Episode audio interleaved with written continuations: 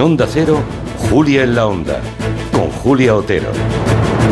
Pues muy buenas tardes a todos desde Calahorra. Hoy nos hemos traído el programa hasta La Rioja, una comunidad pequeña, pequeña en extensión, pero enorme en sabor. Hablar de La Rioja es hablar de vino, también es hablar de verduras. Aquí en Calahorra que te lleven al huerto es una cosa mm, seria, ¿no? Porque aquí se cultivan alcachofas, guisantes, espárragos tan famosos que incluso desfilan en las pasarelas de moda. Todo esto lo vamos a descubrir a lo largo de la tarde de la mano de nuestras anfitrionas, que son la alcaldesa de la ciudad de Calahorra, Elisa Garrido, y Concha Andreu, la presidenta de la comunidad de La Rioja. Aprovechando que estamos en esta tierra, Vamos a viajar un poco más tierra adentro, que es un espacio que nos gusta mucho para conocer a nuestros invitados de hoy. Vamos a conocer a Isabel Ochoa. Ella es la última cabrera de La Rioja, también a Alexander Junquera, que es un informático que ha cambiado los ordenadores por las plantas aromáticas. Les dejaremos, por tanto, la casa muy bien perfumada de romero, orégano y manzanilla del monte. De esa estampa bucólica pasaremos a la multipantalla con Borja Terán, que hoy quiere aprovechar el anuncio del fin definitivo de Cuéntame cómo pasó, ya se acaba la serie, quizá ya iba siendo hora, para hablarnos de los errores y los aciertos de las series tan longevas. Y la tele también nos ha inspirado el tema de gabinete de hoy. Esta semana, por lo visto, ha entrado en vigor un nuevo libro de estilo en Mediaset que, entre otras cosas, recomienda que los espacios que son de entretenimiento se abstengan de emitir opiniones o comentarios políticos. Un poco es aquello de Franco, ¿no? Haga usted como yo, no se meta en política. Bueno, vamos a reflexionar al hilo de esa historia, eh, solo como percha de la actualidad, sobre la conversación política como algo cada vez más incómodo. Ya no hablo de tele, hablo en la vida en general. ¿De qué síntoma que nos ocurra eso? ¿Quién gana y qué perdemos si se extiende la idea de que la política es solamente cosa de los políticos? ¿Quién teme la discusión en público de la red pública? Nos lo preguntaremos en el gabinete con tres analistas que además suelen hablar mucho de política, tanto en la radio como en la tele. Son Javier Gallego, Angélica Rubio y Elisa Beni, nuestra gabinetera riojana, por cierto.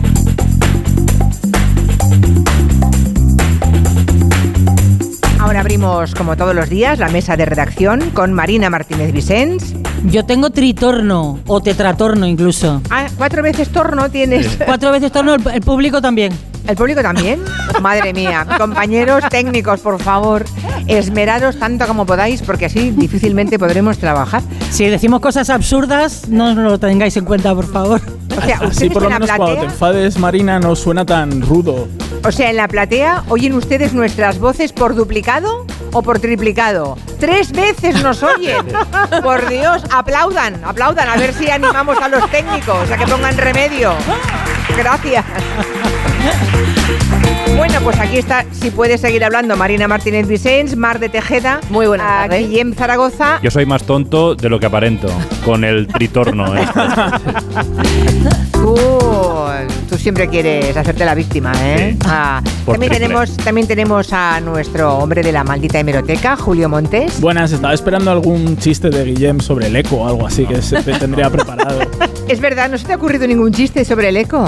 No, es que no puedo pensar con Está desconcertado. Además tendríamos que oírlo tres veces y esto me parece demasiado duro. Bueno, si quieren enviarnos un audio de WhatsApp para comentar cualquiera de los temas que ahora mismo les vamos a contar y compartir con ustedes en la mesa de redacción, no dejen de hacerlo, aunque me gustaría muchísimo escuchar la voz de los calagurritanos que nos acompañan aquí en este, en este mm, aforo, ¿no? En el centro de la Fundación Caja Rioja. Así que si alguien de ustedes quiere opinar o decir cualquier cosa al hilo de lo que escuchen, levantan la mano y rápidamente Begoña del Puello ahí sentada en la esquina se acerca con el micrófono.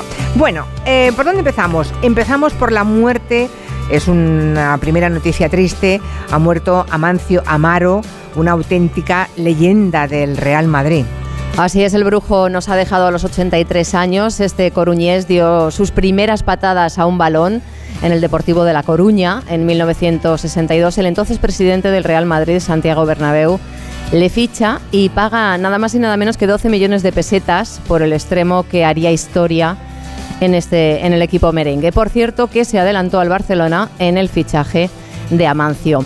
Ganó la sexta Copa de Europa, nueve ligas, tres Copas de España. Fue uno de los mejores pichichis del Real Madrid con 155 goles en 471 partidos disputados entre 1962 y 1976. Fue 42 veces internacional y junto a Paco Gento representa los valores que han forjado la historia del Real Madrid.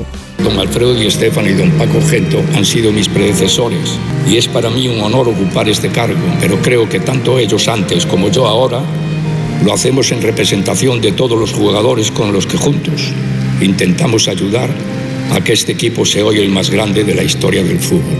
Porque por encima de cualquier nombre siempre estuvo y estará el equipo. Y esa es la grandeza del Madrid. Medalla al mérito deportivo de La Coruña en 1976 cuando abandonó el Real Madrid, aunque nunca lo dejó. Jugador, entrenador, presidente de honor y protagonista de canciones populares como La Raspa. Escucha, escucha, escucha. Porque muchos en su niñez recordarán cantar saltando a la comba o dándole al balón aquello de La Raspa la inventó Amancio con el balón.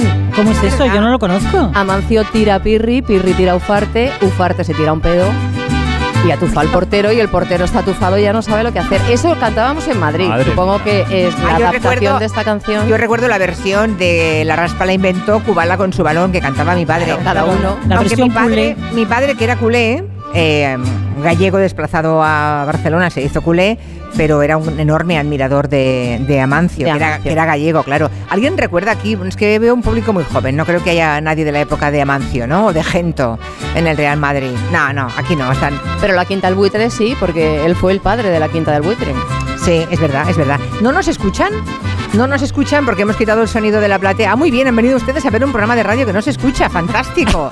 Esto va de... Bueno, ya, ya lo escucharán desde su casa, ahora lo ven, ¿verdad? Ya, más- Bueno, pues Lo nada. quieren todo. Intentamos resolver todo. Todo no se puede. Vamos a intentar técnicamente resolver lo que nos está ocurriendo en los próximos minutos. Le pido a los compañeros que pongan el máximo esmero en hacerlo cuanto antes, por favor. Bueno, em, vamos con la maldita hemeroteca. Hoy tenemos un concurso de bulos. Ya saben que lo que propone Maldita Hemeroteca son tres titulares, de los cuales uno es cierto, es real, los otros suelen ser contenidos satíricos. Se trata de adivinarlo y votar en la página web de Twitter de este programa. Venga, Julio. Vamos con el vino. Julio. Hombre, bien Vale, hecho. tres opciones. Vale. Como has dicho muy bien, y aunque las oigan por triplicado, solo una es real. Sí. Primera opción. Estudio enológico demuestra que el Rioja es químicamente superior al resto de vinos. Bueno, podría ser, ¿no? Les parecería posible. sí. Vale, segundo. Segundo titular. El 50% de la gente que pide vino en realidad no le gusta y lo hace para parecer interesante. Esa, esa, esa. Hombre, pero no habrá, el 50% no habrá tal cantidad de idiotas, digo yo. Bueno, no lo sé. Nunca se puede descartar. Nunca se puede descartar. Y tercero y último, El Vaticano es el lugar del mundo en el que más vino se consume. ¡Viva el vino! ¿Puedo cambiar? Podría ser. bueno, Esa, esa. bueno, de las tres opciones hay una que es verdad, dos que son contenido satírico. Voten ustedes en la página web, bueno, en la página de Twitter de nuestro programa y de aquí un ratito vemos si han acertado o no han acertado. De momento, ¿a ti te ha parecido, Marina, que la buena es que el 50% de la gente pide vino aunque no le guste? No. Sí, yo creo que va a ser esa. No, bueno, no lo sé. La, la verdad es que no. El Vaticano, el Vaticano. Yo sí, el Vaticano. Vamos a esperar, vamos a esperar. Mientras le contamos que en una aldea de Mondoñedo, en Coboeira, se ha desatado un conflicto que es complicado para solucionar, porque hay una pareja de jubilados que quiere montar allí un negocio de turismo rural, pero dicen que no pueden porque hay una instalación de cerdos que según ellos, como huele mal, les va a espantar a la clientela. Esto es un conflicto similar al que surge en la película Asbestas, ¿no? El que la haya visto, sin llegar a los extremos de la violencia, pero es parecido. Es alguien que viene de fuera eh, con el romanticismo de convertir una aldea, un pueblo, en un lugar eh, turístico donde. ¡Bravo! ¡Se nos escuchamos! Bien. Ese es el aplauso de que por fin desde la platea, de- ¿eh? ahora nos escuchan bien. Fantástico. Que Bueno, no, que no somos mimos, que, que hablamos.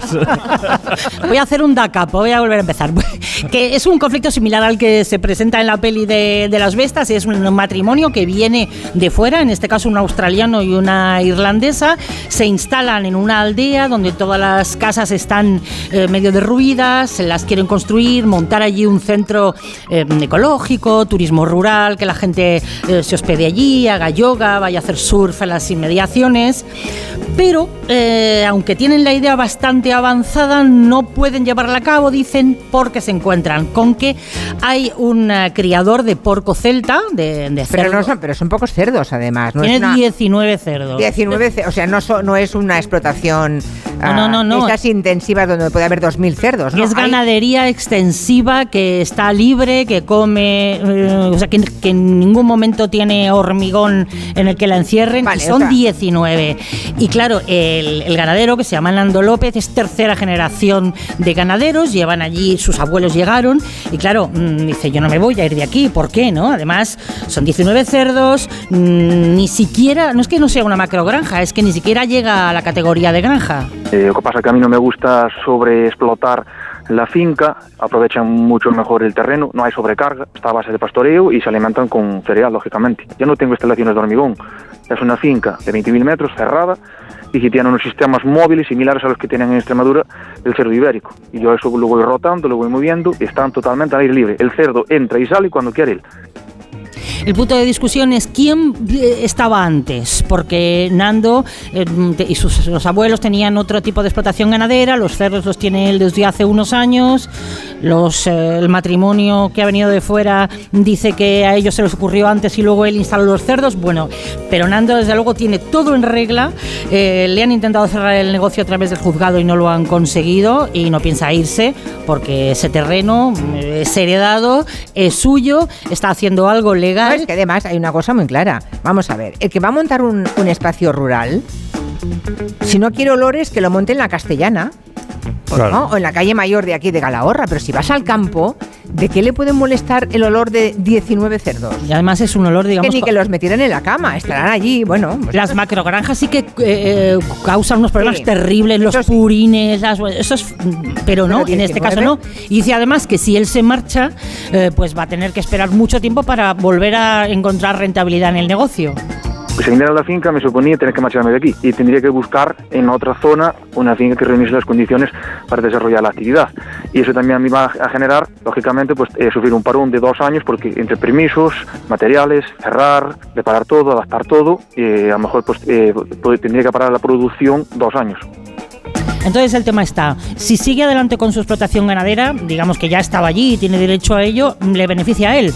Pero los partidarios del matrimonio dicen, pero una aldea rural aquí podría traer grandes beneficios. La gente que viene al, al Camino de Santiago, que pasa por Mondoñedo, podía sentirse atraída y también esa es una forma de recuperar la zona, de volver a poblar un lugar no, yo lo- despoblado. Entonces no es tan fácil eh, tomar partido, aunque uno tiene la razón, eh, No, no, pero, del cara a la economía de la me- zona... lo que yo me pregunto es si la gente que va a, una, a un ambiente rural realmente no puede soportar los olores que tiene Ya. la naturaleza y, y- y que se críen 19 Claro. cerdos, ¿no? Es que a veces Eh, llegan algunos que les molesta el, el canto del gallo y el sonido de las, de las campanas. Las Claro, campanas. las campanas. Hemos da- ah, más de una vez hemos contado historias de segundas residencias de personas de ciudades importantes que de pronto se compran una casita en una aldea, en un pueblo, y luego llegan al pueblo y dicen, ay, es que no me dejan dormir las campanas. Oiga, pues no venga usted aquí, quédese usted en la ciudad. Ese pedido muerte, Quédese claro. usted, claro, quédese usted, quédese usted en el asfalto, ¿no? Bueno, ¿tienen opinión aquí?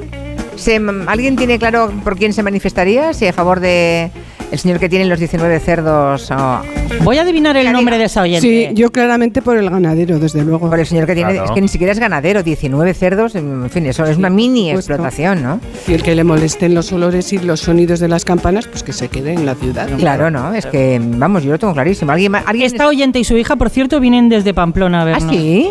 ¿Han Sí. venido desde Pamplona? Sí, sí, hemos venido las- ¿Cuánto rato tienen de coche hasta aquí? como una hora o así. Una horita. Bueno, está bien. ¿Y, ha La- venido- ¿Y su hija está al lado?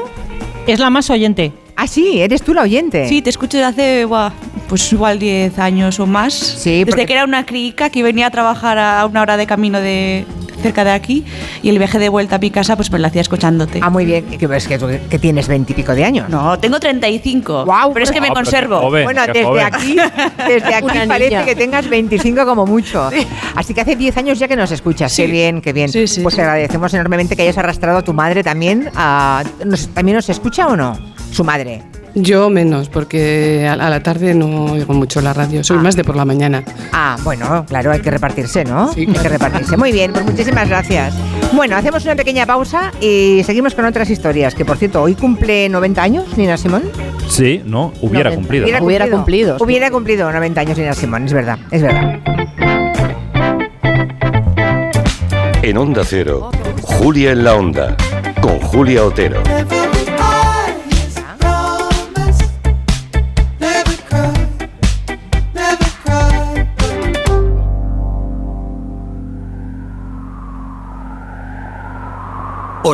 Soy tu yo del futuro. Y mira lo que tengo. ¡Menudo coche! Pues lo he conseguido gracias a ti. Hay decisiones de las que no te arrepentirás. Consigue ahora tu Opel Corsa o Opel Crossland con una financiación increíble, entrega inmediata y cuatro años de garantía. Tuyo del futuro te lo agradecerá. Encuéntralo en opel.es. Dos cositas. La primera, según están las cosas, necesito que me ayudes a ahorrar. La segunda, yo me voy a la mutua. Vente a la mutua y además de tener descuentos en carburante, te bajamos el precio de tus seguros, sea cual sea. Por esta y muchas cosas más, vente a la mutua. Llama al 91 555 5555 91 555 5555. Condiciones en mutua.es. Pecado Original, líder en su estreno con más de 1.600.000 espectadores. Lo vamos a pillar con otra en la habitación de un hotel. De lunes a viernes a las 5 y media de la tarde. No quiero perderme este momento. Nuevos capítulos de Pecado Original. Y después se acerca el final de Tierra Amarga en Antena 3. Ya disponible en A3 Player Premium. Donde pongo el ojo, pongo la oferta. Dos gafas de marca con antirreflejantes por solo 89 euros. Infórmate en soloptical.com. Él siempre lucha por conseguir darnos lo bueno a un precio sin igual. De nuevo lo ha logrado, super conectados, sin precio ya está. ¡Super conexión! Ahora con Yastel 5G al alcance de todos. Llama al 1510. Ahora es el momento. Descubre Nueva York, el corazón de la ciudad, sus icónicos barrios, las experiencias más glamurosas, sin olvidar sus lugares de película. Reserva tu próximo viaje a Nueva York. Cinco días y tres noches en hotel de cuatro estrellas en Manhattan, vuelos con Iberia y traslados incluidos, por solo 890 euros con viajes el corte inglés. Consulta condiciones.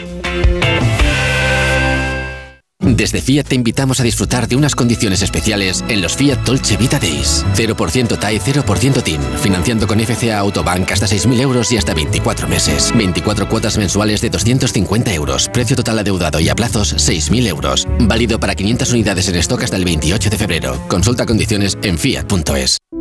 ¿Y tú que tienes una segunda residencia, qué necesitas para tu seguridad? Necesito que esté protegida porque está mucho tiempo vacía. Me inquieta que pase algo y no enterarme. Pues en Securitas Direct tienen una alarma para ti.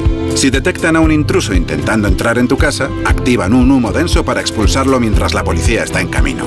Y es que tú sabes lo que necesitas y ellos saben cómo protegerte. Llama ahora al 900-272-272 o entra en securitasdirect.es y descubre la mejor alarma para ti. En Onda Cero, Julia en la Onda, con Julia Otero.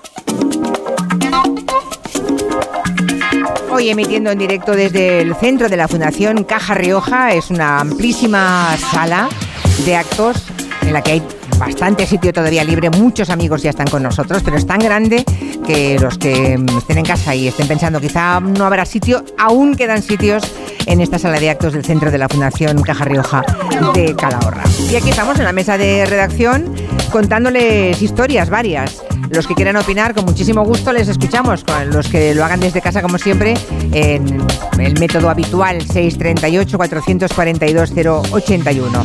Seguramente todos los aquí presentes, si han tenido niños pequeños, alguna vez los habrán perdido, aunque sea un minuto o dos, o no, a casi todos nos ha ocurrido alguna vez. Bueno, eh, la imagen de la semana en Twitter es la de un niño que acudió los Mossos de Escuadra, se había perdido en los carnavales de Barcelona y es una historia muy tierna. Sí, bueno, es viernes por la tarde, Plaza San Jaume de Barcelona, en el centro de la ciudad, fiestas de carnaval. Una multitud rodea a un chaval de 5 años que dice que se ha perdido. Cuando se acercan los Mossos a comprobar qué sucede, se quedan sorprendidos. Resulta que el niño va perfectamente uniformado como ellos. El caporal de los Mossos y coordinador de seguridad del Palau de la Generalitat es Francesc Muñoz. Cuando la sala de control de videovigilancia les hizo llegar que había un grupo de personas en la calle Bisbe, se acercaron y vieron un niño que se había perdido. Los compañeros comunicaron que el niño iba vestido de, de Mosu de Escuadra y que curiosamente llevaba unos galones de su inspector. Qué majo. Claro, entonces mm, eh, eh, los Mossos no sabían si cuadrarse ante el niño o ayudarle. Como, como estaba oscureciendo, llevaron al niño a las dependencias del palacio, a la sala de control de los Mossos, que está repleta de pantallas. El niño se lo pasó en grande, preguntando para qué servía cada cosa. Lo trataron como a un compañero más. El niño, de hecho, se olvidó de que se había perdido, pero claro, ahí No quería fuera. volver a casa, claro, ¿no? Ese ahí niño no fuera- se perdió, ¿eh? Claro, se perdieron los padres, claro. Siempre cuando se pierde un niño, no se pierde el niño, se pierden los padres.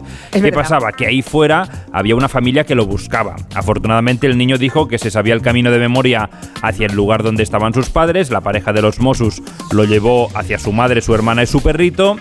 Y lo que decía es que la imagen se ha hecho viral porque es un niño vestido de Mossus abrazado a uno de sus nuevos compañeros. Es decir, para el niño no es que fuera una experiencia muy traumática. No, pero no. claro, la madre seguramente lo pasó fatal. La madre fatal, sí, seguramente. ¿Os perdisteis alguna vez cuando erais pequeños? Sí. Sí, yo me recuerdo de niña eh, en un mercadillo navideño dándole la mano a quien yo pensaba que era mi padre, de repente levantar la cabeza y ser un señor con bigote random. Sí. ¿sabes?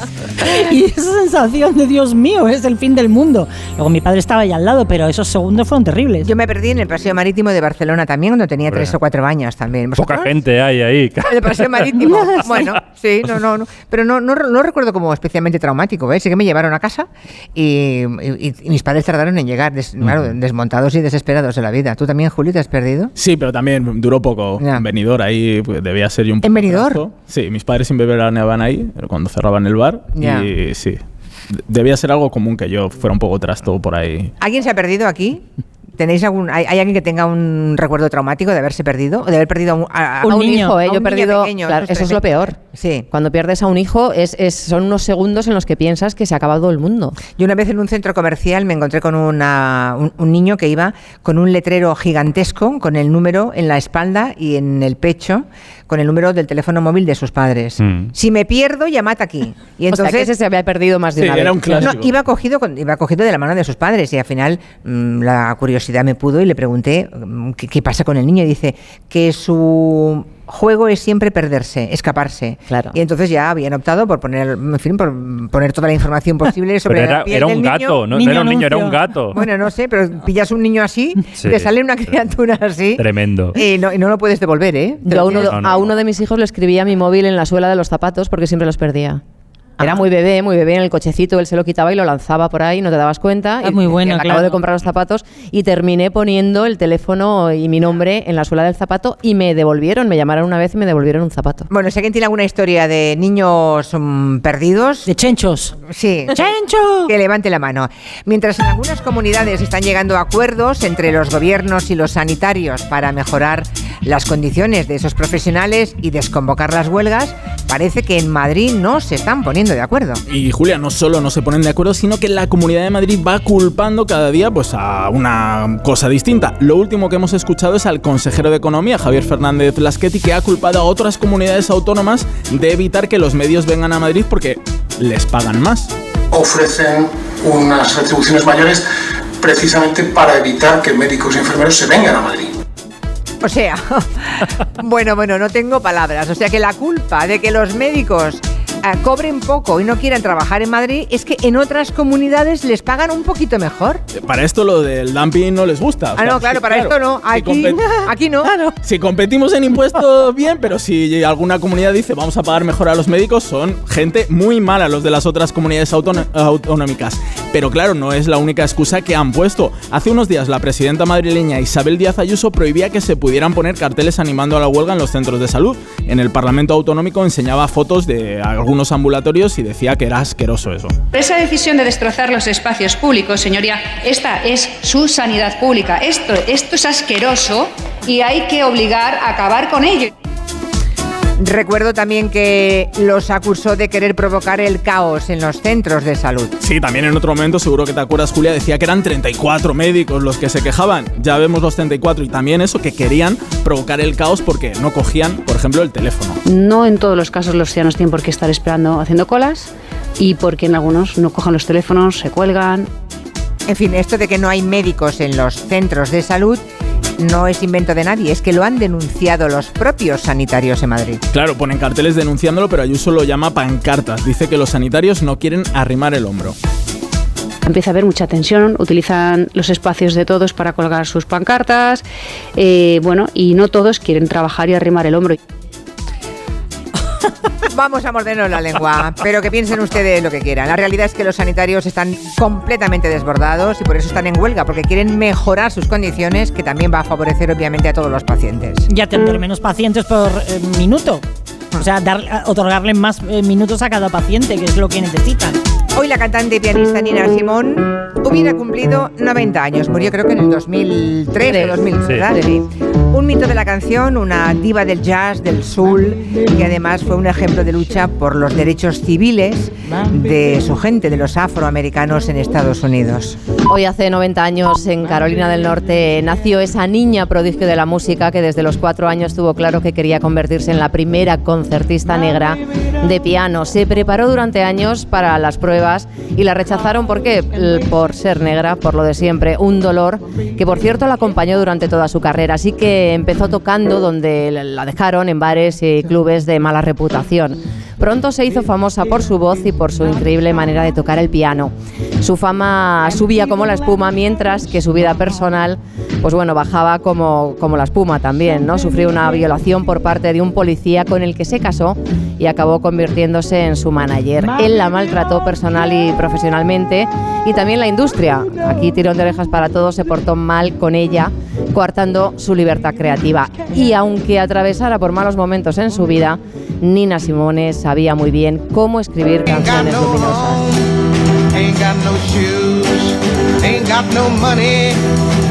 No tengo zapatos, no tengo dinero, porque cuando la señora Simone se empeñaba en hacer versiones fácilmente la superaba. Eso pasó con este temazo Julia My Way de Frank Sinatra que elevó a otra dimensión. El My Way de Nina Simone siempre digo que es una de mis grandes canciones de referencia. Eso sí que es cantar a su manera, ¿eh? Pionera, fíjate, bisexual y negra en un mundo de, de hombres. Eh, le diagnosticaron de bipolaridad. eh, por fin obtuvo tratamiento y los últimos años de su vida fueron bastante más tranquilos. Y bueno, pues una de las grandes, una de las voces más grandes. 15 nominaciones a los Grammy y dos días antes de morir, la Academia de Filadelfia, que la rechazó a los 19 años por ser negra, le concedió un diploma de honor. Much more than this, I did it my way. La gran Nina Simón que hoy hubiera cumplido 90 años y no, que no quisimos perder la ocasión de escuchar sus canciones y su voz maravillosa. Cuenta Matajari en Twitter que a su hija la perdió cinco veces en la misma semana. Madre mía. Pero eh, igual, igual era un poco despistado, ¿no? No, no, no. O sea. eh, Hombre, una vez vale, la quinta en la misma semana es que no estás muy atento. Estaba la niña un poquito revuelta esa semana. Y luego eh, Trucha Feliz se perdió con sus dos hermanos en un frontón en Troy. Entonces los tres acabaron llorando eh, hasta que. En fin, Hasta que los encontraron. los ¡Estamos perdidos! Nos hemos, ya saben que tenemos aquí pendiente la, el maldito bulo. Hay tres titulares, vamos a recordarlos otra vez. Julio, Tres- a ver qué, votan los oyentes. Te voy diciendo titular y puntuación ahora mismo Vale. de la votación. El primer titular con un 10% es Estudio enológico demuestra que el Rioja es químicamente superior al resto. Es la menos votada ahora mismo. Las otras dos opciones ahora mismo muy, muy empatadas. Con un 44% de los votos, el 50% de la gente pide que pide vino, no le gusta y lo hace para parecer interesante. Y con un 46% de los votos, el Vaticano es el lugar del mundo en el que más vino se consume. ¡Viva el vino! Oh. O sea que la primera, eh, la primera es la que tiene menos adeptos. Bueno, vamos a ver si van bien o no. Dentro de un ratito lo sabremos. Pueden seguir votando en la página de Twitter de este programa. Oye, dejadme que os comente lo que dice Lua Up, que le pasó con su hijo en el zoo de Barcelona y mientras compraba las entradas se metió por una puerta giratoria y entonces lo perdió de vista. Y la policía le preguntaba cómo iba vestido el niño y decía, no me acuerdo. Lo, lo puedo entender No, perfectamente. y entonces yo solo entro, acabo de entender, me he identificado muchísimo, no tengo ni idea, claro. Si ahora cierro los ojos y me preguntan qué lleváis puesto, no lo sé. ¿Nosotros? No lo sé. Pero no Bueno, pero abre los ojos, Marina. mira, mira arriba, mira al lado, ¿no? Puedes mirar hacia todos lados. Bueno, es, es curioso, ¿eh? Puede ocurrir eso. Yo, por ejemplo, no me sé la matrícula del coche. Yo tampoco. No me la sé, la tengo apuntada en un sitio para que Yo la llevo en algo, foto en el móvil. Yo también. Es Sí. que si no, ahora si pierdo el móvil estoy perdida también yo. Totalmente. No sé qué hacer. O sea, Pero en las pelis que le preguntan a los testigos y cómo era esa persona, a ver un retrato de rebote y dan todos los detalles, es decir, son fisonomistas. mm, pues eh, O una película. A lo mejor es que tú no sabes que en las películas. Eh, ¿Las cosas son mentiras? Sí. No, ¿Qué me dice? hundas. ¿Qué dice? Me acabo de enterar yo también. Bueno, la ciencia lo confirma. Han hecho un estudio sobre la jornada laboral de cuatro días. Y resulta que aumenta el bienestar y lo que es más interesante para las empresas, aumenta la productividad de los trabajadores. Son las conclusiones de un estudio, uno grande, ya no es uno pequeñito así de cuatro, no, no, es un estudio grande, mundial que se ha hecho, en el que igual podemos poner alguna, depositar algunas esperanzas para el futuro. Sí, han analizado. Bravo, bravo por ese estudio. Han analizado 60 empresas durante seis meses. Las universidades implicadas son eh, Cambridge y eh, el Boston College de Estados Unidos, o sea que la cosa es seria. Y fíjate, la semana laboral de cuatro días redujo el estrés de los trabajadores en un 71% y el agotamiento en, en un 40%. Y eso además fue bueno para la empresa y para el Estado, claro, porque las bajas por enfermedad se redujeron en un 65%. Los ingresos de esas 60 empresas fueron los mismos que antes y en algunos casos aumentaron incluso un poquito. En España hay una empresa pionera, hablamos en su día con ellos, la tecnológica con sede en Jaén Software del Sol, que hace ya tres años, a principio de 2020, implantaron la jornada de cuatro días y hoy les hemos llamado, oye, ¿esto cómo está yendo? Bueno, pues la responsable de recursos humanos, Ana Arroyo, nos dice que siguen pensando, tres años de comprobación después, que todo son ventajas. Tanto para el trabajador como para la empresa. Los trabajadores se han adaptado muy bien a esta medida. Seguimos creciendo, seguimos aumentando nuestra facturación, nuestros clientes, que es lo más importante para nosotros, el seguir prestando un servicio de calidad a nuestros clientes, que la empresa pues sigue sigue creciendo y sigue siendo productiva, que es lo importante al final también, ¿no? Luego le preguntaron a la gente qué había hecho con el tiempo adicional. Bueno, pues enriquecer la vida personal, atender a la familia, hacer deporte, formarse. Y a muchos les había Vivir desaparecido. y vivir, tampoco. mm, Claro, claro. Hay que avergonzarse No, de, no, no. de- de querer tener tiempo libre para la vida. No hay que justificarse, pero también les desaparecía algo. Yo no lo siento, pero lo sentía cuando iba al colegio, el terror dominical. Ese bajonazo que Sí. tienes los sábados, los domingos por la tarde después de comer. Bueno, se sentían más valorados por la empresa, eso hacía que valoraran más y hicieran mejor su trabajo y se constató en el estudio que se redujeron en un 57% el número de renuncias de gente que se quiere ir de la empresa. Aquí en Jaén lo confirman. Lo que buscan las personas que, que están en búsqueda de, de empleo es poder conciliar, el disponer de tiempo libre. El trabajar cuatro días te permite disponer de tu tiempo. ¿no? Es positivo tanto para captar talento como para retenerlo. ¿no? para retenerlo, porque un tío súper eficiente, si no tiene vida, al final se acaba marchando. ¿Hay alguien aquí en la sala que trabaje cuatro días a la semana o alguien que le gustaría que fuera así? ¿Algún em, pequeño empresario? Por ahí una señora que quiere decir alguna cosa. A ver qué nos cuenta. A ver, a ver. Llegamos, llegamos. Te digo que a mí me encantaría que fueran cuatro, cuatro días y si son tres y medio mejor. bueno, pero rendiría lo mismo, podría Claro. hacer el trabajo. Yo creo que sí. El mismo, ¿eh? Que en 40 Hombre. horas en una jornada menos. Bueno, no lo sé. Bueno, contratando a alguna personilla más, pero... Yo creo que sí. Hmm. Repartiendo un poquito. ¿no? Hombre, Bien. pero si estamos hablando de que la productividad aumenta, no será a base de contratar a alguien más, será que el mismo trabajo, hay trabajos que no se pueden hacer en cuatro días y hay otros trabajos que sí. Que ¿no? sí, que sí. Se Claro, puede concentrar el esfuerzo. Recuperar ocho horas en cuatro días es un poco complicado. Sí, es complicado, es complicado. Sí. Por eso digo que no vale para todos los trabajos. No, no, no. Nunca hay nada que pueda servir Sí, nada perfecto. de norma general Nada para todos los demás. En algunos puede que sí, en otros Sí. trabajos es imposible, ¿no? Pero ¿Alguien, bueno, podrían hacer la prueba, ¿eh? sí, podrían probarlo, ¿no? Sí, sí, estaríamos contentos. ¿Alguien más quiere decir alguna cosa del trabajo de cuatro días a la semana? No, de momento no. Quieren trabajar seis. Oye, pues lo del domingo tener problemas para volver, el bajonazo que decía, se resuelve trabajando el domingo. ¿no? Ah, qué buena idea. Es muy buena idea. Trabajas el domingo y entonces te pasa la tontería del domingo. Cuidado que alguien te oye y lo pone en marcha, ¿eh? Bueno, No, por favor. Venga, no pasa nada. bueno, eh, en España se están poniendo de moda las fiestas ilegales, las tipo rave o rave, yo los llamo siempre rave, me gusta más Sí. Que rave, ¿verdad? En sitios abandonados, ¿no? Lugares que están perdidos en mitad de la nada y ahí de pronto hay una convocatoria y acuden miles de asistentes, centenares o miles de asistentes. Y además duran varios días. La última ha tenido lugar en Tarragona y ha durado cuatro días y cuatro noches. Sí, pues que no ponen a Nina Simone, ¿eh? Ponen esta música. Mira, mira, mira. mira. Esto. Que les pongan retorno y ya verás cómo se marcan. No, es que eh, esto te Bueno. puedes llegar a pensar que ya tiene retorno. En lugar, en lugar de retorno, tri-retorno. Tritorno, sí. Vale. Bueno, eh, ya durante la pandemia tuvimos noticias de varias fiestas ilegales, sobre todo en vivienda. Es muy desagradable. esta ver, música pero ¿por te qué tan alta, No, no, no. Quintanilla? Quintanilla, nos estamos quedando sordos, gracias.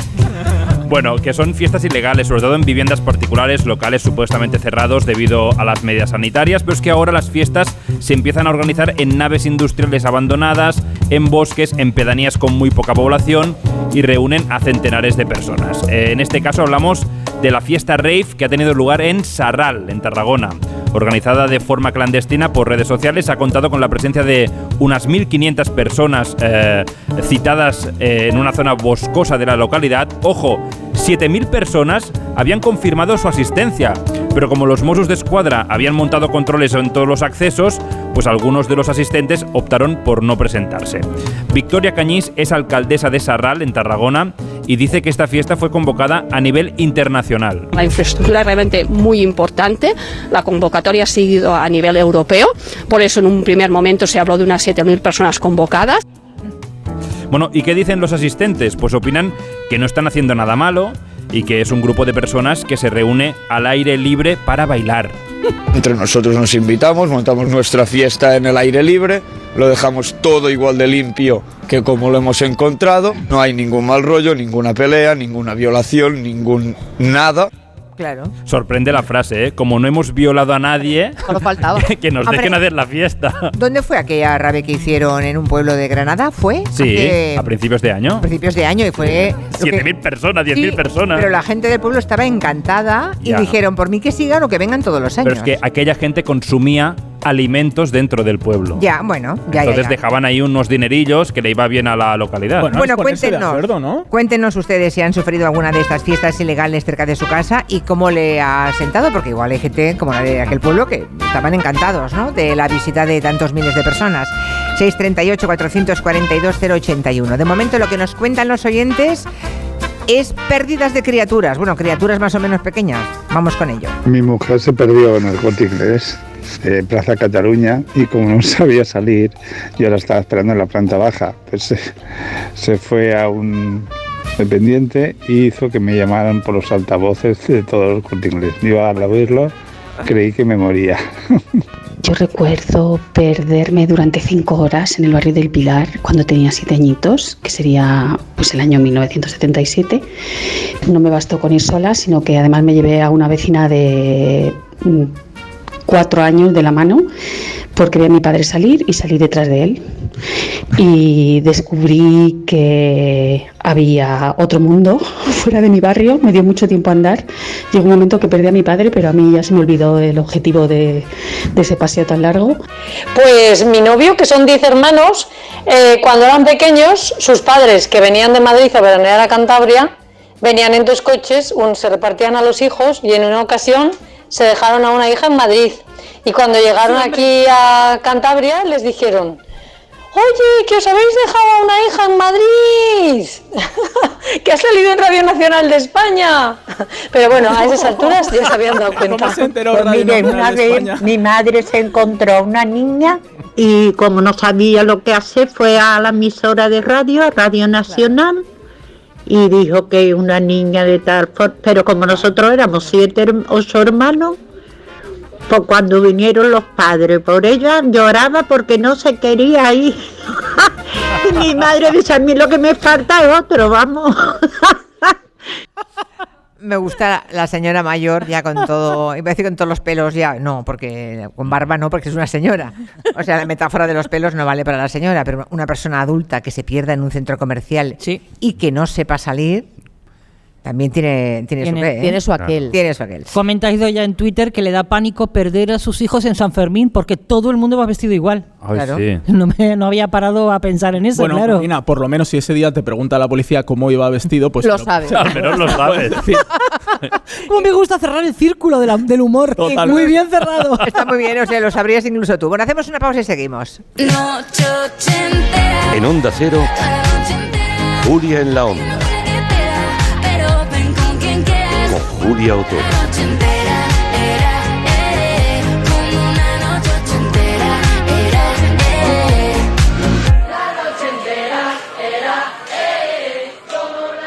Mi mamá está muy rara. Se le cae siempre el café. Pues mi padre ya no celebra los goles. Me dejan ganar siempre. Qué raro. Pues sí que están raros. 7.000 enfermedades raras. 7.000 motivos para que los padres estén raros. Ayúdanos con una donación a financiar la investigación. fundacionquerer.org. A la hora de alquilar, ¿cierras los ojos esperando que la fuerza te acompañe para que te paguen mes a mes? ¿O confías en cobrar puntualmente todos los días 5? Cada día somos más los que disfrutamos de la protección de alquiler seguro. Llama ahora al 910-775-775. Alquiler seguro. 910-775-775. Los mejores True Crime ahora se escuchan.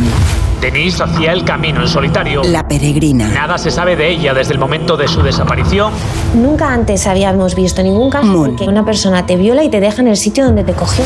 Una misma marca sobre las víctimas. El asesino de la baraja. Dos cartas de la baraja situadas a su lado. Solo en Sonora. ¡Vigor, gor, gor, gor, gor, gor, gor! Toma Energisil Vigor. Energisil con maca contribuye a estimular el deseo sexual. Energía masculina, Energisil Vigor. Si padeces insomnio, estrés o ansiedad por tener muchos préstamos, podemos ayudarte. Llevamos 15 años mejorando la vida a miles de personas como tú. En Agencia Negociadora encontrarás personas empáticas capaces de solucionar lo que tú no puedes, negociando con los bancos para que ya, el próximo mes, tengas un único préstamo y pagues hasta un 80% menos que ahora. Sin moverte de casa rápido y discreto. Si tienes casa en propiedad, llama gratis al 900-900-880. 900-900-880. Te cambiará la vida. Grupo Reacciona. La práctica del deporte es un derecho y el deporte promueve la cohesión. La Diputación de Barcelona te invita a conocer la capacidad de transformación del deporte. El martes 28 de febrero desde Badalona, con el programa Julia en la Onda, descubriremos cómo el proyecto Juventud Activa, Sociedad Activa da respuesta a uno de los retos globales que tiene por delante nuestra sociedad. En directo desde las instalaciones del Pabellón Olímpico de Badalona, con el patrocinio de la Diputación de Barcelona. El martes 28 a partir de las 3 de la tarde, Julia en la Onda desde Badalona, con Julia Otero. Te mereces esta radio. Onda Cero, tu radio. ¿Tienes miedo al dentista? ¿Sufres con tu boca? En Dental Corbella somos líderes en implantología dental. Tus dientes fijos en una sola sesión, incluso en casos de poco hueso. Además, no te enterarás de nada por la sedación monitorizada. Cinco clínicas en Madrid. Pide cita gratuita en dentalcorbella.com y en el 91 111 75 75. Atención, en Factory Colchón, remate final. Colchón viscoelástico 49 euros y canapé arcón de madera 189 euros. En Factory Colchón más barato, si te lo regalan. Encuentra tu tienda más cercana en factorycolchón.es. El envío de Burfaxes ahora es mucho más cómodo, rápido y económico con notificados.com. Con notificados.com envíe Burfaxes a través de Internet cómodamente desde su ordenador, con la máxima seguridad y validez legal, 10 años de plazo para acuse de recibo y testimonio notarial de certificación de contenido. Notificados.com. Burfax online postal y electrónico.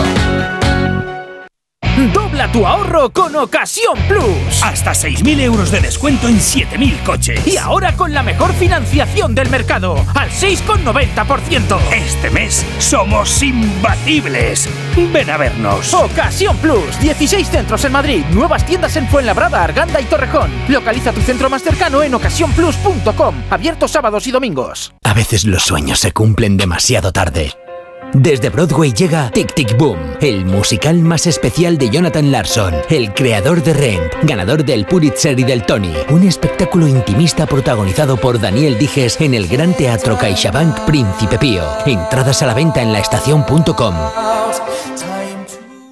Si es que ya lo digo yo siempre, dúchate que sale económico, pero eso sí, hazlo en un plato de ducha de Duchamanía. Hazme caso, ¿no ves que una bañera tiene más peligro que meter los dedos en un enchufe? Y mira que son bonitos los platos de ducha de Duchamanía. Oye, con suelo antideslizante, sus mamparas, para entrar a vivir, pues eso, dúchate que sale económico y llama a Duchamanía, que no me enteré yo que no lo haces. En Madrid, Paseo del Molino 6, 91 468 4907 y Sonora es la puerta a todo un universo de entretenimiento en audio.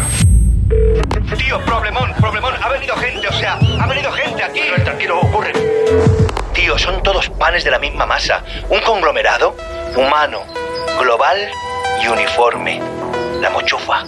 La mochufa, la mochufa. Me gusta el nombre. Bueno, será lo único de ellos que te vaya a gustar. Son unos mal nacidos, tío. Unos asquerosos. Los asquerosos. De Santiago Lorenzo. Sí, señor. La mochufada pura. Descarga la aplicación y escucha todo su catálogo por 4,99 euros al mes o 39,99 al año. Sonora. Gente que escucha.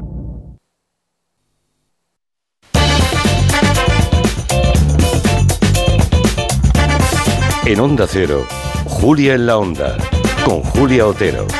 A las 4 menos 11 minutos, una hora menos en Canarias, desde el centro de la Fundación Caja Rioja. En Calahorra tenemos ya la alcaldesa de Calahorra sentada aquí en primera fila. Enseguida charlamos con ella.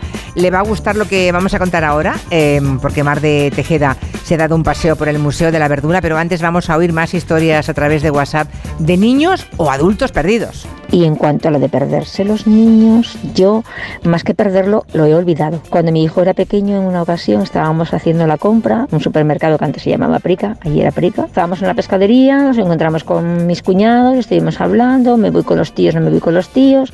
El niño tenía cuatro años. Al final los tíos se fueron por un lado, nosotros por otro y el niño se quedó en la pescadería.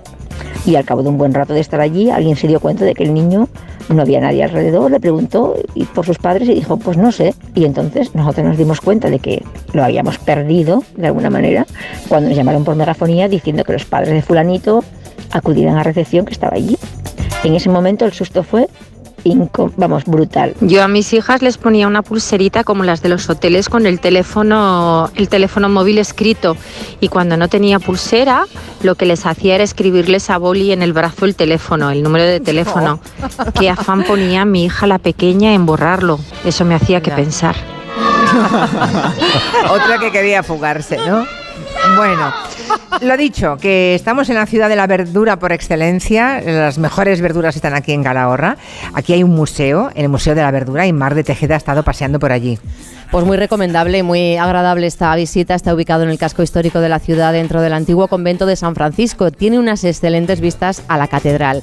¿Qué se encuentra el visitante? Pues eh, entiende la importancia de la huerta para esta tierra bañada por el Ebro y por el río Cidacos. Un lujo para los sentidos. Hay herramientas ancestrales y con historia, porque ya a principios del siglo pasado Calahorra contaba con más de 40 industrias conserveras. Rosa Aurora es la directora del museo. Entonces es un museo muy didáctico para, para familias, para niños, en los que se puede ver la evolución tradicional eh, desde, desde el siglo XIX-XX hasta lo que se utiliza actualmente para eh, los envases de verduras al vacío, etcétera. La importancia de las verduras es tal que hasta hay vestidos y trajes realizados con cebollas. Fíjate que Agatha Ruiz de la Prada fue la pionera en hacer para las jornadas de la verdura de Calahorra un vestido confeccionado con cáscara de cebolla. Hoy el museo cuenta con 30 trajes, entre los que destaca el que ganó el año pasado hecho a base de alubias blancas y pimiento rojo. que el museo cuenta con una serie de trajes elaborados con verduras que forman parte de eh, la Semana de las Verduras eh, dentro de las jornadas gastronómicas que se celebran la última semana de abril. Entonces tiene lugar un desfile en el que se reproducen trajes elaborados con verduras y que están realizados por alumnos de la ESDIR, la Escuela Superior de Diseño de La Rioja. Luego lo preguntarás, Julia, porque Lorenzo Caprile. Caprile fue el encargado de apadrinar la pasada edición de esta pasarela única en el mundo en su regreso tras la pandemia. Alcachofas, espárragos, pimientos, cebollas, guisantes, puerros, cardos, borrajas pero con nombre propio, propio, propio de aquí, de los calagurritanos, es la coliflor. No os podéis ir ninguno sin vuestra coliflor de Calahorra, de Calahorra que tiene indicación geográfica protegida desde el año 2003.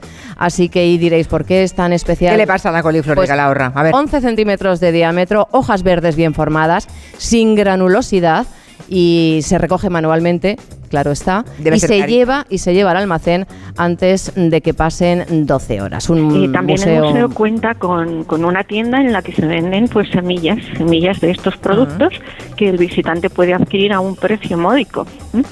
Y también señalar que el museo tiene descuentos para, para grupos de visitantes de tercera edad, eh, para estudiantes, para los estudiantes es gratuito. Y para eh, grupos de más de 15 personas también hay reducción de entrada. DJ Tomato y Zanahoria Style. Ya lo saben, si pasan por Calahorra no dejen de visitar ese Museo de la Verdura, porque es muy singular y es una, una marca de la casa, ¿eh? de, de esta tierra. Tenemos novedades en el caso... ¿Sí? No, es que Raquel Martos ha contado una cosa muy graciosa en Twitter, es que su ¿Qué hermana dice? se perdió con tres años y la metieron en un banquete de boda pensando que había salido de ahí. Esta niña tiene que haber salido de aquí necesariamente. Bueno, tenemos novedades en el caso Neurona, que si le suena, puede que les quede un poco lejos, pero bueno, está investigando la contratación supuestamente ficticia de la consultora Neurona por parte de Podemos para la campaña del 2019. O sea, tiene años ya este asunto. Porque el juez Escalonilla, que investigaba el caso de presunta financiación ilegal de Podemos, dice que incluyó indebidamente a Pablo Iglesias, fíjate tú, como imputado de la trama. ¿Indebidamente has dicho? Sí. Vale, o sea, grave, ¿eh? porque a Pablo Iglesias ya se le había juzgado desde muchos lugares y que ahora diga al juez que es que se equivocó. Se equivocó. Ahí queda la cosa. Ya es como dices tú, lo contrario se dijo en muchos lugares. A ver ahora, el caso Neurona quería dilucidar si habían utilizado a esta consultora para financiarse ilegalmente, algo que quedó archivado hace unas semanas, y también investigaban si ese dinero lo habían utilizado para reformar la sede, otra causa también archivada. Así otras cuatro más que se han ido abriendo y cerrando. Todo claro, daba alas al Partido Popular para decir que Iglesias cada vez estaba más acorralado. Cuca Gamarra, portavoz del PP en el Congreso. a Pablo Iglesias el tic-tac se le está acabando y el tiempo corre eh, en, eh, en su contra. ¿no? Cada día está más acorralado. Bueno, en el PP pedían claramente su imputación. Y Gamarra apuntaba en 2020 directamente como responsable de todo esto máximo a Pablo Iglesias. Pero en Neurona hay mucho que afecta a la corrupción de Podemos y todo ello tiene un máximo responsable. Se llama Pablo Iglesias y es vicepresidente segundo del gobierno de Sánchez. En fin, pese a todo lo que hemos escuchado durante tantísimos años, a pesar de estas acusaciones, ahora la justicia dice que en el tema Neurona fue un error la imputación de Pablo Iglesias. Al menos aquí dejamos constancia. Los medios que han estado durante años sacando, bueno, seguramente no le dedicarán ni una línea a este tema, pero nosotros sí queremos que quede claro. Bien. Cada vez hay más niños con dolor de espalda y los fisioterapeutas de la Comunidad de Madrid dicen una cosa muy curiosa. ¿Cuántas veces hemos oído que la culpa de los dolores de espalda de los niños es por las mochilas cargadas de peso con las que van a la escuela, verdad? Bueno, pues ahora dicen los fisioterapeutas que no tiene tanto que ver con el peso de la mochila como creímos durante mucho tiempo.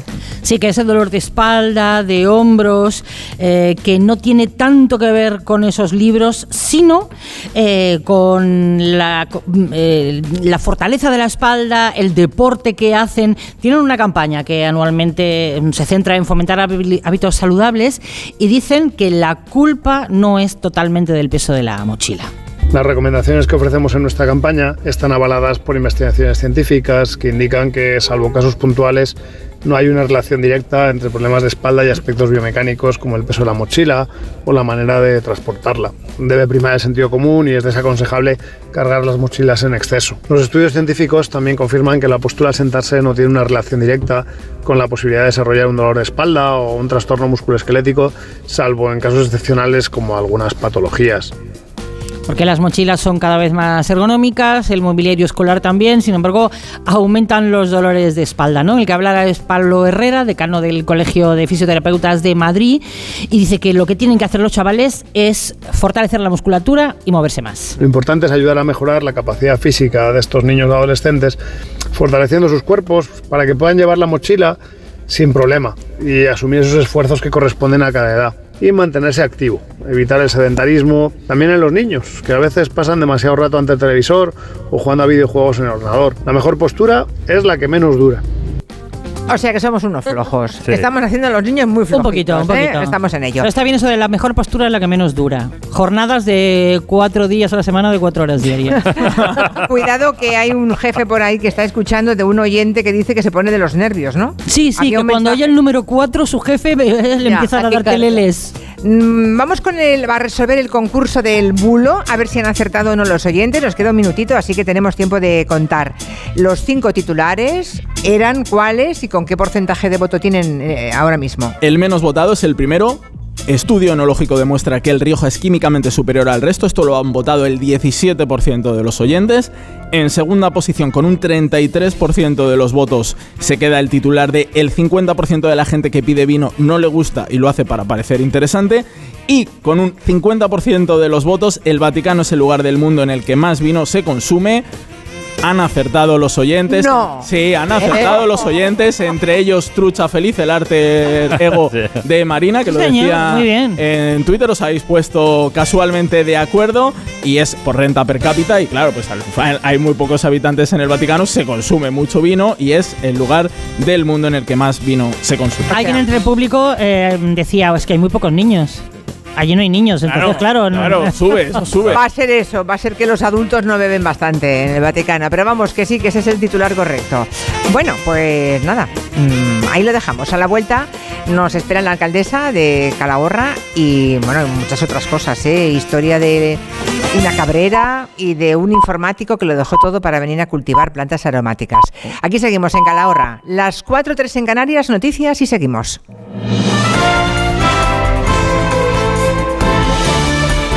Noticias en Onda Cero.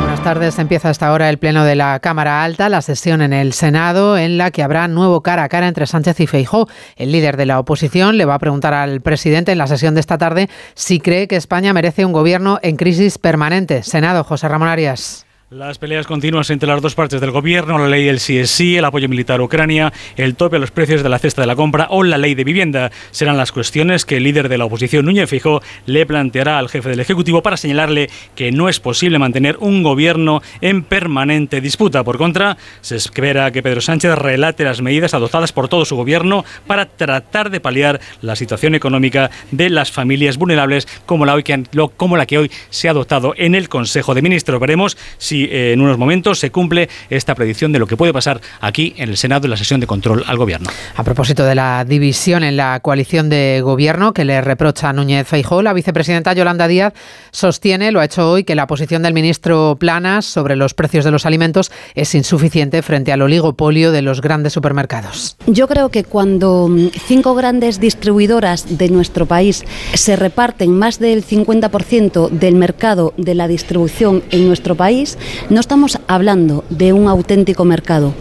Hablamos de un oligopolio y es una evidencia que los márgenes de las empresas de la distribución eh, son absolutamente superlativos como consecuencia de esta crisis. Ha habido hoy Consejo de Ministros con argumentos de la portavoz Isabel Rodríguez para explicar por qué en el caso de los trenes de cercanías ha habido consecuencias y ceses y no hay responsable aún por los errores de la ley del solo sí es Moncloa, Ignacio Jarillo. Pues la ministra portavoz Isabel Rodríguez ha justificado por qué en unos casos, como en los errores de los trenes y los túneles, ha habido dimisiones en el Ministerio de Transportes y no las ha habido en el Ministerio de Igualdad por los errores de la ley del sí. Creo que en ambos casos se asumen responsabilidades cuando se proponen soluciones. Cuando hay un problema se propone una solución en forma de proposición de ley la anterior, en forma de compensación, en este caso a las comunidades autónomas por eh, el error producido. Por tanto, en ambos casos se han producido esas responsabilidades, eh, se ha dado cuenta de esas responsabilidades políticas. La ministra portavoz no ha querido valorar la denuncia del PP que se queja de que el gobierno ha impedido a Núñez Feijóo visitar las tropas desplegadas en Letonia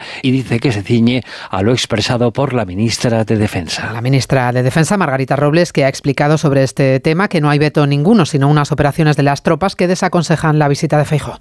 El señor Fijó será siempre muy bien recibido en cualquier unidad militar, pero no cuando esa unidad militar esté realizando unas operaciones que puedan distorsionar la visita, eh, la marcha de unas operaciones en el ámbito de la OTAN. Por tanto, el señor Fijó sabe perfectamente que este gobierno en materia de defensa tiene una política de Estado abierta a todos, una política que no es partidista. Sobre el caso de los trenes y la compensación que ha ofrecido el gobierno, cercanías gratis en Asturias y en Cantabria hasta 2026, Galicia pide hoy el mismo trato. Recuerda la Junta que FEBE también opera en Galicia y que los usuarios tienen el mismo derecho a recibir idéntico trato. Galicia, Ángeles San Luis. La Junta ya remitió una carta en su momento pidiendo información, ya que la línea FEBE también atraviesa la comunidad, va desde el límite con Asturias hasta la ciudad de Ferrol. Es decir, el retraso en los trenes también afecta a los viajeros de aquí. En Onda Cero Galicia, el presidente de la Junta, Alfonso Rueda, ha dicho que no habían recibido respuesta de esa carta, dirigida a la hasta ahora número 2, la lucense Isabel Pardo de Vera, ni a esta carta ni a ninguna otra. Non tivemos resposta. Agardo que quen a suceda, é certo que a ministra vai ser a mesma, pero que o talante sexa diferente. A la problemática del FEBE en Galicia se une el retraso en los trenes abril y también todavía el cierre del viaducto de la A6. El deporte con Oscar Conde. La Liga de Fútbol Profesional ha emitido hoy un comunicado respaldado por todos los clubes, a excepción de Barcelona y Real Madrid, en el que muestran su rechazo y repudia por los hechos acontecidos por el caso Negreira, que consideran de máxima gravedad. Añade el organismo que preside Javier Tebas, que están ya trabajando activamente para esclarecer cualquier irregularidad que se haya podido producir, ya sea de carácter deportivo o de cualquier otra índole. Este escándalo arbitral salpica un Fútbol Club Barcelona, cuyo presidente, Jan Laporta, ha asegurado hoy que están llevando a cabo una investigación interna para aclarar lo ocurrido en un asunto que ha hecho aumentar la tensión entre la ciudad, entidad azulgrana y la liga, con Javier Tebas incluso pidiendo ayer la división del máximo mandatario culé si no lograba explicar con claridad lo ocurrido. Un mensaje que ha tenido respuesta del propio Laporta. Ya nos habían avisado algunos de ustedes de que el señor Tebas estaba detrás de una campaña reputacional contra el Barça y contra mi persona. Bueno, ya se ha sacado la careta manifestando que yo deje la presidencia del Barça. Sale su intención de dominar el Barça desde la distancia. Pues mire, no le voy a dar el gusto al señor Tebas. Tendremos además Radio Estadio y Onda Cero desde las ocho y media para vivir ese partido de ida de los octavos de final de la Liga de Campeones que disputan Liverpool y Real Madrid. Encuentro en el que se va a guardar un minuto de silencio por el fallecimiento a los 83 años de edad de Amancio Amaro, exjugador y presidente de honor de la entidad madridista. Actualizamos toda la información en una hora, a las 5, las 4 en Canarias. Este martes regresa la mejor Champions a Radio Estadio. A partir de las ocho y media de la tarde, todo un clásico europeo. Liverpool-Real Madrid. Desde el mítico estadio de Anfield, el campeón de Europa inicia el camino para intentar coronarse de nuevo como rey de Europa. Los ingleses, tras un mal inicio de la temporada, buscarán también la revancha tras la final del año pasado. Este martes, partido de ida de octavos de final de la Champions en Radio Estadio, con Edu García. Te mereces esta radio. Onda Cero, tu radio. Julia en la onda. Dos cositas. La primera, no tiene seguro de coche eléctrico. La segunda, yo me voy a la mutua. Vente a la mutua y además de las mejores coberturas para tu coche eléctrico, te bajamos el precio de tus seguros, sea cual sea. Por esta y muchas cosas más, vente a la mutua. Llama al 91 555 5555 91 555 5555. Condiciones en mutua.es. La práctica del deporte es un derecho y el deporte promueve la cohesión. La Diputación de Barcelona te invita a conocer la capacidad de transformación del deporte. El martes 28 de febrero, desde Badalona, con el programa Julia en la Onda, descubriremos cómo el proyecto Juventud Activa, Sociedad Activa da respuesta a uno de los retos globales que tiene por delante nuestra sociedad. En directo desde las instalaciones del Pabellón Olímpico de Badalona, con el patrocinio de la Diputación de Barcelona. El martes 28, a partir de las 3 de la tarde, Julia en la Onda desde Badalona, con Julia Otero. Te mereces esta radio. Onda Cero, tu radio. Lo vieron en distintas partes de Dublín. Estoy buscando a este hombre. Nunca me hubiera imaginado que iba a llegar tan lejos. El desenlace final de un exhaustivo trabajo de investigación. ¿Dónde se encuentra el asesino más buscado de nuestro país? Anglés, historia de una fuga. Hoy a las diez y media de la noche en La Sexta. Ya disponible serie documental completa en A3 Player Premium. Si eres profesor o centro educativo, ya puedes participar en la segunda edición de los premios Mentesami. Queremos reconocer todas esas iniciativas que fomentan el pensamiento crítico de los alumnos, que impulsan la creatividad audiovisual responsable o que promueven los valores y la convivencia en el aula. Puedes presentar tu proyecto hasta el 20 de abril. Encuentra toda la información en mentesami.org, porque la alfabetización mediática e informacional de hoy decide el futuro. Fundación A3 Media. Colaboran Platino Educa y Unie Universidad. Onda Cero, Madrid. Clínica Oliver y Alcázar. Especialistas en implantes para pacientes con muy poco hueso. Cirugía mínimamente invasiva con prótesis definitiva en un mes como máximo. Diagnóstico gratuito y financiación. Consulte su caso en el 91 564 6686 o a través de la página web oliverialcázar.com. Más de 30 años de experiencia. Otros lo dicen, pero solo nosotros lo hacemos. Contrata 100% online tu seguro de salud en segurosquiero.es. Rápido, fácil y seguro. En el momento que tú decidas y sin llamadas que no deseas. Segurosquiero.es. Seguros quiero, seguros quiero, compara y contrata en seguros quiero. Punto es. A la hora de alquilar, ¿cierras los ojos esperando que la fuerza te acompañe para que te paguen mes a mes? ¿O confías en cobrar puntualmente todos los días 5? Cada día somos más los que disfrutamos de la protección de alquiler seguro. Llama ahora al 910-775-775. Alquiler seguro. 910-775-775.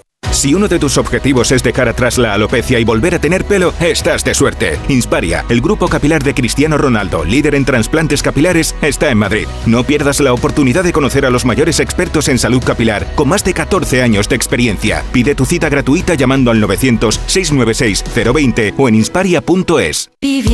Si te preocupas de buscar el mejor colegio para tus hijos y los mejores especialistas para tu salud, ¿por qué dejas la compra-venta de tu vivienda en manos de la suerte? Confía en Vivienda 2. Entra en vivienda2.com, la empresa inmobiliaria mejor valorada por los usuarios de Google. Con los ojos cerrados, vivienda 2. El 2 con número. En Ibismed tratamos las hemorroides desde la causa, por eso te garantizamos que no volverán a reproducirse nunca más. Ibismed cuenta con la única técnica pionera en el mundo para la solución definitiva a las hemorroides, sin dolor, sin postoperatorio y sin complicaciones, ya que no es necesario ni tocar ni tratar la zona anal. Ibismed, el único tratamiento indoloro y definitivo para las hemorroides. Más información en ibismed.es y en el 91 431 5411. ¿Qué relación tiene Murakami con el deporte? ¿Pudo Sean Connery jugar en el Manchester United? ¿Sabemos quién fue el primer hombre que subió al Everest? ¿Qué le mueve realmente a Usain Bolt, el hombre más veloz del planeta? Lo que el pibe le dijo a Dios. Un libro de Miguel Venegas sobre el deporte como fenómeno social, con los mejores relatos de la cultureta de Onda Cero. Pelé, Jordan, Ali, Galeano, Elton John, Orson Welles. Lo que el pibe le dijo a Dios. Un libro de Espasa.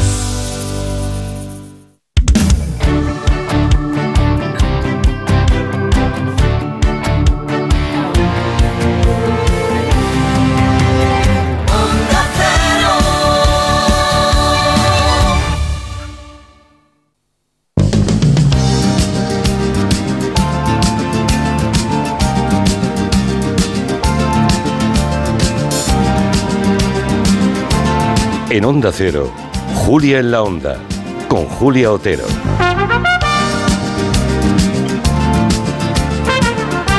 Hoy emitiendo en directo desde el centro de la Fundación Caja Rioja, estamos en Calahorra. En un ratito conoceremos a Isabel Ochoa y Alexander Juncker. ¿Les conoce usted, alcaldesa?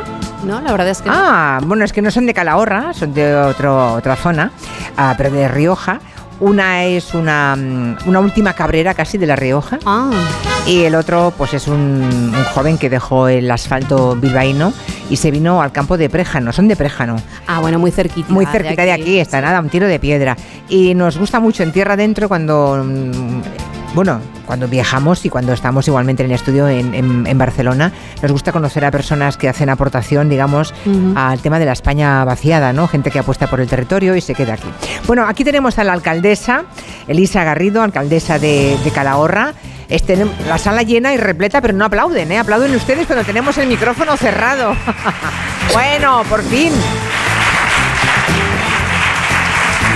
No sé si aplauden a la alcaldesa, a nosotros, al programa, um, pero bueno, No está Bueno, mal la alcaldesa, poco, ¿eh? ¿no? Porque la primera autoridad municipal de alguna forma siempre es el político que está más en contacto con el ciudadano, es el que está en la distancia Sí. corta, también el que se lleva más bofetadas y también algunas y muchas alegrías, ¿no? Depende. Bueno, al final todo el mundo mira hacia su ayuntamiento, tengas competencia o no, y les cuesta a la gente a veces entender, ¿no? Dices, bueno, porque yo te entiendo perfectamente, esto no me compete, voy a preguntarle o voy a intentar que el que tiene la competencia lo haga, pero si estamos más cercanos. Pero bueno, luego también te da mucha satisfacción, ¿no? El, el alcalde o la alcaldesa es, es una autoridad que te puedes encontrar en cualquier calle, ¿no? En una fiesta cualquier mayor, sitio. en cualquier sitio, y es el primero al que se le plantean problemas o exigencias o peticiones, ¿no?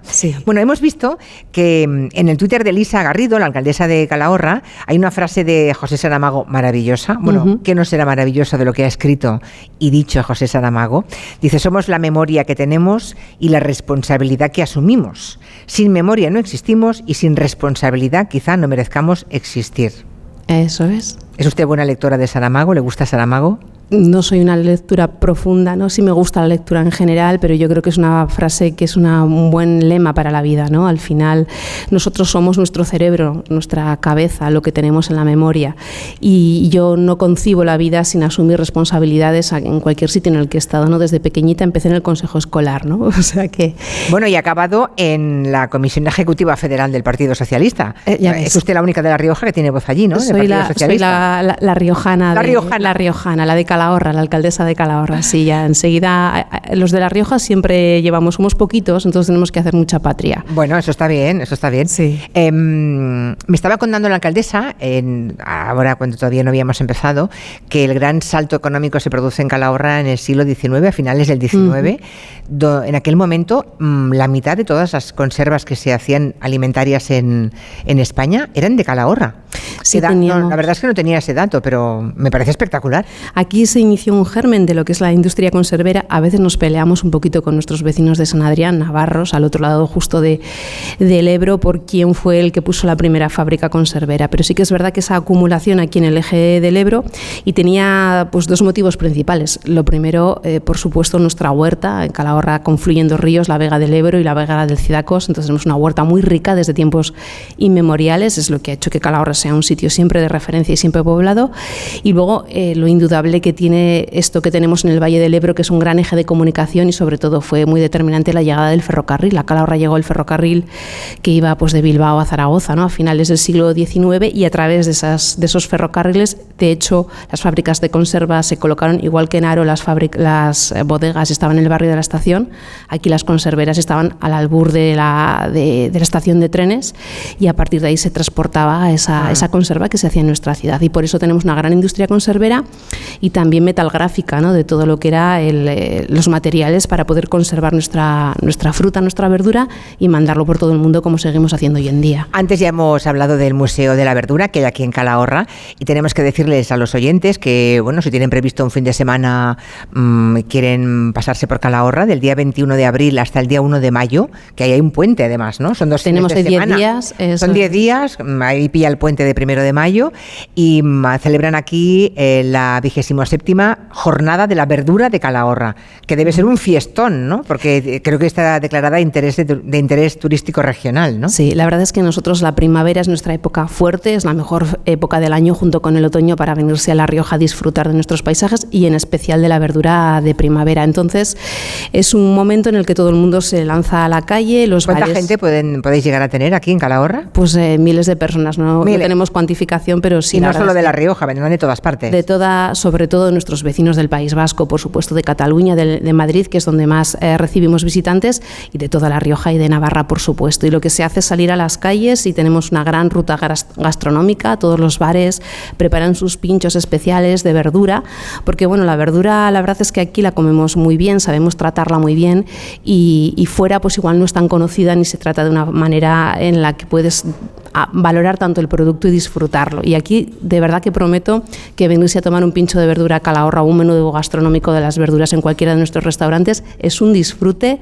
y no tiene nada que ¿Qué ver verduras serían de las calagur- calagurritanas las que no podríamos perdernos? Bueno, es la época es buenísima de los espárragos frescos, no de lata, que están muy bien, ¿eh? los espárragos de lata están muy bien, pero hay que, hay que venir a ver cómo se saca un espárrago, a pelarlo en vivo y en directo y a comérselo recién cocido, los eh, guisantes fresquitos, las las habas frescas, la menestra es la época eh, ideal para, para, consumirla. Son verduras que no tienen nada que ver y que además eh, merece la pena probarlas al menos una vez en la vida porque no se parece a nada lo que hay en una lata que te repito, son excelentes, ¿eh? pero hay que probarlo de otra ah, manera totalmente diferente. Claro, claro. Bueno, ojalá venga mucha gente después de esta charla, gente que ahora mismo está apuntándose en, su dietario, en la agenda. Mira, eh, esos dos, voy a pasar, fines de semana. ¿eh? Sí, voy a pasar lista. ¿eh? O sea, que tu vengan pregunta, todos. Tu pregunta, ¿es porque lo visteis en Gelo o porque ya lo.? Bueno, porque oye, está, hay, mucha gente que de pronto no sabe qué hacer un fin de semana y le estamos dando una idea, porque no es una idea cualquiera.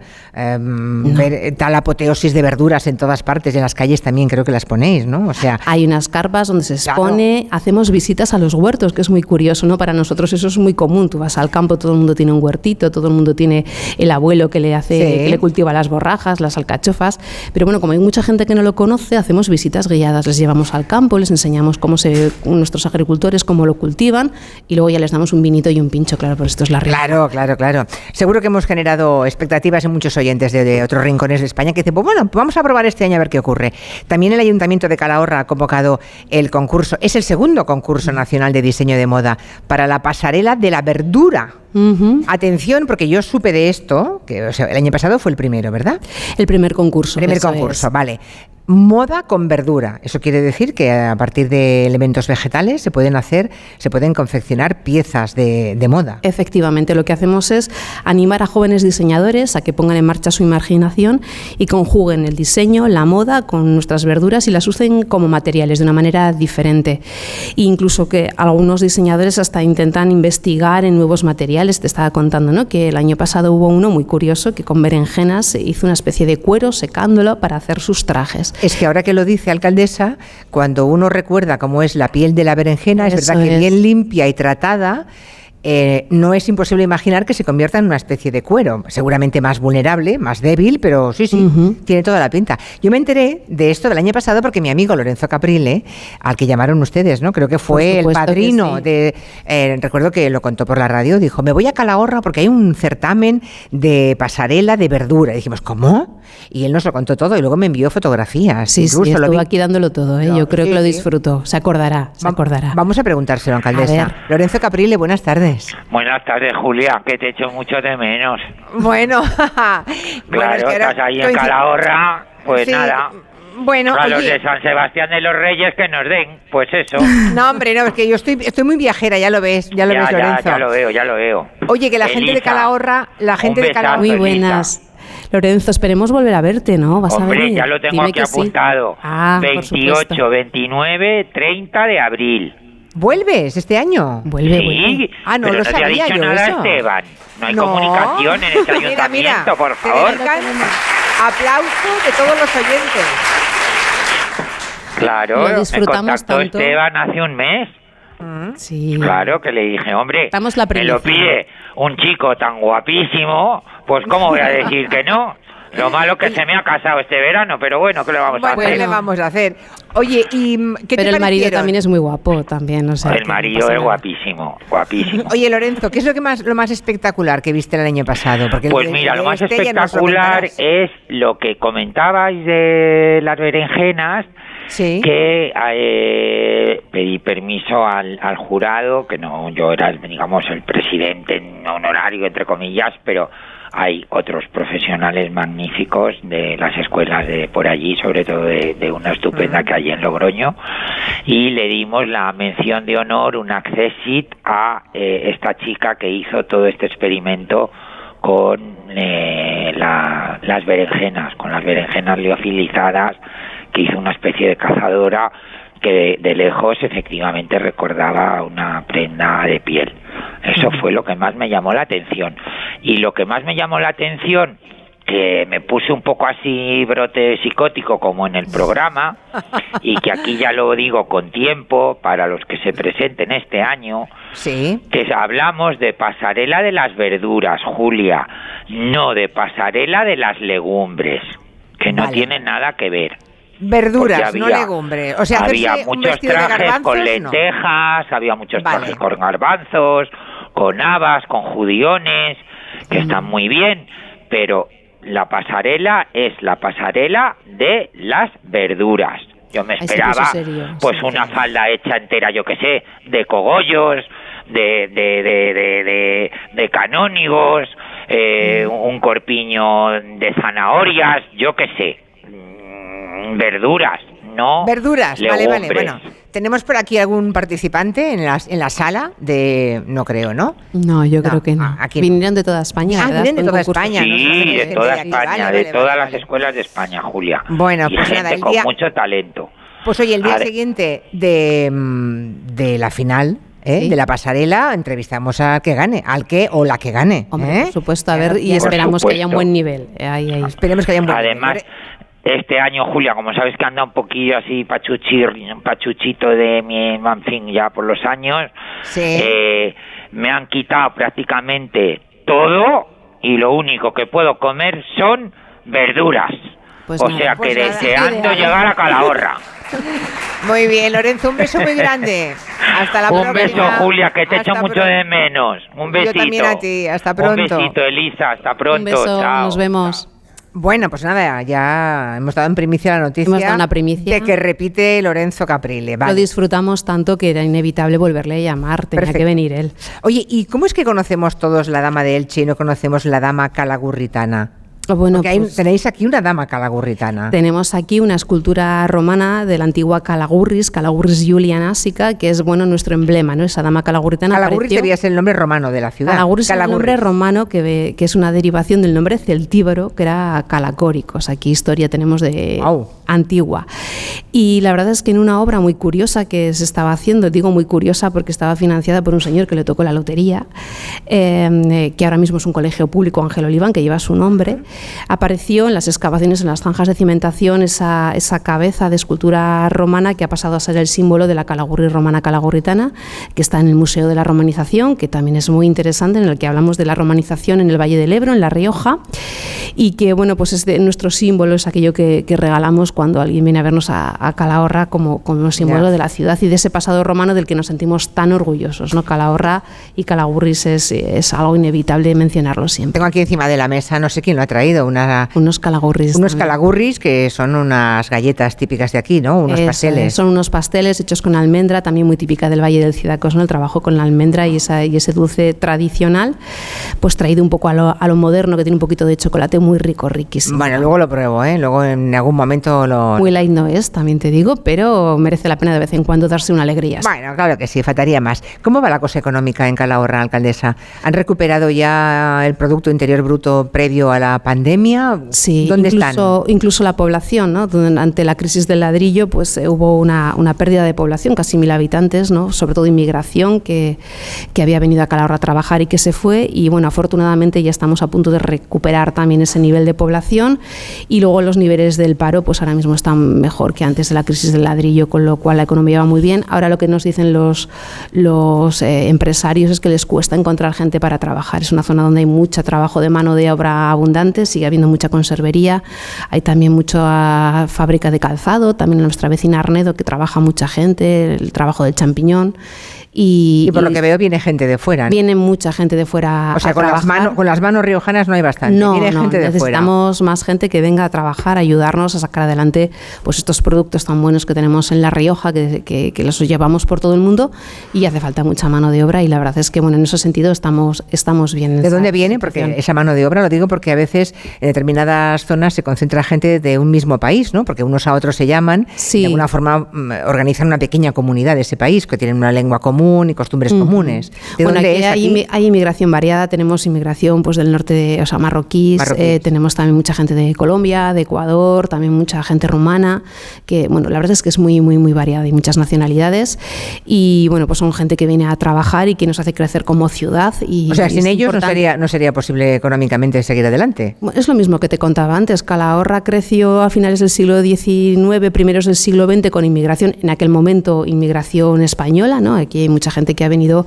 pues sobre todo de las tierras altas de Soria, de otras eh, localidades de la, de la Sierra Riojana, que nos hicieron crecer, que fue según en los años 50, 60, 70. Claro, es que antes la inmigración era interna de España. Efectivamente, venía, y lo mismo, era gente que venía a Calahorra a trabajar a nuestras fábricas. Y era, bueno, la inmigración viene de otros lugares, pero también es lo que nos hace crecer como ciudad. Es, es importante, tienes que atraer población y fijarla, y para eso lo que hace falta sobre todo es, es, trabajo, un trabajo que te permita pues, sostener tu calidad de vida. ¿no? Y bueno, en La Rioja la calidad de vida es muy buena, el nivel económico es, muy bueno también, y por eso necesitamos que venga esa inmigración a que nos ayude a sostenernos. Creo que para Calahorra está previsto la ciudad del envase y el embalaje. Esto, un proyecto muy importante. Claro, eso para la alcaldesa debe ser importantísimo, ¿no? Que esto salga adelante. ¿Ya está confirmado todo esto? Está confirmado, de hecho lo que es el, el centro tecnológico está funcionando y ahora está ya en marcha la redacción del proyecto para la construcción del centro tecnológico en el polígono industrial el Recuenco, que está aquí en la carretera en la ciudad 232. ¿Qué va a hacer ese centro? Pues es un centro de, lo de investigación y desarrollo y también con una planta de prototipado para investigar todo lo que tiene que ver con las nuevas eh, tecnologías del envase y el embalaje para bueno, dar un baño añadido a nuestros productos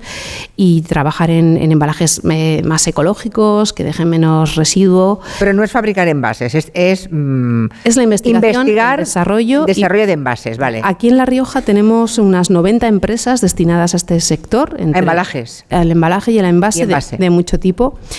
Eh, y lo que hace falta es cada vez ir modernizando. Entonces, esta planta lo que va a hacer, este centro tecnológico, que ya tiene una financiación eh, adjudicada de 40 millones de euros solo para el centro, en el que lo que se va a hacer es desarrollar, investigar nuevos productos, nuevos envases y hacer lo que se llaman las plantas de prototipado, es decir, una pequeña producción a escala que permite desarrollar el producto y el, y el proceso productivo para que luego nuestras empresas del entorno, que sí que son las que fabrican en gran cantidad, lo testen, lo puedan a prueba en el mercado y lo puedan sacar a la producción.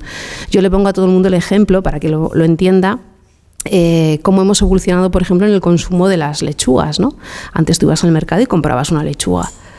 Y, y, claro, una lechuga, pues eh, hay otros países donde las producen mucho más baratas. Pero sin embargo, cuando ahora vas al supermercado, ¿compras lechugas o cómo la compras la lechuga? Casi todo el mundo la compra envasada, en unos envases que han conseguido que la lechuga esté limpia, lavada, cortada y que te aguante una semana en la nevera. Y a punto para abrir y poner en la fuente. Y poner en la mesa. Entonces la gente prefiere pagar un poco más por ese producto, pero que le da un servicio que no le ofrece una lechuga eh, traída del campo.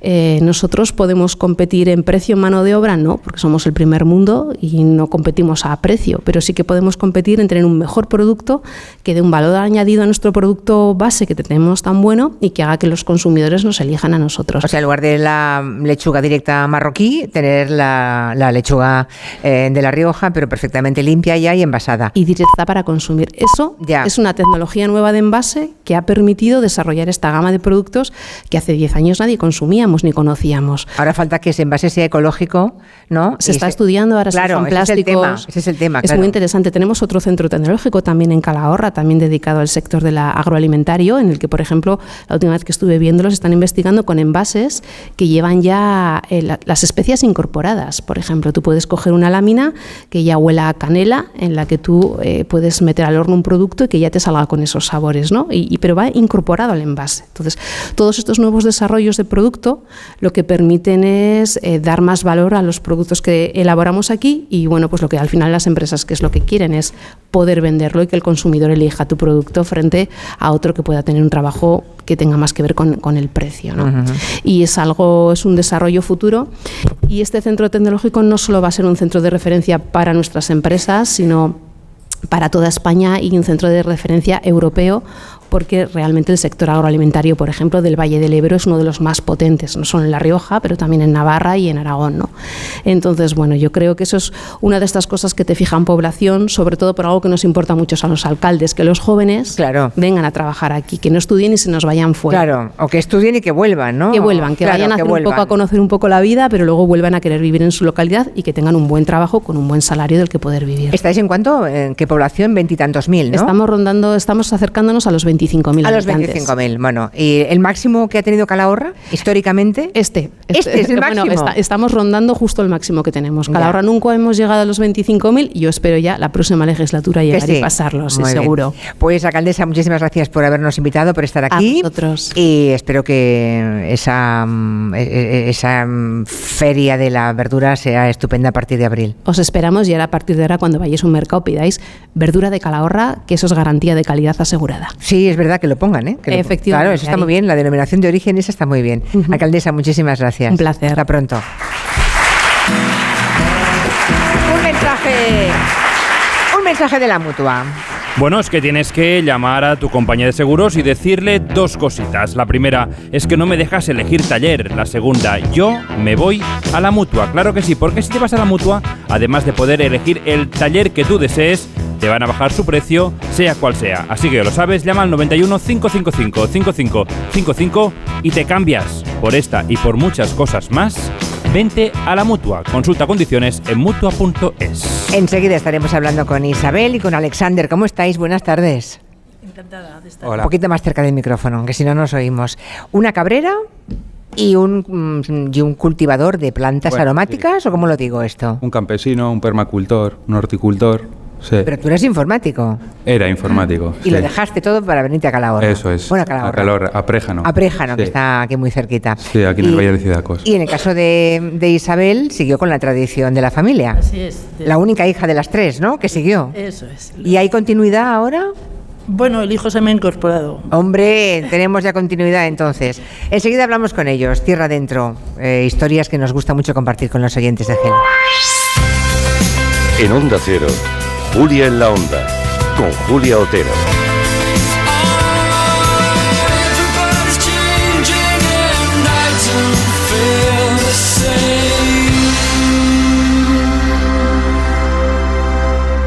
Celebramos el gran final del 30 aniversario de Disneyland París hasta el 30 de septiembre. Prepárate para perder totalmente la cabeza como Donald. O convertirte en un superhéroe como Iron Man. Vive increíbles emociones en el gran final del 30 aniversario de Disneyland París con la vuelta de Disney Dreams y el nuevo espectáculo de los Vengadores. No te lo pierdas. Reserva en Semana Mágica con viajes el corte inglés con el mejor precio garantizado y cancelación gratuita hasta 7 días antes. Consulta condiciones. Ven a Disneyland París con viajes el corte inglés.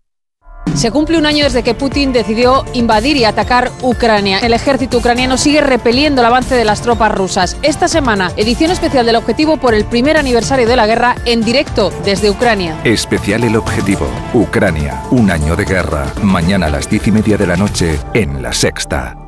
Desde Fiat te invitamos a disfrutar de unas condiciones especiales en los Fiat Dolce Vita Days. 0% TAE, 0% TIN. Financiando con FCA Autobank hasta 6.000 euros y hasta 24 meses. 24 cuotas mensuales de 250 euros. Precio total adeudado y a plazos 6.000 euros. Válido para 500 unidades en stock hasta el 28 de febrero. Consulta condiciones en fiat.es. ¿Y tú que tienes adolescentes en casa? ¿Qué necesitas para tu seguridad? Nos vamos algún fin de semana fuera y ellos prefieren quedarse. Invitan amigos, entran, salen. Y yo no me quedo tranquila. Pues con la alarma de Securitas Direct sabrás que están protegidos dentro de casa frente a intrusos y emergencias y tú siempre podrás ver a través de las cámaras que están bien. Y es que tú sabes lo que necesitas y ellos saben cómo protegerte. Llama ahora al 900-272-272 o entra en securitasdirect.es y descubre la mejor alarma para ti. La vida es como un libro y cada capítulo es una nueva oportunidad de empezar de cero y vivir algo que nunca hubieras imaginado. Sea cual sea tu próximo capítulo, lo importante es que lo hagas realidad. Porque dentro de una vida hay muchas vidas y en Cofidis llevamos 30 años ayudándote a vivirlas todas. Entra en cofidis.es y cuenta con nosotros. Te vamos a dar los dos mejores consejos para estar siempre en forma. Uno y dos, uno y dos, uno y dos. Apúntate al mejor gimnasio del mundo. Caminar por tu ciudad con Callahan Adaptation. El primer zapato que se adapta al pie y a tu forma de caminar.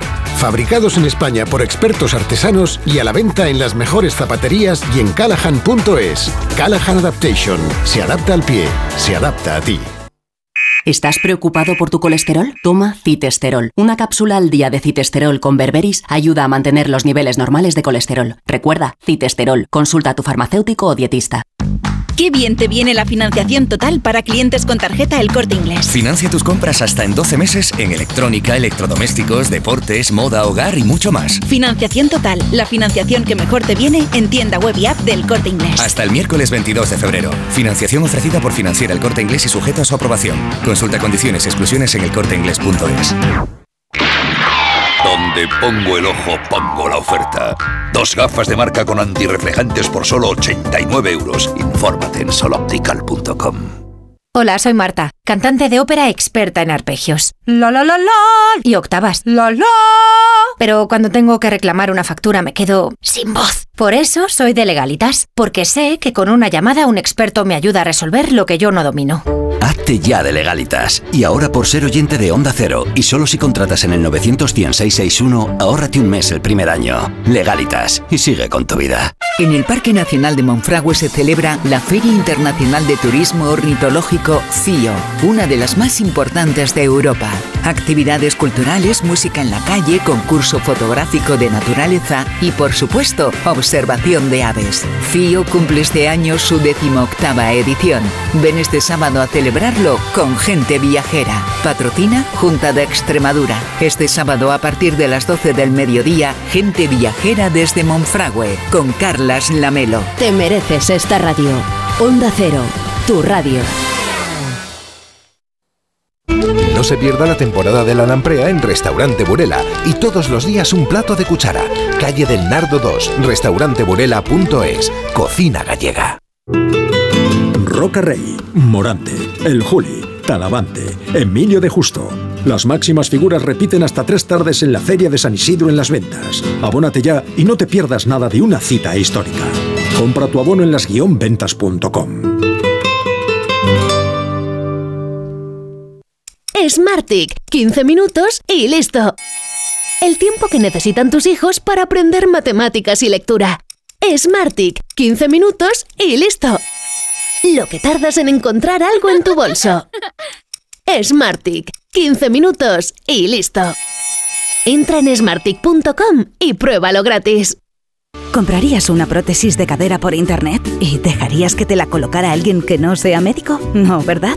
Entonces, ¿por qué compras la ortodoncia, el blanqueamiento dental o la férula de descarga si los tratamientos bucodentales son complejos y han de ser personalizados? Consulta con un dentista de tu confianza. Pon la salud de tu boca en buenas manos. Colegio de Odontólogos y Estomatólogos de Madrid.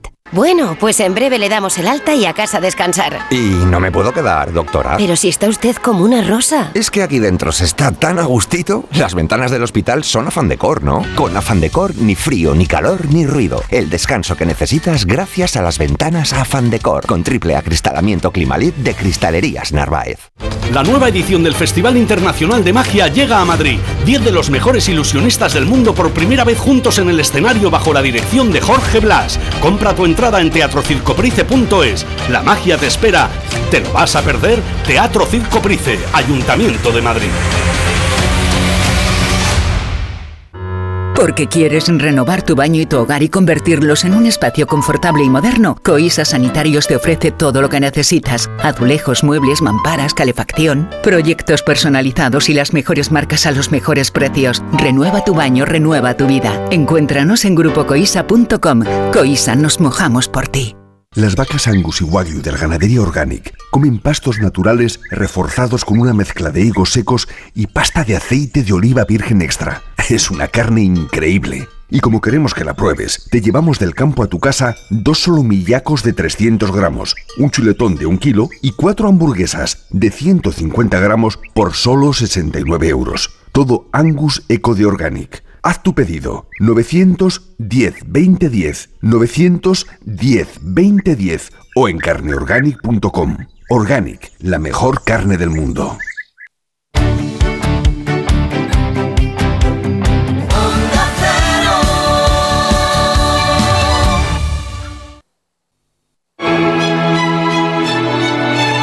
En Onda Cero, Julia en la Onda. Con Julia Otero.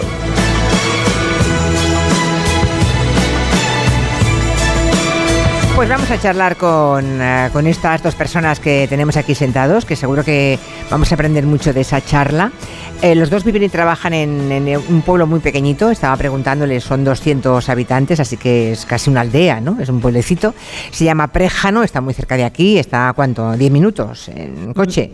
40. 40 minutos. Sí. Ah, bueno, entonces está cerca, pero no tan cerca como yo pensaba.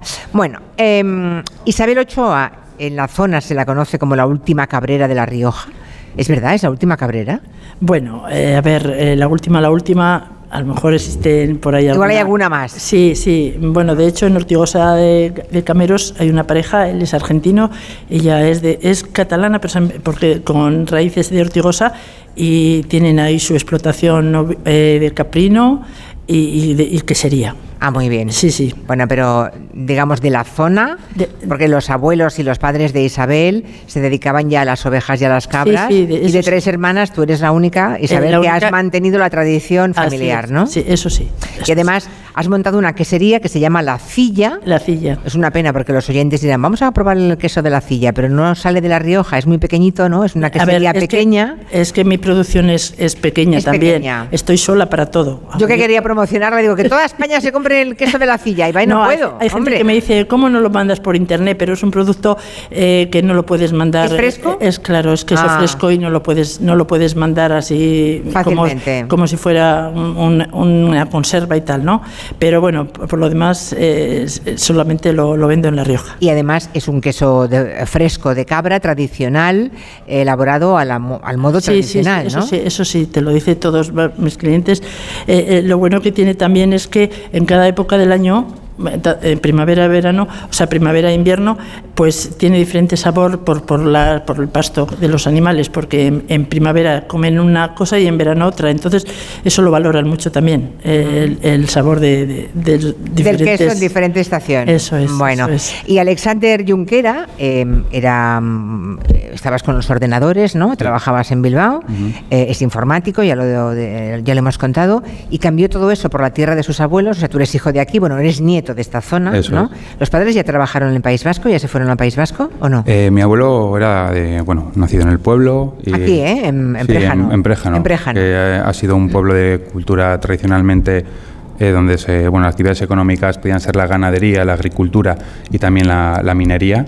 ¿no? Y eh, bueno, en un momento dado eh, pues surgió el tema de la industrialización y muchas familias pues optaron por pues hacer un la éxodo a, las, a las ciudades. Sí, ¿no? sí. En este caso, pues mi familia hizo eso eh, y yo lo que he hecho ha sido un poco la- el retorno, ¿no? Nosotros siempre mm, pasábamos los veranos, ¿no? Los periodos, los periodos estivales, las vacaciones en el pueblo, al final te empieza, te empieza a, a- a llamar mucho, ¿no? Mm. Y como dicen que la cabra tira al monte, pues yo pues, un poco cabra. Aunque no pues, tengas cabra, pero tienes Sí. plantas aromáticas, ¿no? Eso es, con 22 años tomé la decisión de, de cambiar mi estilo de vida. ¿Y qué te dijeron tus padres? Me imagino ese momento en que dice, pero Pues bueno, en el, ese momento... el niño se ha vuelto loco, quiere volver al Sí, pueblo. Se piensan igual que, mm, que es para 15 días, ¿no? Ya, oipa, Debió ya- pensar, se le pasará, volverá. se le pasará. Sí, bueno, ya llevamos 17 años y la verdad que muy contentos con el cambio de vida.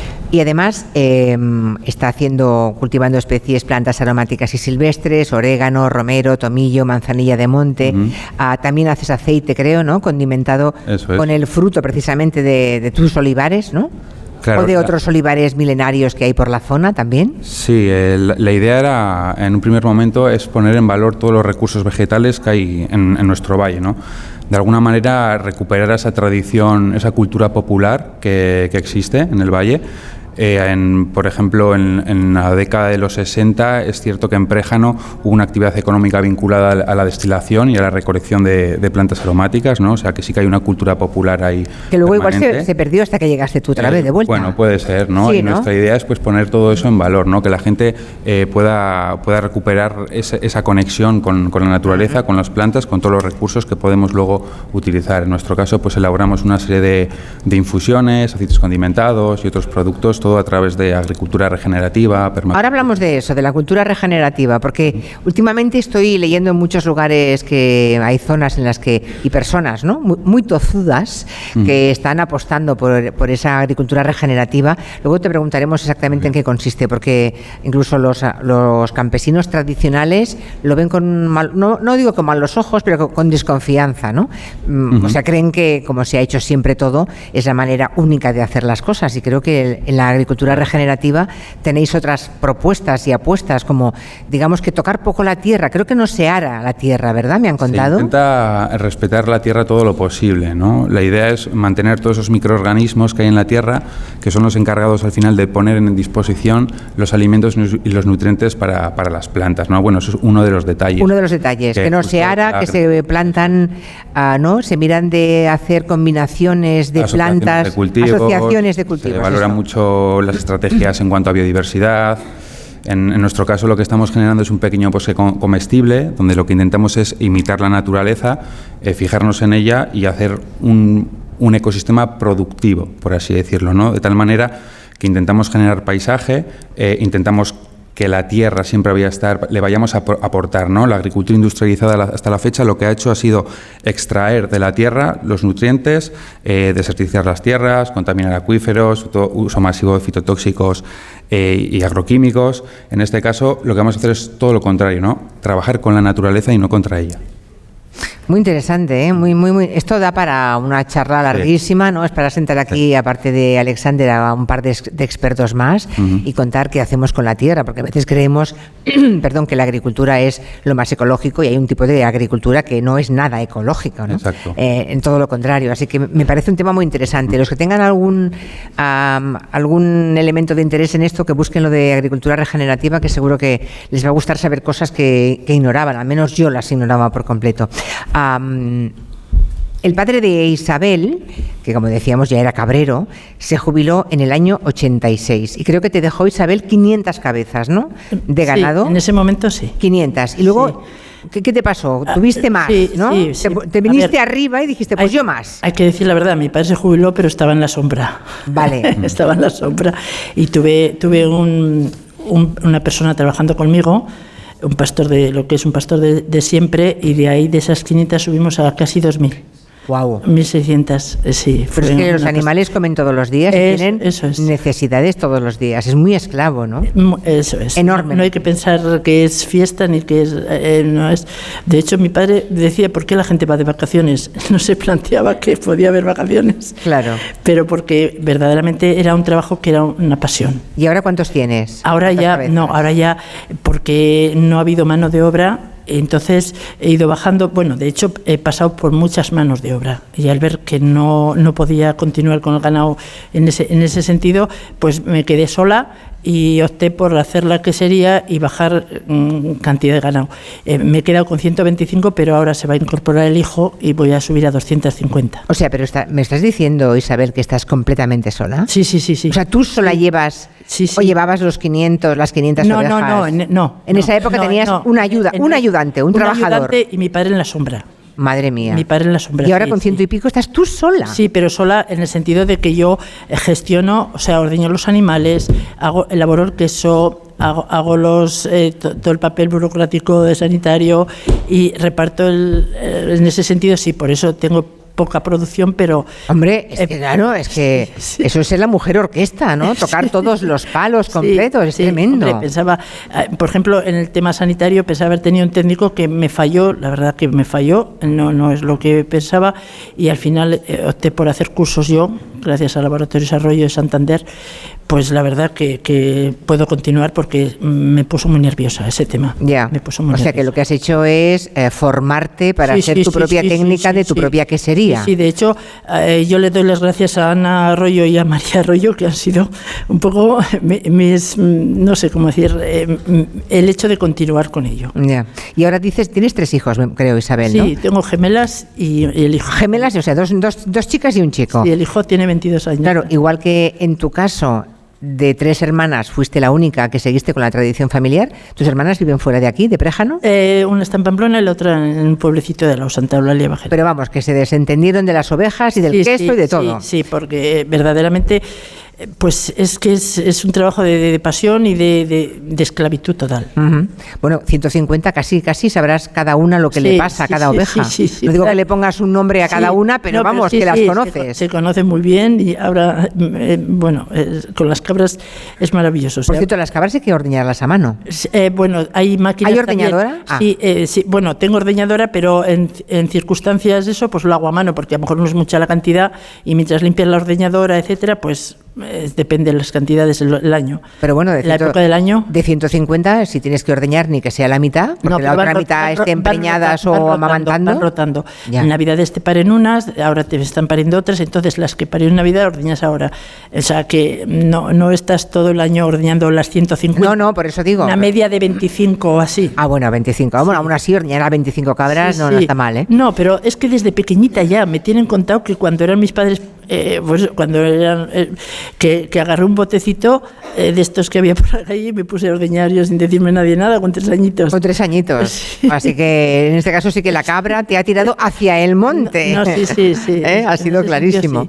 Y ahora, de tus tres hijos, ¿se va a repetir la historia? ¿Uno de los tres? Bueno, el hijo más que nada sí ya se ha incorporado ya, pero más en el tema de, la, de la quesería, porque me está ayudando en el plan, sobre todo eh, he tenido que incorporar ordenador y tal, en el plan digital. Está- Ya. Me está ayudando. Pero además se está incorporando la empresa también. ¿Va a hacerse cargo de las Sí, ovejas? sí, sí. o- Bueno, Ah. los animales por ahora no. por ahora no. Ya. Es, es La más quesería, La quesería. el momento la sí, quesería. le encanta ir a ferias y, y el tema del queso sí. Y luego tienes una, una niña que va a ser periodista. Sí, sí, está en Valladolid. Va a pasar más hambre que el de la quesería, ya te lo digo yo. O no, hay que decir la verdad. Es, es- también es un trabajo muy precario Bueno, actualmente, ¿eh? Así eso- que que no se crea que, ¿eh? que le- es un camino de rosas. Ya lo- en- en- yo creo que en ningún sector es, fácil. Es verdad, En ningún es verdad. sector es fácil. Bueno, eh, Alexander, como decíamos, eh, a los 22 vino para acá y ahora tiene un proyecto que se llama Lurreco Aromáticas. Permacultura y biodiversidad. Ajá. Sí, así es. Vale, cuéntame, por ejemplo, lo de plantar especies que atraen a las abejas que luego a su vez polinizan los olivos y mejoran la cosecha de los olivos. Es que me parece una historia fantástica esta. Claro, esta no, no- no deja de ser una estrategia de cultivo biológica, por así decirlo, ¿no? En este caso lo que se intenta es asociar distintas especies que generen sinergias entre ellos, ¿no? Un ejemplo puede ser, por ejemplo, eh, aquí en, en La Rioja o en Préjano tenemos eh, un olivar, un olivar milenario, eh, se podrían implementar cultivos de lavanda en sus, en sus bases, ¿no? En las calles, y de esta manera, como se solapan las floraciones, las abejas van a venir a recolectar, eh, impresionadas por los aromas de las lavandas, todo ese néctar y a su vez van a polinizar ese ramillete de mayo, ¿no? esa flor del olivo. En consecuencia, vamos a conseguir una producción mayor. ¿no? Son diferentes estrategias de cultivo que se pueden utilizar en distintos frutales, eh, en hortícolas, bueno, de distintas maneras. Imagino que antes eh, analizarías la tierra, ¿no? La estudiaríais para ver qué, qué podía producir mejor. Bueno, más que estudiar la tierra es eh, analizar el paisaje, ¿no? Ya. Mirar un poco la naturaleza, lo que tienes a tu alrededor. Mirar, mirar, eh, esto, esto, era, esto se daba aquí, que se suele decir, ¿no? Esto salía aquí, pues aquí, ¿no? Es. Sigamos aquí. No hay más que imitar la naturaleza, ¿no? Muchas veces y tampoco volverse muy loco. Sí que es cierto que hay muchas estrategias eh, como los setos perimetrales, ¿no? Que puedan servir de reservorio para que tengamos esos insectos eh, depredadores de plagas, ¿no? Establecer casas de pájaros o, o murciélagos, ¿no? Hoteles de insectos.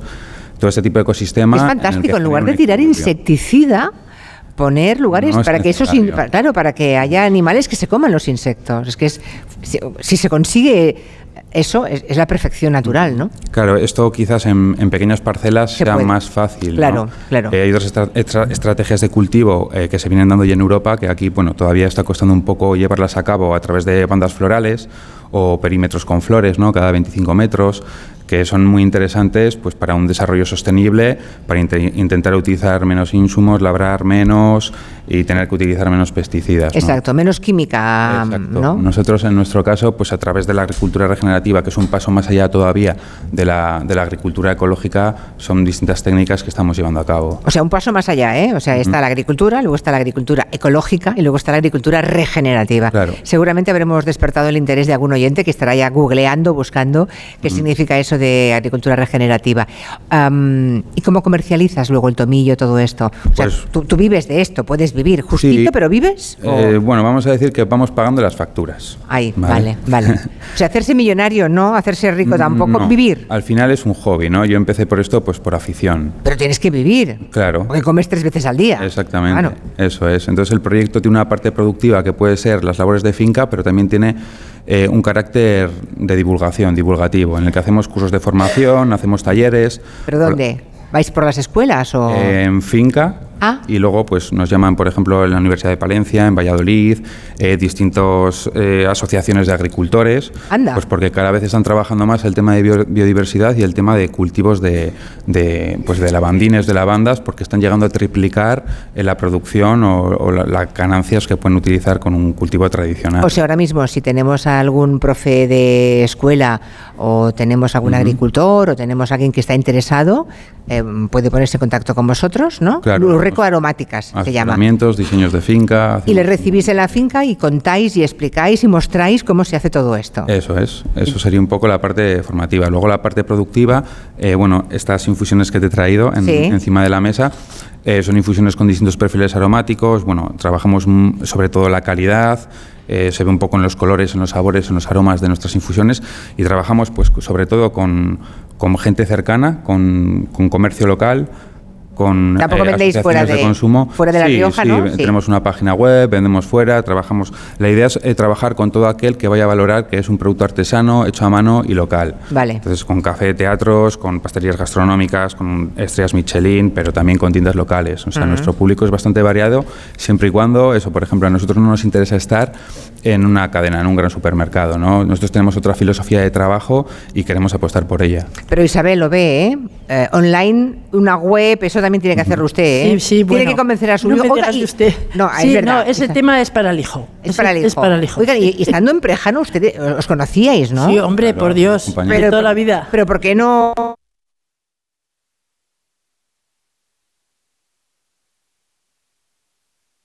Mm, Y conocí... Diferente, pienso yo. Hombre. Es un mercado diferente. No, no tanto. Estamos en contacto, compartimos Ya. ferias con, con la gente de Mercado Social, Sí. con la gente de, de Fademur, de Reas, del Colletero, de todo este tipo. Nos vemos. ¿Hay escuela en Préjano? Sí, sí, sí, sí. O sea, ¿hay suficientes niños en Préjano? Bueno, van viniendo familias también. Algunas eh, familias. sí. Mano de obra, supongo, de... Mm, bueno, hay, hay mucho rumano. por Hay parte, rumano. Sí. Esos niños son los que mantienen las escuelas abiertas, supongo, Sí. de alguna forma, También ¿no? suben alguno de Arnedo. Han subido algún niño de Arnedo también. Ajá. Pero es un colegio, bueno. Pequeñito, claro, que Sí, sois- sois 200, pero sí, bueno. Sí, ya sabes, no sé cuántos habrá, 10, 12. Es que para fijar la gente al territorio... Eh, lo primero, los niños. Bueno, claro, es que hay que poder ganarse la vida en esos lugares, ¿no? Claro, el importante no intentar apoyar a estos pequeños emprendimientos que al final somos gente que estamos luchando por el territorio, ¿no? Claro. que apostamos por un poco por el medio y que al fin y al cabo estamos ejerciendo una actividad económica y estamos fijando población. ¿no? Exacto, exacto. Yo me he apuntado que el tercer sábado de enero acaba de pasar, es una pena, pero me acordaré para el próximo. Apuntan ustedes en el dietario también. El tercer sábado de enero hay la fiesta de la pingada en Préjano, Sí, en la bonito. que, digamos, eh, prueban el primer aceite de la temporada, ¿no? Ujú. Y me han contado que es una fiesta preciosa. Sí, en ello, eh, pues eh, bueno, yo hice jornada de puertas abiertas a la quesería, eh, así que la gente venía ya a, a saborear la pingada y, y yo hice el queso eh, pingado en aceite. Vale, o sea, madre mía, o sea, te- imagínense qué día, ¿eh? Pruebas el queso, buen vinito, una torradita, una tostadita, ¿no? Ujú. Y oliendo a lavanda. Es muy, muy interesante. La verdad que el trujal que tenemos en Préjano es un- el trujal más antiguo de la, de la Rioja, con más de 300 años de historia. Tiene la muela de piedra, está todo como estaba antiguamente, ¿no? Y se hace pues una pequeña demostración de cómo funciona todo. Eh, y bueno, la asociación de estuvo amigos. activo hasta el 2015. Ujú. Y ahora ha vuelto a abrir otra vez. Él no, lo abren simplemente, ya no, ya, Ya no. como do- era, vale. era el museo activo, pero ahora simplemente ya es simplemente como museo. Pues Isabel Ochoa y Alexander Junquera, os deseo toda la suerte del mundo. De verdad me ha encantado conoceros y ojalá hayamos despertado el interés de muchísimas personas que, que desconocían ¿no? una parte de esta actividad. Gracias a los dos. Gracias. Gracias. Son las 5 de la tarde, una o menos en Canarias. Vamos a por las noticias y seguimos.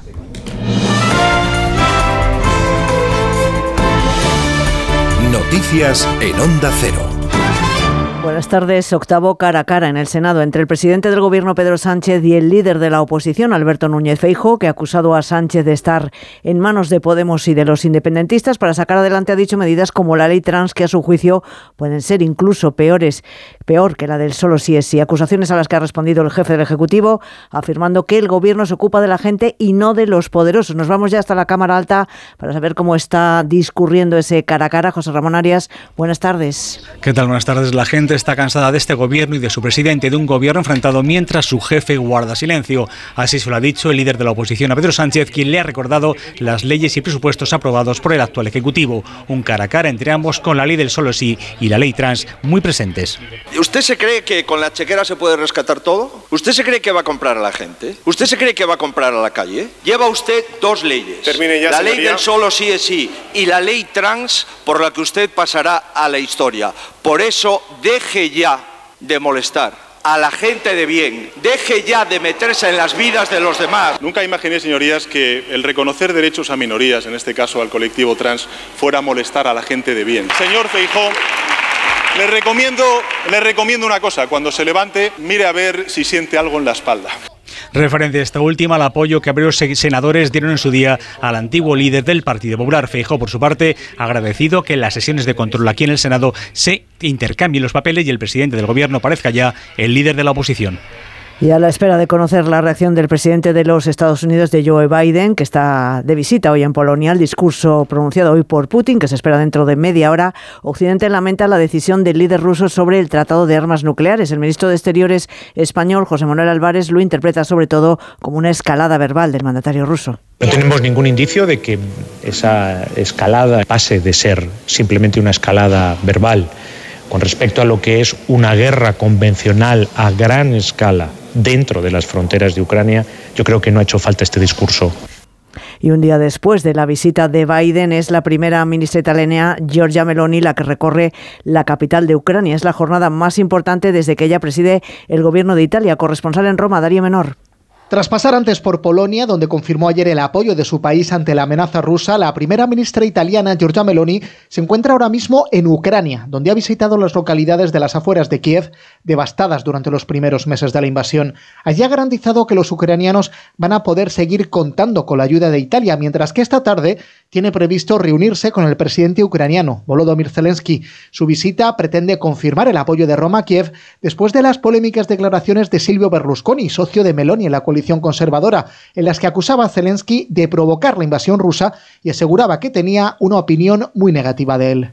Hay preocupación en el sector del automóvil ante la próxima puesta en marcha de la norma anticontaminación Euro 7 de cara a la homologación de los coches. Es una norma que se va a negociar durante la presidencia española de la Unión Europea en el segundo semestre de este año, que según lo previsto reducirá prácticamente a la mitad los niveles de gases permitidos. Pedro Pablo González. La nueva norma para vehículos Euro 7 entraría en 2024 y con plena vigencia en 2025 e impone una reducción a la mitad de los actuales gases contaminantes permitidos. La norma supondría el cierre de factorías y miles de despidos en Europa ante la imposibilidad de ajustar todas las cadenas a modelos nuevos aún en desarrollo y más caros. Wayne Griffith es el presidente de la Asociación de Fabricantes ANFAC. Esta norma se pone en marcha. Estamos en riesgo real de cerrar fábricas y perder miles de empleos en España. En este momento se clausura el foro de movilidad que se ha celebrado en Madrid y con la denuncia de que parte del Ejecutivo español apuesta más por cero coches en ciudades en vez de apostar por reducciones progresivas de la contaminación como se está haciendo en otros países europeos.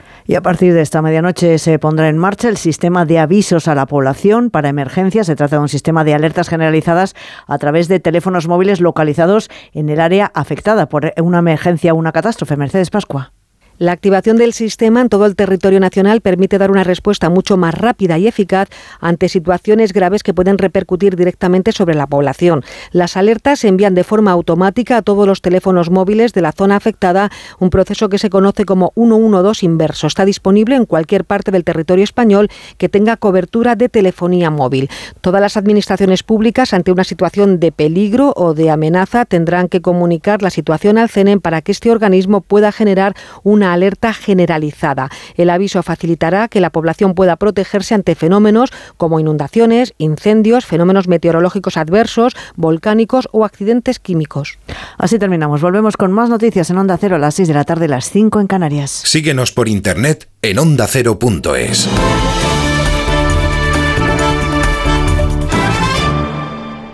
Julia en la Onda.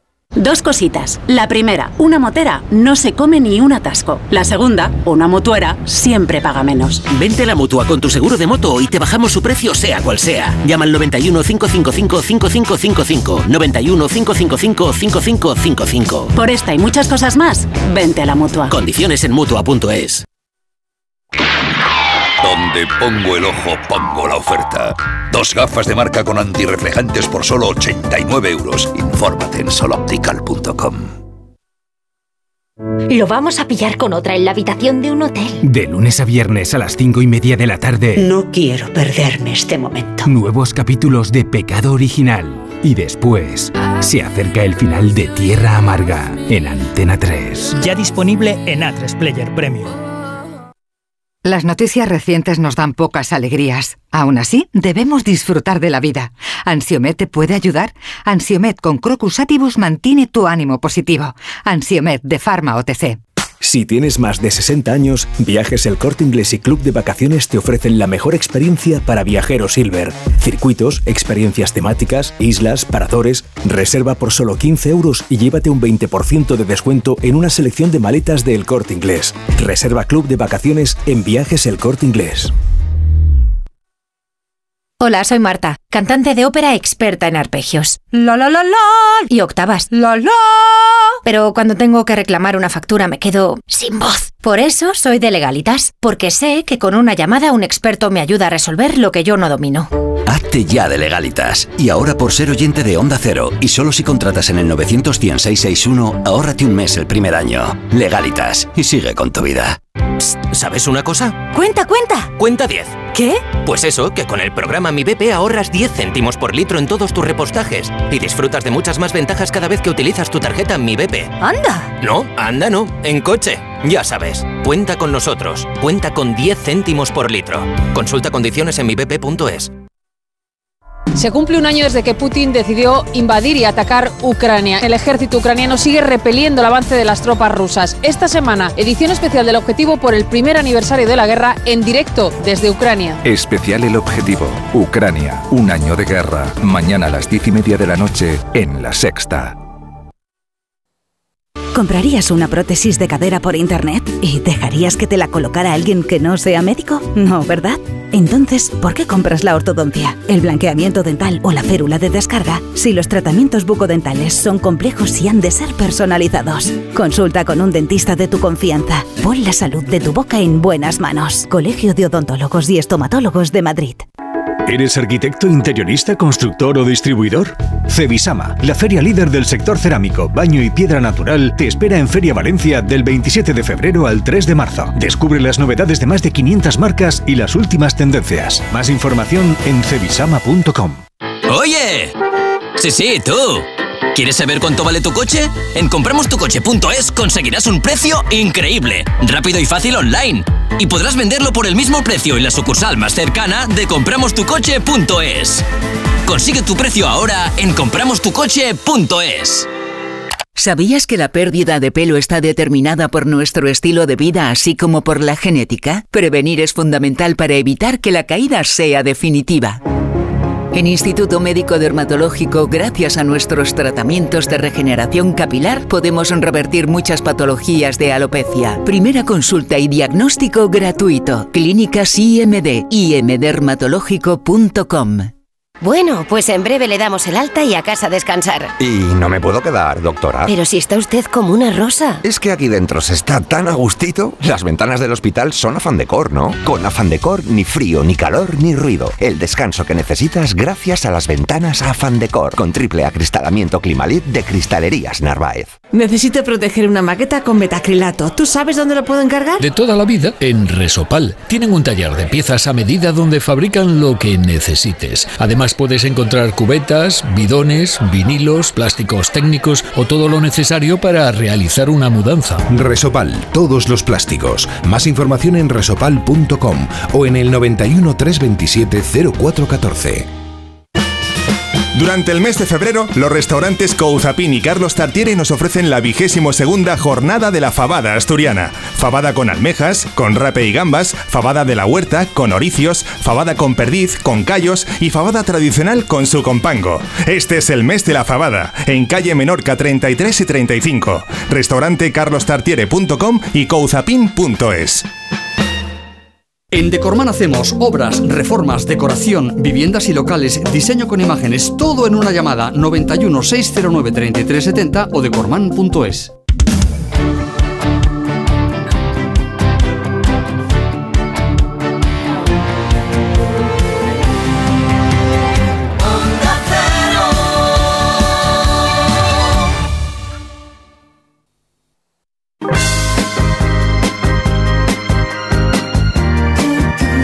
En Onda Cero, Julia en la Onda.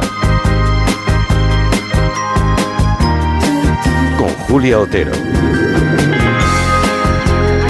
la Fundación Caja La Rioja en Calahorra, emitiendo las cuatro horas en directo de Gelo. Y enseguida hablaremos con Borja Terán. Muy buenas, Borja. Hola, aquí estoy. ¿Te has comprado alguna verdura para llevarte? Ah, mira qué bien, te aplauden y todo. Muy bien. esto, bien, bien, así Aplaudan, me gusta, aplaudan, que se viene me arriba.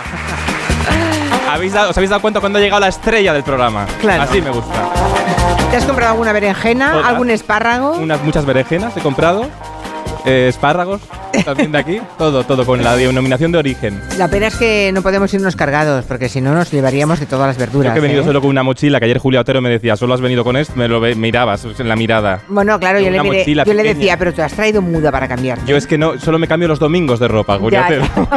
Pero te has cambiado íntegro, ¿eh? Doy fe. Ah, te has dado cuenta. Hombre, me he dado Ah, perfectamente cuenta. Todo. Y luego hablaremos, cuando acabemos en el buen sentido, con Borja Terán tendremos a la presidenta de la Comunidad de La Rioja, a Concha Andreu, y mm, ahora me va a contar algo ¿Qué de la mutua, de la mutua. Bueno, pues que tienes Venga. que llamar a tu compañía de seguros y decirle dos cositas. La primera, hombre, es que me has dejado 10 días sin coche. La segunda, yo me voy a la mutua. Claro que sí, porque si te vas a la mutua, además de poder tener un coche de sustitución, te van a bajar el precio de tus seguros, sea cual sea.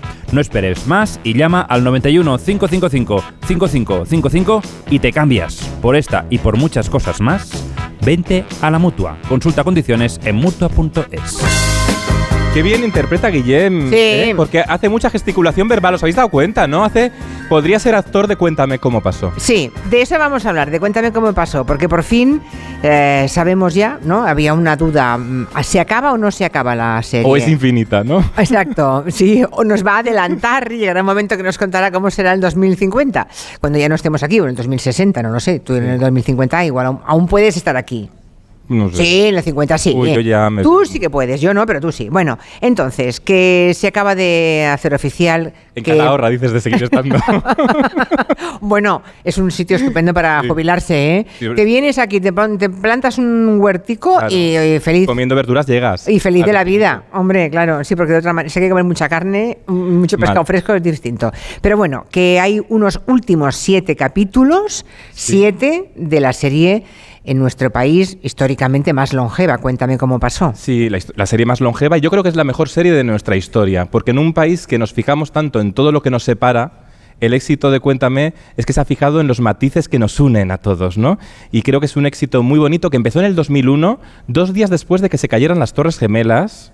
Imagínate ese un rodaje momento. que ya estaba previsto de antes. Claro, no, claro. ya estaba rodado y de repente ¿Eh? se caen las Torres Gemelas y dicen, mm, ¿Y ahora qué hacemos? ¿estrenamos esto? Nos ha- no- ¿Alguien querrá ver una serie de nostalgia?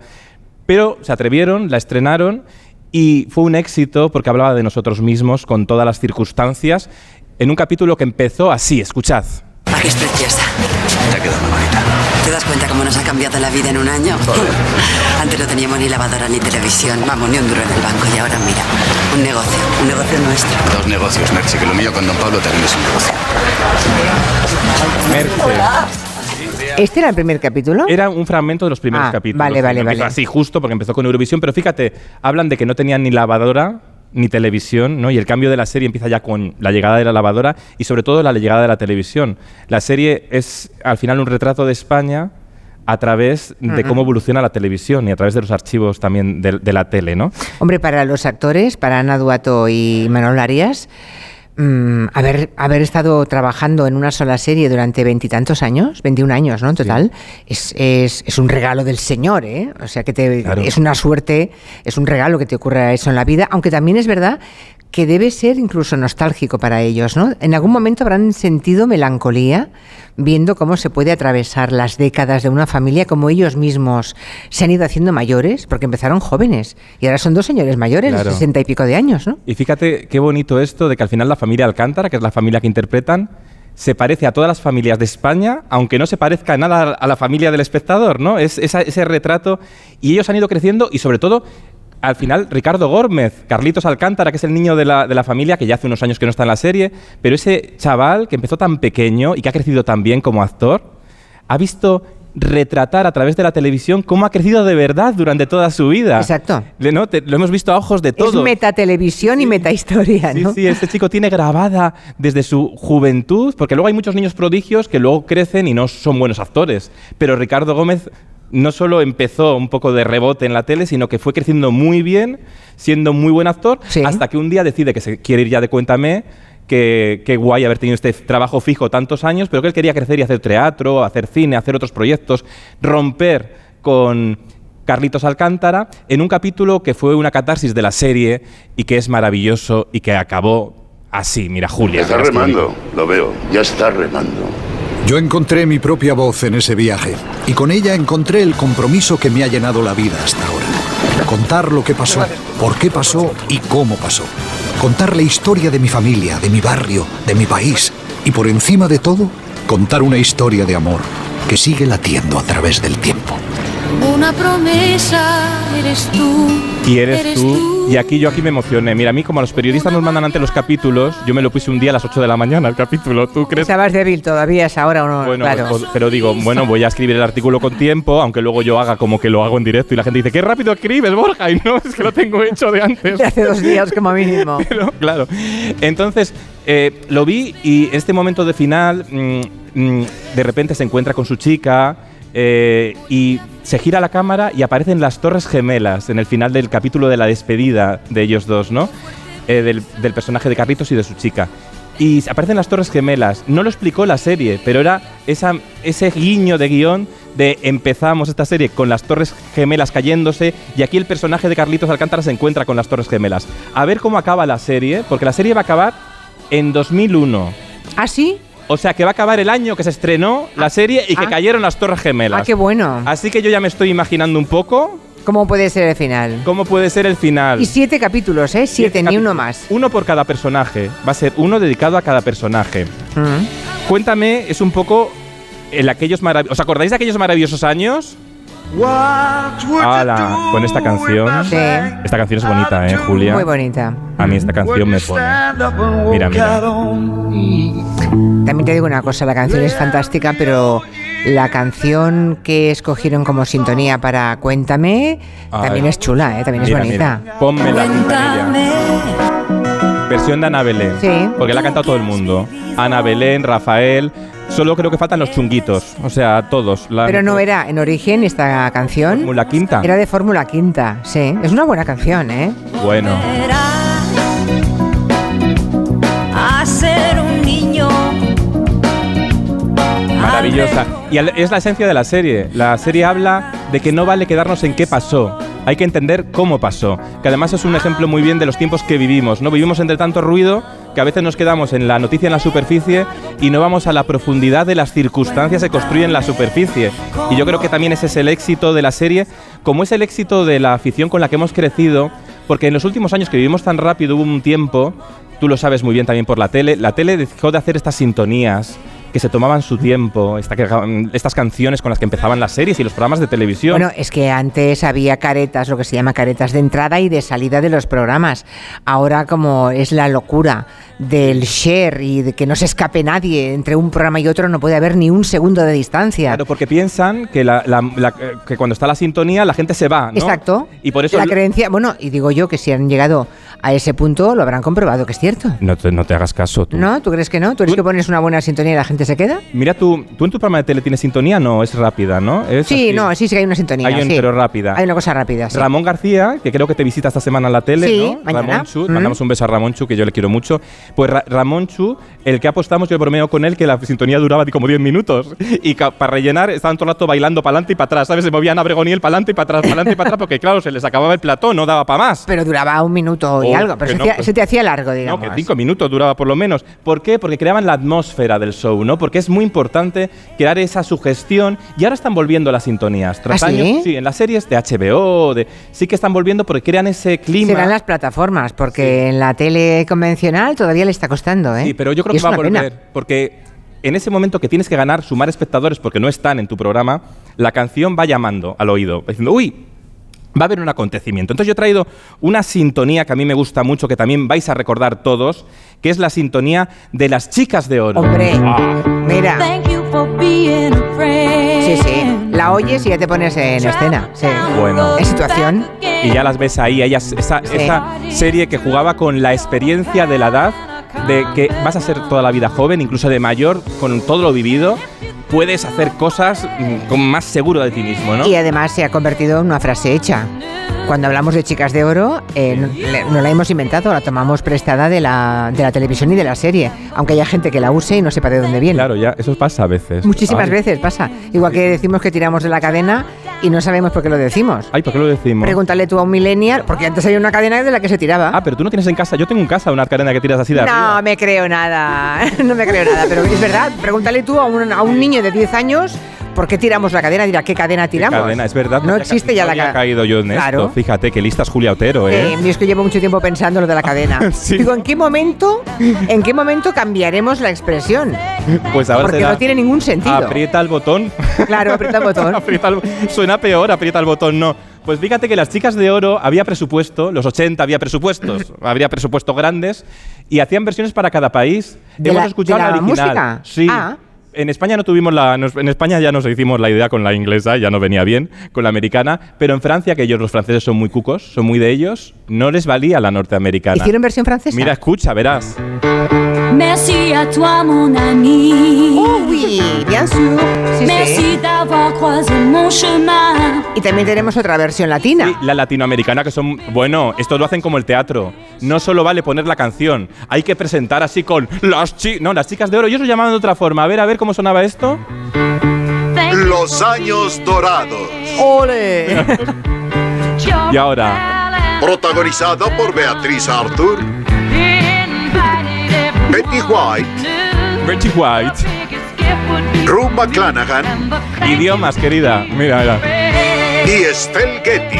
Pero claro. ¡Cómo me gusta! ¡La edad de oro! Esto es como dos Franciscos, ¿sabes? ¿Sabes? Sí, En sí. Galavisión presenta- no solo les vale con la imagen, tienen que presentarlo pues como la obra de teatro, como un programa de variedades. Es que hemos perdido las voces estas de aquí está Julia Otero y Ya. todos ¡ah! No, Ah, pues ya, ya. Sí, no. esto no me Afortu- sale. Afortunadamente a mí tampoco me sale. No ya. te sale a ti. mí no me sale, no, no, no me sí te sale. sale a ti. No. Que sí, que a ti te sale si lo quieres hacer. No creo, sí, pero no, no, no, No, me, no no te quiero. pega. No me pega, no me pega. Pues así no la de a broncas, la de broncas que he recibido yo ¿Por qué? cuando empecé en la tele me decían, pero vende los premios, que no lo vende, hay que hablar así.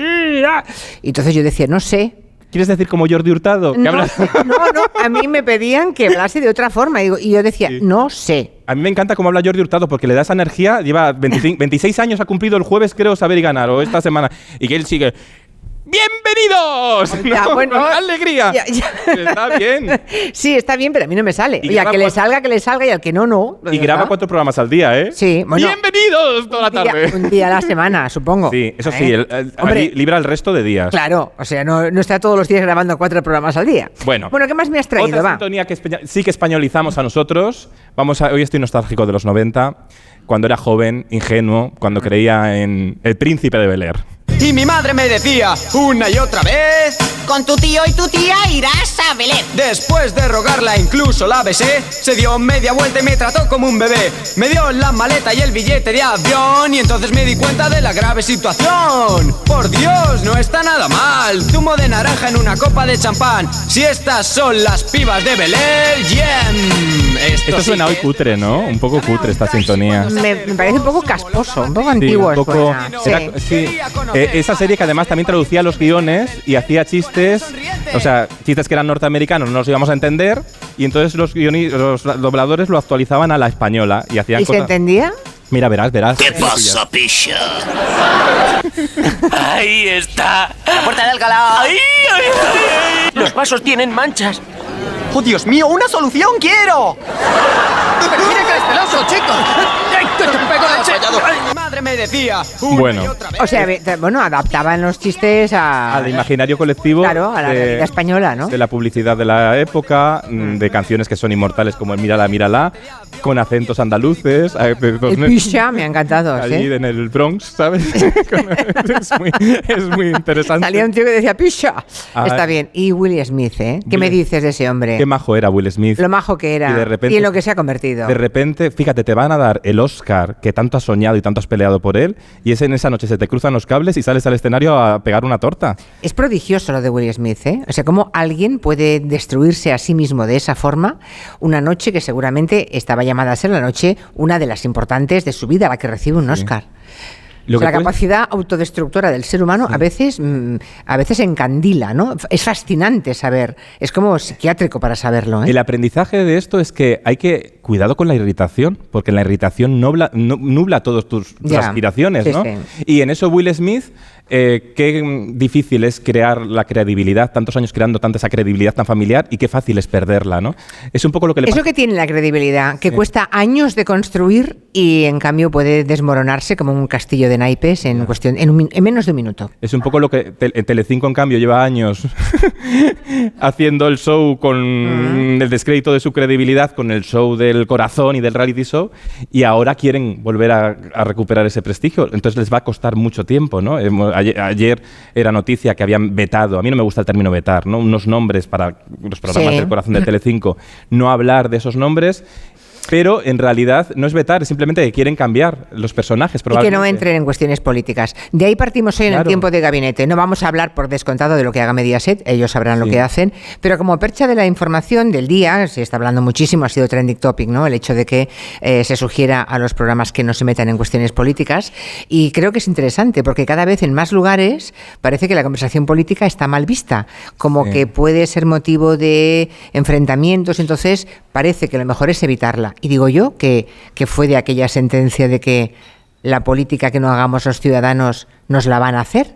Exacto. No podemos vivir de espaldas a la política. Es curioso y ese cómo- es el tema que llevamos hoy al gabinete. Es curioso Va a ser cómo, interesante. sí, cómo tenemos ya miedo a, a tratar la política en ¿Pero muchos programas y luego al final pues solo habla pues Macarena Olona y tal, los que ya no tienen miedo porque no tienen nada que perder, incluso con la polémica tienen mucho que ganar. Pero ¿cómo es posible? O sea, ¿tiene, ¿tiene algo que perder algún ser humano porque manifieste su eh, ideario político?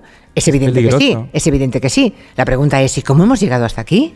¿Qué El- nos está ocurriendo? El miedo es el gran editor de los medios de comunicación y también de todos los que trabajamos en ello. Entonces, Acabas de decir el titular del día. No, no te lo voy a, no lo voy a repetir porque ese es el titular.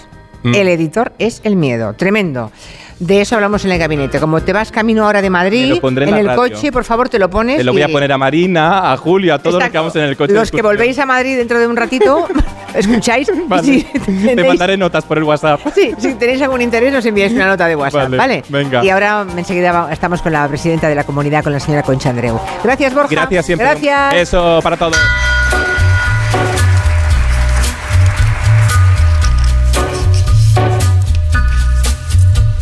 En Onda Cero, Julia en la Onda, con Julia Otero. On a gathering storm comes a tall, handsome man in a dusty black coat with a red right hand. Hola, soy tu yo del futuro. Y mira lo que tengo. ¡Menudo coche! Pues lo he conseguido gracias a ti.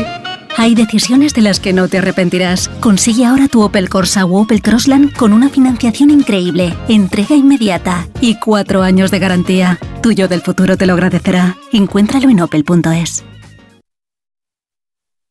A ver esa foto, decid patata. ¡Hijolusa! Es que decir patata es decir hijolusa. Para freír, guisar, asar o hacer al microondas. Entre nuestra gran variedad encontrarás la patata perfecta para tu plato, siempre con la misma calidad. Patatas hijolusa. El reto de comer bien cada día. Hola, soy Charo. Tengo 67 años y hace un par de años mi vida mejoró gracias a mi casa. Si tienes más de 65 años y vivienda en propiedad, consigue la liquidez que necesitas con Óptima Mayores. Solicita tu estudio personalizado y gratuito en el 970 70 77 o en optimamayores.com 970 70 77. Por favor, por favor. Antes de empezar con la Junta de Vecinos, quería deciros algo. Os siento a todos, a todos, como si fuerais mis hijos. Hala, ya lo he dicho. Padre no hay más que uno. Claro que por 17 millones a lo mejor te sale alguno más. Ya está a la venta el cupón del Extra Día del Padre de la ONCE. El 19 de marzo, 17 millones de euros. Extra Día del Padre de la ONCE. Ahora cualquiera quiere ser padre. A todos los que jugáis a la 11, bien jugado. Juega responsablemente y solo si eres mayor de edad. ¿Y tú que tienes una segunda residencia, qué necesitas para tu seguridad? Necesito que esté protegida porque está mucho tiempo vacía. Me inquieta que pase algo y no enterarme. Pues en Securitas Direct tienen una alarma para ti. Si detectan a un intruso intentando entrar en tu casa, activan un humo denso para expulsarlo mientras la policía está en camino. Y es que tú sabes lo que necesitas y ellos saben cómo protegerte. Llama ahora al 900-272-272 o entra en securitasdirect.es y descubre la mejor alarma para ti. ¿Qué sentimos cuando algo nos cautiva? Lo que sentirás conduciendo el nuevo Peugeot 408, con su sorprendente diseño y un interior con acabados exclusivos. Descubre el lenguaje de la atracción y disfruta de condiciones únicas en las puertas abiertas hasta el 28 de febrero. Onda Cero. Un día descubres que tienes humedades en techos, paredes, están por todas partes. ¿Qué puedes hacer? Llama a Murprotec. Llama al 930 1130 o entra en murprotec.es. Si con las humedades te las tienes que ver, ¿qué puedes hacer? Llama a Murprotec. 930 1130. Murprotec. Cuidando tu hogar, cuidamos de ti. Con Hora Luz, ahora la luz eres tú.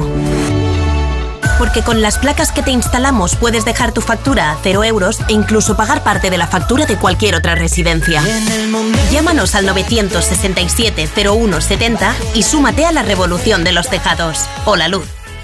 Enamorarse es maravilloso. En Ascauto lo sabemos y por eso del 14 al 24 de febrero queremos que te enamores de nuestros coches. Más de 100 vehículos kilómetro cero y ocasión. Tasamos tu coche como parte de pago. Te esperamos en Madrid Centro, Móstoles y Alcorcón o en ascauto.com. Además, descubre nuestra nueva tienda Alfa Romeo en Madrid. Enamórate de Ascauto. Seguramente Sherlock Holmes sea el detective más conocido, pero en la vida real, si necesita un detective privado en Madrid, acuda a los profesionales de Culmas Detectives. Bajas fingidas, localización de personas, infidelidades, custodia de hijos. Culmas Detectives, máxima discreción y profesionalidad. No lo dude. Infórmese en culmas.com o en el teléfono 634 634 636.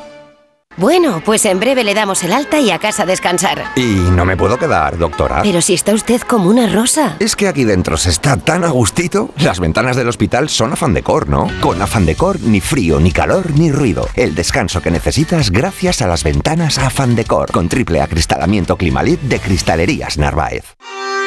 Restaurante Asfontes. Auténticos productos gallegos. Carnes, pescados, mariscos, caldo gallego, empanada, lacón y una amplia carta de vinos. Salones ideales para celebraciones y también terraza. Con el excelente trato de siempre. Asfontes. En General Laci 10 cerca de Atocha. Y ahora también en la calle Áncora 32. asfontes.com.es. Vivir cerca de todo y en plena vida. Tener una piscina para el invierno y otra para el verano. O que tu hogar esté cerca de todo sin perder tu oasis de paz. Descúbrelo en Mesena 8082 de Metro Bacesa. Viviendas exclusivas en el corazón de Arturo Soria. Llama al 955 25 25 o entra en mesena80-82.es para descubrir la calidad de tenerlo todo. ¿Sabes cómo distinguir la información veraz de las fakes? Informándote en un medio fiable.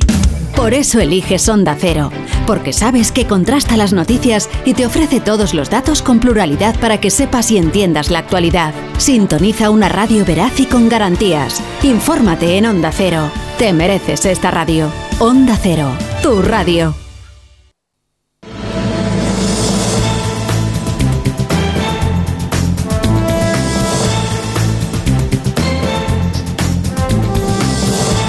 Son las 5 y 34 minutos, una hora menos en Canarias. Seguimos aquí en Calahorra, estamos en la Fundación Caja Rioja. Muy felices de tener este auditorio casi completo, con muchísimos oyentes que han venido a ver este programa. La verdad es que no están participando, no están levantando mucho la mano para participar, están encantados aquí, no se ha movido nadie desde que han llegado, desde que han ido llegando. Pero bueno, si alguien quiere hacer alguna pregunta después en el tiempo de gabinete, si alguien quiere hacer alguna aportación, estaremos encantados de, de escucharles.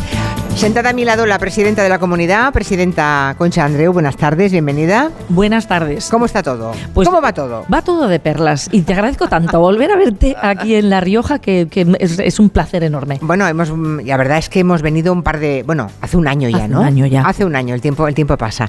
Y ha sido muy interesante las cosas que hemos aprendido aquí con diferentes invitados. Bueno, Concha Andreu eh, está en la presidencia de, de esta comunidad de La Rioja desde hace cuatro años. Bueno, se acaban ahora en mayo, hay elecciones en mayo. Y llegó usted a este gobierno de La Rioja cuando eh, la experiencia habían sido 24 años de gobierno con el Partido Popular.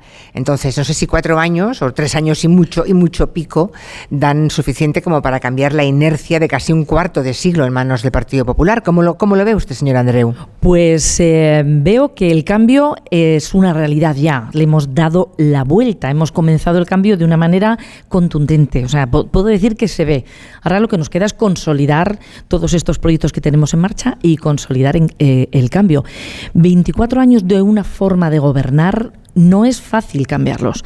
Esa inercia es como las olas, ¿no? Esa inercia en toda la administración, en todo el, el ambiente empresarial, es muy complejo. O sea, nosotros nosotras hemos venido a, hablar con las empresas, con los empresarios, con las empresarias, con las pequeñas empresas, con las grandes, para decirles que este es el lugar perfecto para invertir, que mm, la apatía, esa dejadez, esa, ese mirar para otro lado, que no va con nosotros, que nosotros queremos, que si hay un proyecto que lo apoyamos. Y así estamos viendo el resultado de un montón de millones de eh, inversión en distintas empresas. Esa colaboración público-privada está, está resultando muy bien. Entonces, esas ampliaciones de empresa, ese, ese invertir en nuestros polígonos industriales que estaban muertos. Y un ejemplo, el de aquí, el de Calahorra. Estaba, por, por estar, estaba casi sin, sin rotonda, que tuvimos que hacer una para entrar. Alguien tiene que el entrar a un único sitio de polígono. España en la que no había rotonda. Pues correcto, pero es que ¿Qué no estaba hecho? para entrar al polígono, es que es espectacular. bueno, pues hemos conseguido no solo que lo reparen, que lo pongan a punto, sino además ya tenemos el Centro Nacional de Tecnologías del Envase, que, que- que nuestra alcaldesa también ha, ha mencionado, ¿no?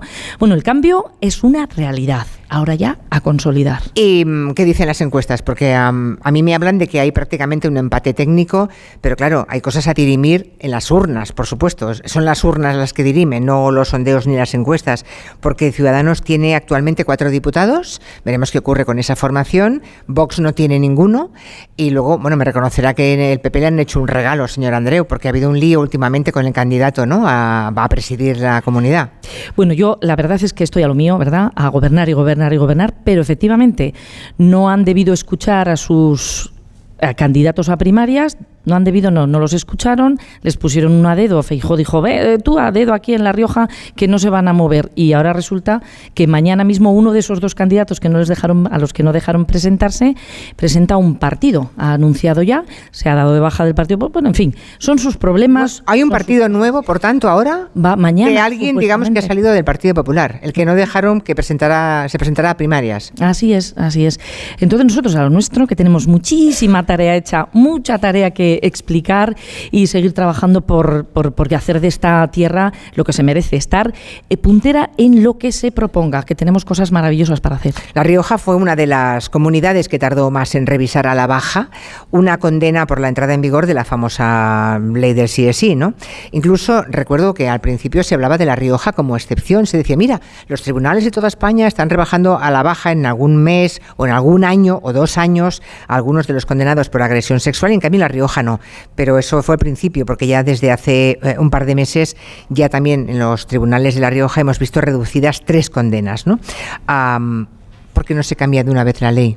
¿Por qué no se cambia de una vez la ley? Yo desde el principio, y no cambio de opinión, desde el principio dije, cuando las leyes se elaboran, bueno, eh, la intención es buenísima y esta ley la intención es y sigue siendo al 99% perfecta, porque se trataba de que si hay un abuso que no sea un abuso, es una violación y por tanto las penas tienen que ser las que son. Pero si en la puesta en marcha de una ley algo no funciona, como se ha visto que no funciona, cámbiese yo confío plenamente en que se va a cambiar porque el gobierno quiere cambiarla. Bueno, al menos la mitad del gobierno, la parte del gobierno de, su partido, del Partido Socialista. Lo que no sabemos es qué va, qué va a ocurrir, porque como vienen elecciones, no solamente las locales, municipales y autonómicas, sino las generales dentro a final de año, ¿puede haber tentación de que para marcar perfil propio se rompa el gobierno? ¿Ve esa posibilidad, señor Andreu?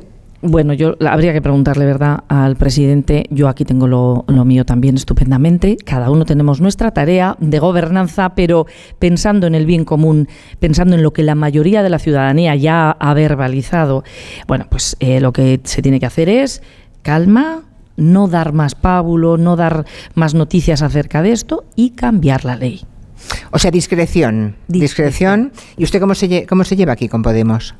Bien, bueno, mm, es, es, que no, no hay mucho de Podemos ya ya. se ha diluido un poquito. Bueno, porque la persona que salió por Podemos dejó el partido finalmente y es la que está en su gobierno. Eso es. Ya. Bueno, le dejaron el partido. La, mm, bien, bueno, la cuestión es que estamos gobernando muy a gusto, ya. Mm, eh, aprobando cuatro presupuestos en cuatro años, dando estabilidad a las medidas y luego ya si eso. ¿Pero usted cree que eh, Pedro Sánchez puede aguantar toda la legislatura, incluso si se rompiera el gobierno? ¿La idea es esa? No sé si habla usted con él a menudo o no. Tengo la suerte de hablar eh, con Pedro Sánchez a menudo, pero hablo de La Rioja, por encima de todo. Así nos ha ido de bien en cuanto a fondos que estamos consiguiendo para las distintas, eh, los distintos proyectos que estamos poniendo en marcha. Lo demás es, pues no, nos centramos mucho en La Rioja. en La Rioja. Y si él se despista, lo vuelvo a centrar. Vale. Hombre, hubo un momento en que durante la pandemia el contacto entre el presidente del gobierno y los presidentes o presidentas de comunidades autónomas era semanal, ¿no? Todo eso, acabada la pandemia, o como mínimo los, los, los primeros tiempos complicados, igual se ha diluido pero por lo que me dice usted, mantiene esa comunicación con el presidente del gobierno. Sí, sí, no es directamente con él, es con todos los ministerios y vicepresidencias. De hecho, nos conocen a los de La Rioja porque vamos con una furgoneta pero como con una Desplazamos la, la, puerta como los toreros, no salimos con capote, pero salimos con alguna botellita de vino, algún presente y propuestas. Y van así, me dice que van así a Moncloa ustedes. Sí. Eso me recuerda a Revilla, ¿eh? bueno, con pero, las anchoas. Pero he salido acaso yo en la tele vendiendo eso. No, yo voy a lo discreto para conseguir todo, ya digo, todo lo que hemos conseguido. El Centro de Inteligencia de la Nueva Economía de la Lengua va a estar, es decir, el cuadro de mandos del PERTE de la Nueva Economía va a estar en La Rioja. El Observatorio Global del Español solo hay uno, a través del Instituto Cervantes, va a estar en La Rioja. Acabamos de aprobar ayer una inversión espectacular para hidrógeno verde, de, espectacular digo para La Rioja, 200 millones de euros de inversión privada para eh, producir hidrógeno con energías renovables y por tanto ese combustible sostenible y así sucesivamente. Entonces, poquito a poco, conversación a conversación, cuando hemos comprobado que todos los ministerios ya tienen vino de la grajera, que es el vino institucional, pues hemos dicho vamos a dar alpargatas. Cuando las alpargatas de Cervera del Río Alama se pues llevaremos calagurris, por ejemplo, estos pastelitos tan monos. Sí, los tengo aquí encima de la mesa. Y así sucesivamente, bufandas de Ezcaray, por cierto, ¿tienes de...? Bueno, ya hablamos luego. Sí. No, no tengo una bufanda. Bueno, pues está. Pero bueno, vale, está bien, está bien. Bueno, La Rioja es una de las comunidades que tiene, en la que hay eh, más peso de la industria agroalimentaria en su Producto Interior Bruto. Creo que el 20% de lo que produce La Rioja viene de la industria agroalimentaria. Hay industrias de todo tipo, algunas pequeñitas también, ¿no? Y ahora mismo el tema alimentario por causante de la parte más alta de la inflación, estaba en el centro del debate, señor Andreu. Lo de reducir el IVA eh, a algunos productos básicos fue una buena idea. No es una buena idea porque se beneficia a todo el mundo y no vamos a, a, las personas de verdad que lo necesitan, más vulnerables. ¿Qué opina usted desde una comunidad en la que ese sector tiene tanta importancia? Bueno, pues lo que sí está claro es que se han puesto en marcha, se han aprobado, por cierto, por el Gobierno de España en global, se han puesto en marcha muchísimas medidas que permiten eh, facilitarle la vida a las familias, a las personas con menos ingresos. Muchas, desde el salario mínimo interprofesional a ese apoyo extra de 200 euros, los ERTES que en su momento y ahora también se ponen en marcha cuando están en dificultades las, eh, las circunstancias, ¿no? Hay muchas, muchas medidas. Esta fue más general que suponíamos, suponía el gobierno, ayer oí hablar al ministro Planas que efectivamente iba a repercutir en la baja de los alimentos, porque es de primera necesidad. Bueno, pues no ha sido mm, no, lo han hecho bien. No, ha salido bien. No ha salido bien, pero la medida es buena. La cuestión es la responsabilidad de cada una de o las cadenas de alimentación, las tiendas, etcétera, ¿no? Entonces ya eh, se ha mosqueado. Eh, planas, el ministro, porque es una medida que tenía que ir en beneficio de la ciudadanía y no se ha, eh, mm, no se ha hecho realidad. Por tanto, Intuyo que eh, retirar la medida no es bueno, pero ¿de qué manera se puede exigir que efectivamente repercuta esa bajada eh, de, precios, esa bonificación en la bajada del precio de, los alimentos, efectivamente? Y topar su precio como plantea Podemos, abiertamente, que ya Planas ha dicho que no, que no le parece bien, ni el tono en el que se dirige Podemos a una parte del sector alimentario, sobre todo en las cadenas de distribución y los supermercados. Pero es que esa, esa eh, intervencionismo no es de, de recibo. Hay, hay otras muchas, como se ha puesto eh, de manifiesto muchas maneras de ayudar a las familias y a las personas que tienen menos eh, posibles en ese.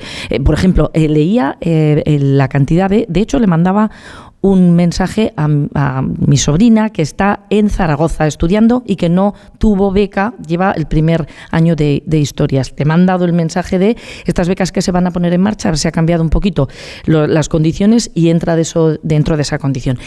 Un millón de estudiantes que se vean beneficiados por eso, bueno, hay, hay muchísimas posibilidades o sea que las ayudas o sea que las que las ayudas no sean universales sino que se tengan siempre en cuenta la renta de cada familia. Eso parece o sea eso no eso es seguro que es bueno. Yo por ejemplo cuando estudié en Salamanca en mi época allá por el pleistoceno solemos decir las personas mayores pues afortunadamente y gracias a las becas. Que esto de los alimentos se ha comprobado que no es eficaz pues habrá que modificarlo porque claro coger de el cuello a los mm, que tienen que bajar el precio no está bien visto. No, no, seguramente no sea recomendable, ¿verdad? Bueno, la denominación de origen de La Rioja, desde luego, es el gran patrimonio que tiene esta tierra, es obvio, ¿no? lo que no sé es cómo está afectando la sequedad, ¿no? Este año ha sido un año muy seco y al menos en diferentes zonas de España, cuando hablo con los eh, con el sector vitivinícola, están desesperados por la sequedad. Aquí, ¿cómo, cómo, está, ¿cómo creen que va a ir la cosecha este año? Usted le pregunto a Concha Andreu, que es presidenta de la comunidad, pero que es enóloga de formación. No, la sequía no le afecta radicalmente. la cantidad, pero sin el alcohol, ¿no? A la viña. Bueno, depende también de la temperatura. La viña es uno de los cultivos, si no el más, evidentemente los cactus. El, pero aquí, de la, de la Rioja, eh, es eh, el, cultivo más valiente, el que más resiste el frío, el que más resiste el calor, el que más resiste la sequía hasta un cierto punto, porque la falta de agua en un determinado momento impide la maduración correcta de todos los parámetros.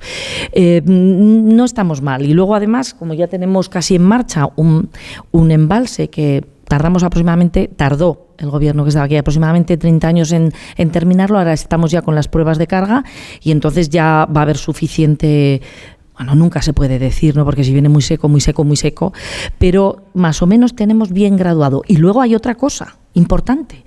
Resulta que vamos a tener los regadíos más modernos de toda España.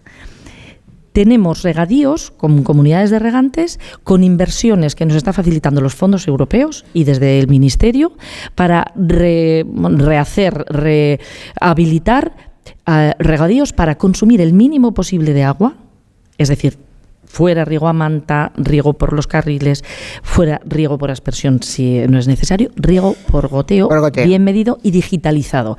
Y además no con motores de gasolina o combustibles fósiles, sino con energías renovables.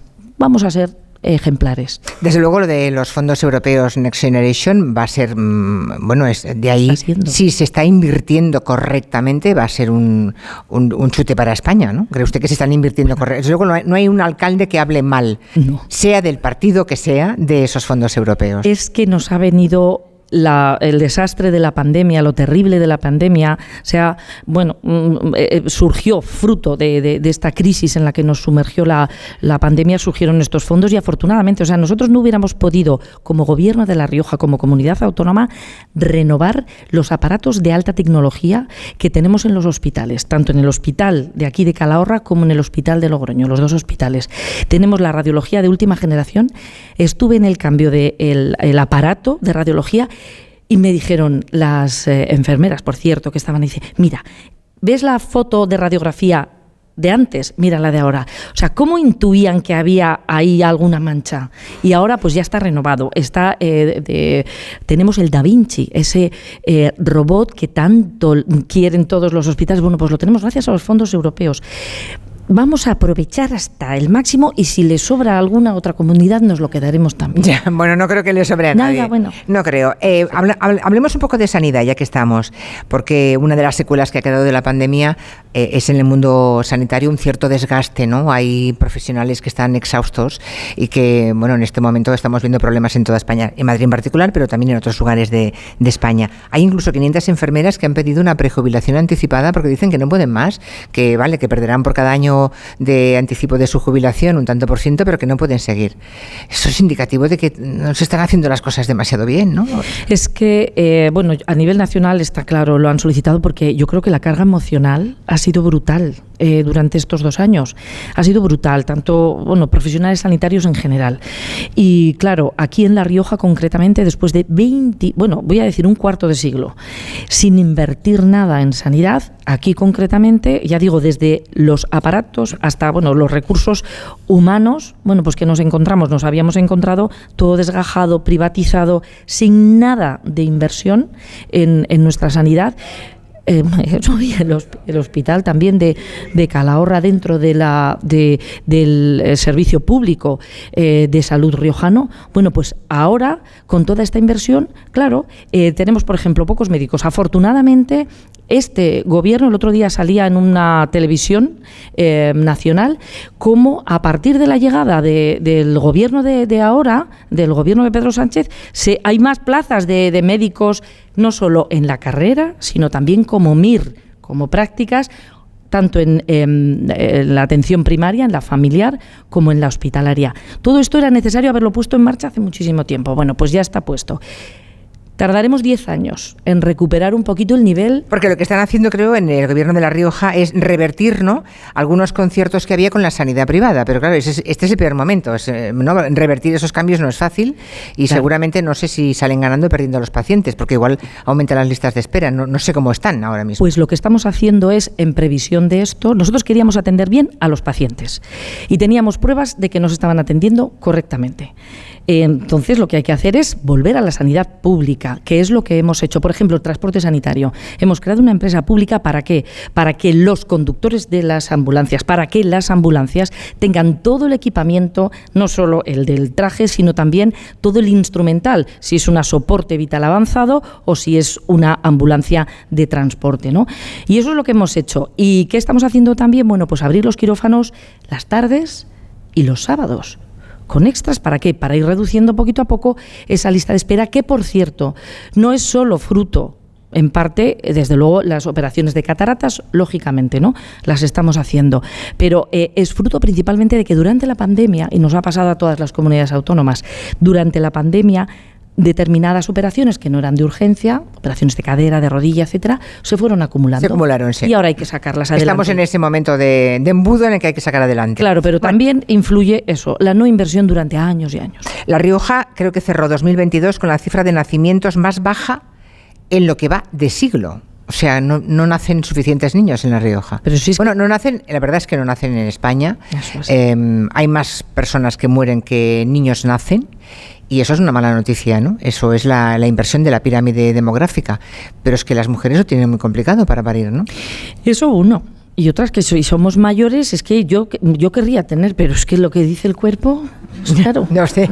ya no Sí, pero los que, lo, malo es que los jóvenes tampoco tienen hijos. Claro. Y eso que aquí creo que es el lugar de España en el que la vivienda es más barata. Al menos en los rankings, eso es información, no sé, sale como la vivienda más barata de España. O sea que en Madrid, Barcelona y en muchas otras ciudades sí que los jóvenes lo tienen muy mal para emanciparse, ¿no? Pero aquí. Claro, aquí lo que tenemos que poner en marcha es determinadas medidas para que se animen a vivir en La Rioja. Ya luego, si quieren tener hijos, ya que es, su problema, ¿no? Pero, por ejemplo, tenemos muchísimos municipios en los que sería interesante promover vivienda para jóvenes. Y en eso estamos. Ahora hemos eh, previsto en, el, en los presupuestos para este 2023 esa posibilidad. vivienda pública, quiere decir. Vivienda pública o vivienda en cooperativa, si es que hay suficientes mm, parejas o individuos solos en determinados municipios que no tienen vivienda, bueno, pues para que se, entre ellos, ayudándoles el el, gobierno de alguna u otra manera para que se establezcan ahí. Rehabilitando vivienda de, en los pueblos que tienen a lo mejor vivienda eh, antigua pero que es rehabilitable, pues también apoyo económico. Con eso ya tenemos una parte. Luego hay que buscar efectivamente eh, la red, la fibra, para que cada uno trabaje desde su casa si quiere. Ahora con nuestro tema de la inteligencia artificial y el procesamiento del lenguaje natural, con la cantidad de, de, puestos de trabajo que van a surgir fruto de esta necesidad que tenemos para la creación de los corpus, el corpus oral dentro de nuestro proyecto Valle de la Lengua, bueno, pues podrán trabajar desde donde quieran. ¿Y lo del hidrógeno verde? Eh, creo que mm, eso sí que tiene más interés, bueno, eh, es un poco la apuesta de futuro más claro para la energía de Europa, es el hidrógeno verde, ¿no? Y lo que aquí se está hablando es eh, de un proyecto de producción de hidrógeno verde. Correcto. No será el único de España, uno de ellos, pero esto, esto está asegurado, están estudiándolo, ¿en qué fase están? Está ya, la empresa ya tiene el proyecto, ya lo ha presentado, lo hemos presentado de la mano. Aquí no existe la colaboración público-privada, es 100% privado. Lo que ocurre es que lo hemos considerado un proyecto de interés estratégico regional PIER, llamamos, y eh, al ser estratégico, las, eh, toda la burocracia, todos los plazos eh, se reducen, las ayudas que hay de fondos europeos lo decide el Ministerio y, tiene unas convocatorias lógicas, pero entra de lleno en el PERTE del hidrógeno verde. O sea que hay ayudas por parte del Ministerio, que llegan de Europa también, y por parte de la comunidad también, hay ayudas para esas empresas que aquí em, se pongan a producir hidrógeno verde, es eso. Eso es. ¿Y por qué elegir La Rioja? Lo decía ayer uno, el representante de la empresa, porque forma parte del Valle del Ebro y hay ya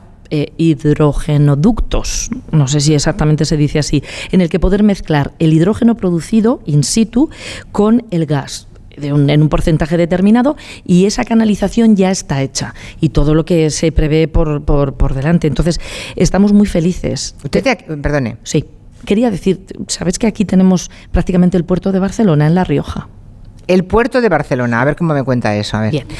Resulta que tenemos unas vías del ferrocarril y al lado había una empresa que, como ocurría antes, si me permites, se fue que es Altadis con la tabacalera, ¿no? Entonces, esta la adquirió una empresa de transportes que ha optado por combinar el de por carretera con el más ecológico, que es el de las vías del ferrocarril.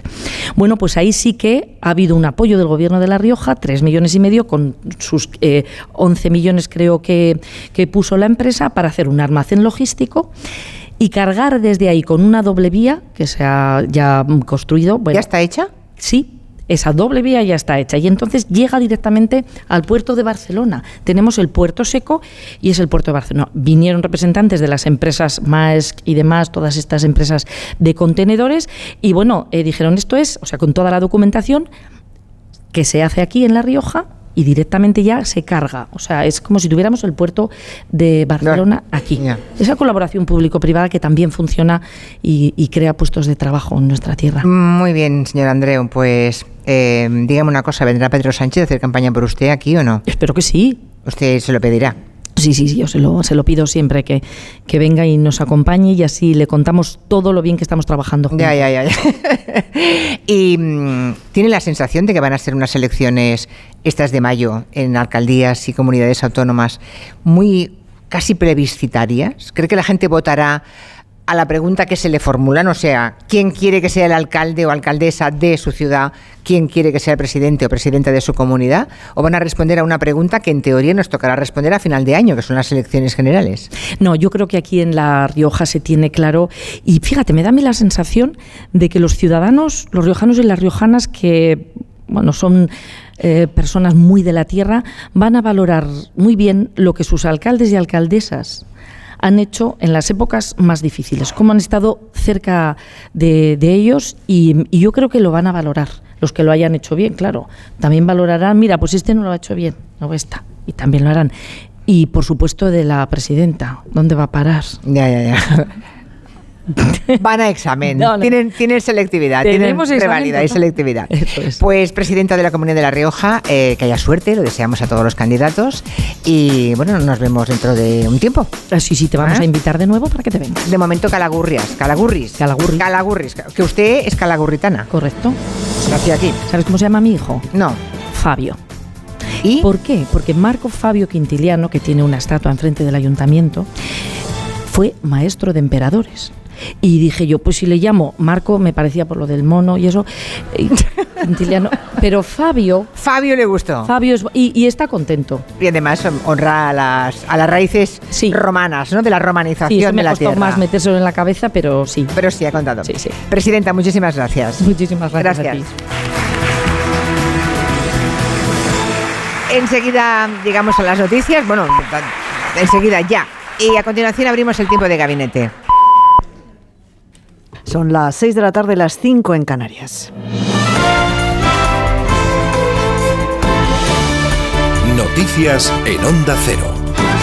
Buenas tardes. Máxima expectación ante el discurso del presidente de los Estados Unidos, de Joe Biden, desde Polonia. Sucede al que esta mañana pronunciaba el presidente de Rusia, Vladimir Putin, acusando a Occidente de empezar la guerra y advirtiendo de que la llevará hasta el final. Biden ha dicho, entre otras cosas, que Occidente se niega a aceptar que el mundo esté gobernado por el miedo y por la fuerza y que defenderán la democracia y el derecho a vivir libres. Vamos a analizar las claves de este discurso, que no sé si ha finalizado ya, con la ayuda de nuestro corresponsal en Estados Unidos, Agustín Alcalá, buenas tardes. Buenas tardes. Joe Biden está de nuevo en Polonia para responder a Vladimir Putin y su guerra en Ucrania. El presidente está repitiendo algunas de sus frases que empleó ayer en Kiev sobre la unidad que existe en la OTAN y cómo la democracia en Ucrania sigue en pie y que esta nación no va a ser derrotada. Un discurso que acaba de terminar en este instante por parte del presidente norteamericano que ha recordado que el mensaje que llevó a la capital ucraniana fue el de la libertad. Eso es lo que está en juego, ha afirmado una y otra vez. Para Biden, los autócratas entienden perfectamente el significado de la palabra no. No tomarán mi país, ni mi libertad, ni mi futuro. Y no, Ucrania no será una victoria para Rusia jamás. También se ha dirigido a los rusos para asegurarles que Occidente no planea atacar a su país y que no son nuestro enemigo. La guerra no fue una necesidad, como ha asegurado hoy Putin. Ha resaltado el presidente estadounidense sino una elección. Bueno, pues esto es lo que acaba de decir desde Varsovia el presidente de los Estados Unidos, Joe Biden. Aquí en España sigue la sesión de control al gobierno. En el Senado se iniciaba con la intervención de el líder del PP, Alberto Núñez Feijó, avisando este martes a Pedro Sánchez de que la gente está cansada de su gobierno y de él y que no podrá comprarla, ha dicho Núñez Feijó ante las próximas elecciones tirando de chequera. ¿Usted se cree que con la chequera se puede rescatar todo? ¿Usted se cree que va a comprar a la gente? ¿Usted se cree que va a comprar a la calle? Lleva usted dos leyes. la ley del solo sí es sí y la ley trans por la que usted pasará a la historia. Por eso deje ya de molestar a la gente de bien. Deje ya de meterse en las vidas de los demás. Nunca imaginé, señorías, que el reconocer derechos a minorías, en este caso al colectivo trans, fuera a molestar a la gente de bien. Señor Feijó, le recomiendo, le recomiendo una cosa, cuando se levante, mire a ver si siente algo en la espalda.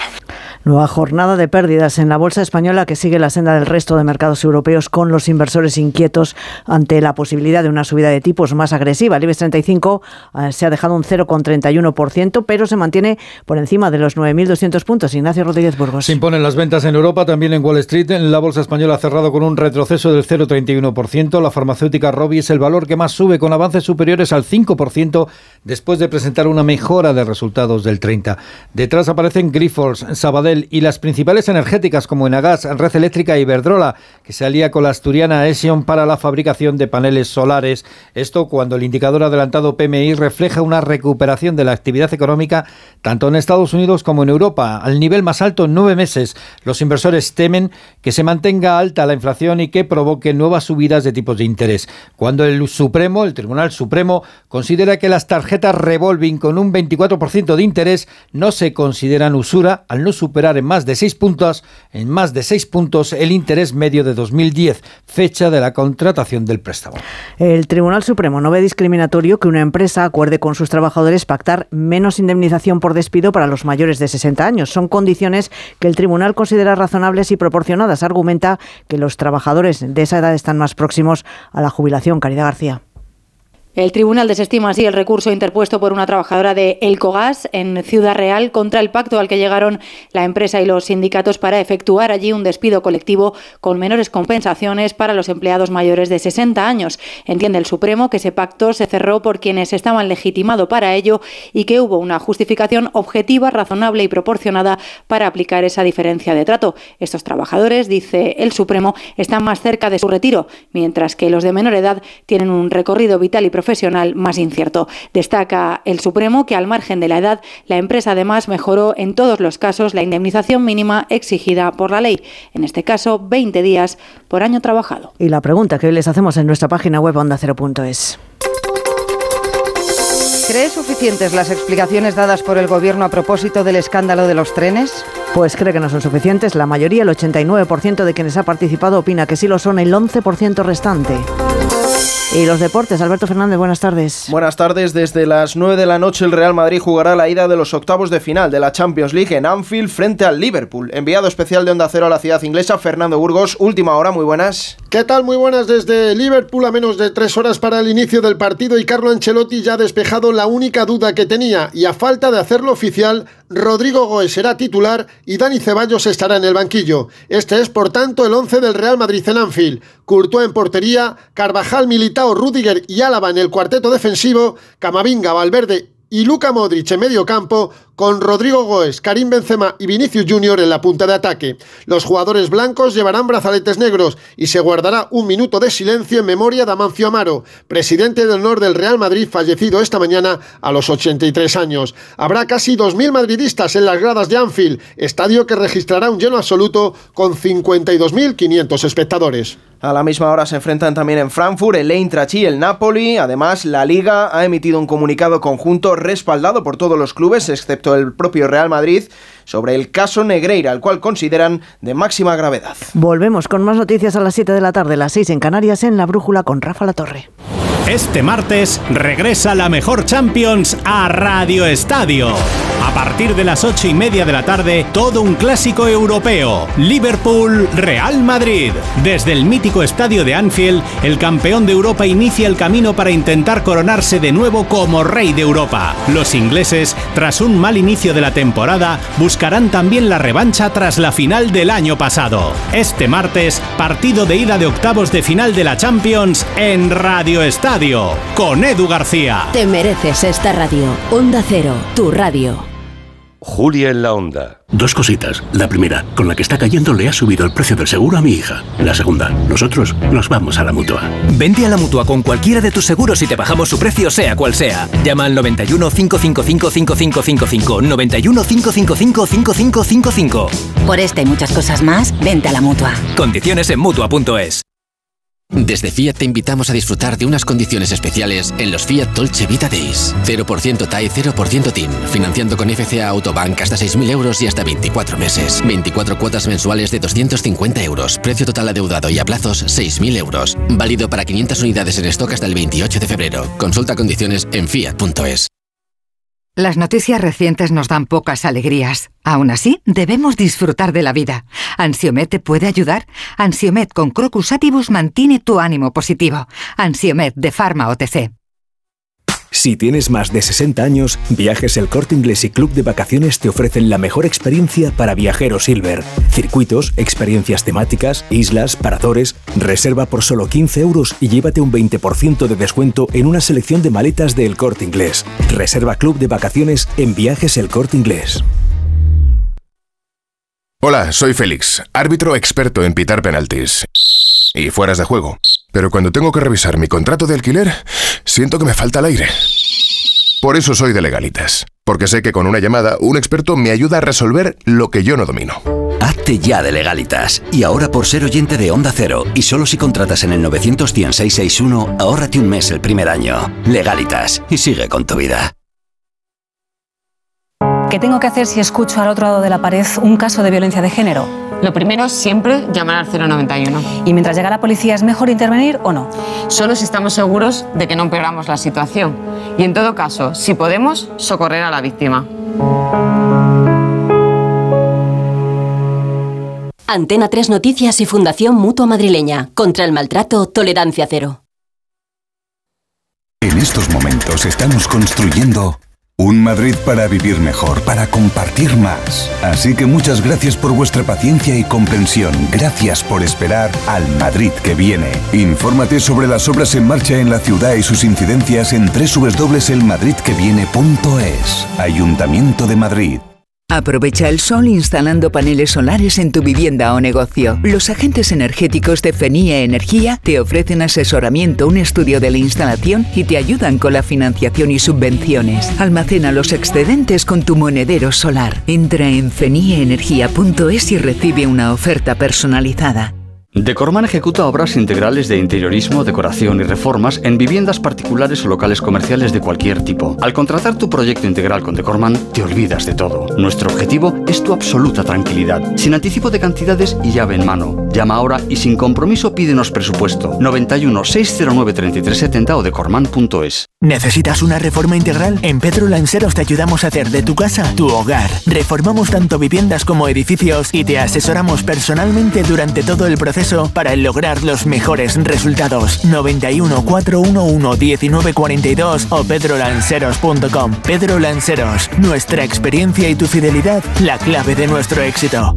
¿Harto de tu salón, de tu habitación, de la sala de estar? Dale un aire nuevo a tu hogar y disfruta del remate final de rebajas de Muebles a Dama, con la calidad de siempre, transporte y montaje gratuitos. Entra en mueblesadama.com o ven a la calle General Ricardo 190 y no te pierdas sus ofertas increíbles. Nosotros, de Manuel Vilas. Una historia de amor magistral y sorprendente. Nosotros, Premio Nadal de Novela. Un libro de destino. Las vacas Angus y Wagyu de la ganadería Organic comen pastos naturales reforzados con una mezcla de higos secos y pasta de aceite de oliva virgen extra. Es una carne increíble. Y como queremos que la pruebes, te llevamos del campo a tu casa dos solomillacos de 300 gramos, un chuletón de un kilo y cuatro hamburguesas de 150 gramos por solo 69 euros. Todo Angus Eco de Organic. Haz tu pedido 910 2010 910 2010 o en carneorganic.com. Organic, la mejor carne del mundo. ¿Eres curioso? ¿Qué le pasó a Beethoven? ¿Cómo podía componer sin oír? ¿Cuánto plástico entra semanalmente en nuestro organismo? ¿Sabe usted quién fue el primer cantante en utilizar medios de amplificación de sonido? De cero al infinito, con Paco de León. Muchas preguntas y dos horas por delante para tratar de hallar las respuestas. A las 4 de la madrugada del viernes al sábado y siempre que quieras, en la app y en la web de Onda Cero. Te mereces esta radio. Onda Cero, tu radio.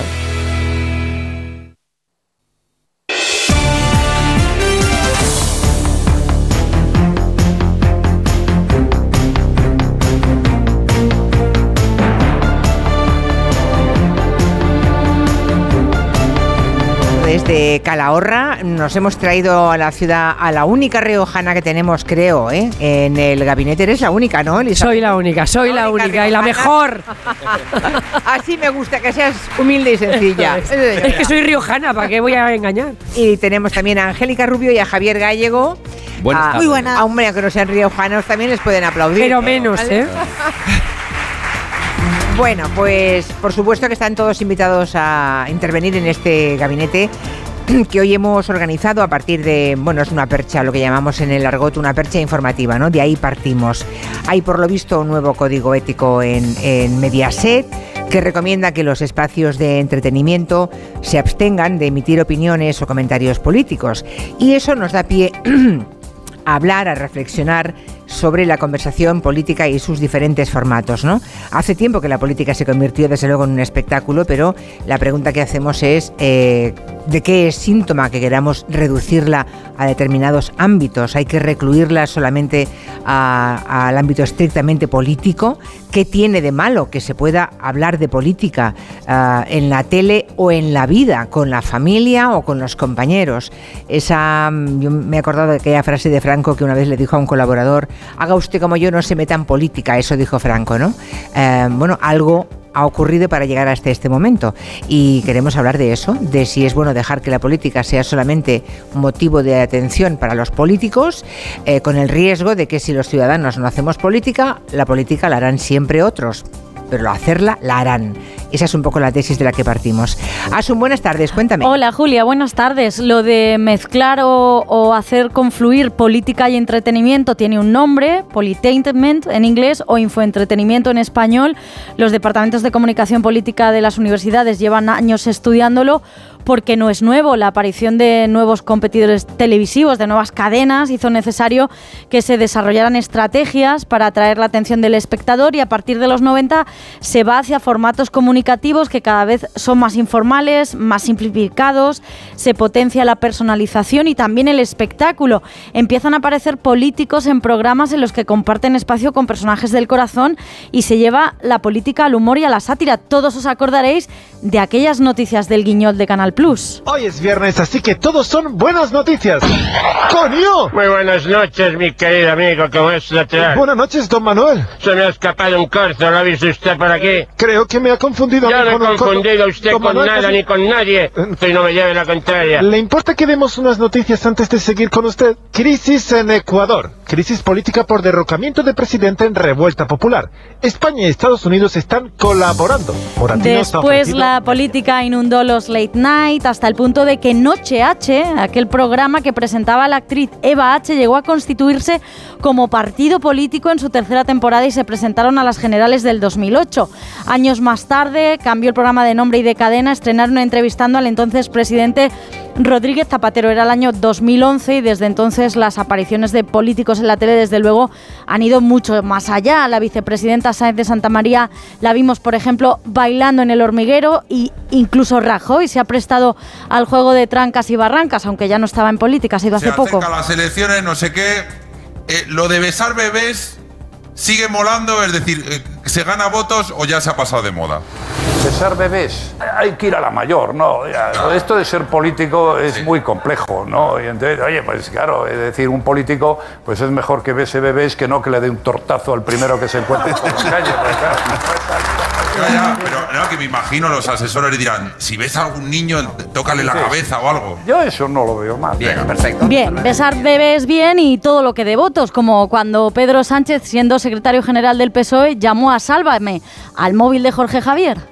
Bueno, pues yo, mira, Pedro, si tú a mí me dices que ese es tu compromiso, yo te devuelvo mi voto. ¿Qué le voy a hacer? Que sí, que sí, lo que pasa que es que al final tienes que mm, hacer unas declaraciones como tan, eh, podríamos decir, exageradas para que, empezamos, para que empecemos a mover conciencia. Y hasta hemos visto en realities a políticos que lo habían dejado hace poco. Eso es una hierba. Ay, Dios mío. Relaja, Villalobos, porque debe estar por algún lado. ¿Qué está pasando con los huevos, Celia? ¿No te haces con ellos? Es un platazo, porque la De todo esto es el- veníamos, de acercar al político a la calle, con la política también presente a todas horas y en todos los formatos, pero acaba de entrar en vigor ese código ético que establece que los programas de entretenimiento vuelvan a ser simplemente eso, hasta el punto de que sus presentadores o colaboradores no podrán emitir opiniones, preferencias o comentarios políticos, salvo que el programa tenga una sección específica de actualidad política, que ahí sí, pero solo en esa sección. Muy bien, pues muchas gracias, Asun. Hasta luego. ¿De qué síntoma todo esto que hemos contado? ¿Quién gana y quién pierde si se deja la política solamente para los políticos, Elisa? ¿Quieres empezar tú? A ver, yo estoy de acuerdo con el giro que ha dado Telecinco. Es decir, a mí me parece que Telecinco Mediaset era una cadena que por mor de su origen italiano había llegado a, unas, a unos extremos que nada tenían que ver con el resto de los medios de comunicación en España eh, y me parece bien, me parece bien que se haya hecho una normativa en la que se diga que los colaboradores no se van del plató y vuelven cuando no sé qué, porque es que en ninguna otra tele se ha hecho eso nunca jamás. Eh, no me interesa tanto lo de que hacen en... Sí, pero me parece que es... bueno, pero habéis, habéis establecido una relación entre que no se hable de política en los programas de entretenimiento y que no se hable de política. Mira, yo, eh, estabas diciendo, soy riojana y como riojana, en esta Santa Rioja, eh, eh, me he pasado toda mi infancia en las comidas familiares en las que contra lo que indicaba la lógica, que era no hablar de política, de religión y de estas cosas, pues solamente hablábamos de política, de religión y de filosofía. Así salíamos todos como el cantar de un vizcaíno, pero bueno, podía ser más o menos divertido. Ahora bien, que no se hable de que no se hable de las cosas en determinados ambientes no quiere decir o en determinados ámbitos que eso sea un eh, freno a la libertad de expresión. Es decir se puede hablar de política sí. Se debe hablar de política sí. Se puede hablar de sexo sí. Se debe hablar de sexo sí. Se debe hablar de cuestiones religiosas sí eh, ¿Hay que hablar de eso en todos los ámbitos? Es decir, en todos los ámbitos de nuestra vida debemos de expresarnos políticamente, religiosamente, contar nuestra vida sexual. Eh, ¿Debemos hacerlo? Yo creo que no. Yo creo que hay ámbitos para todo.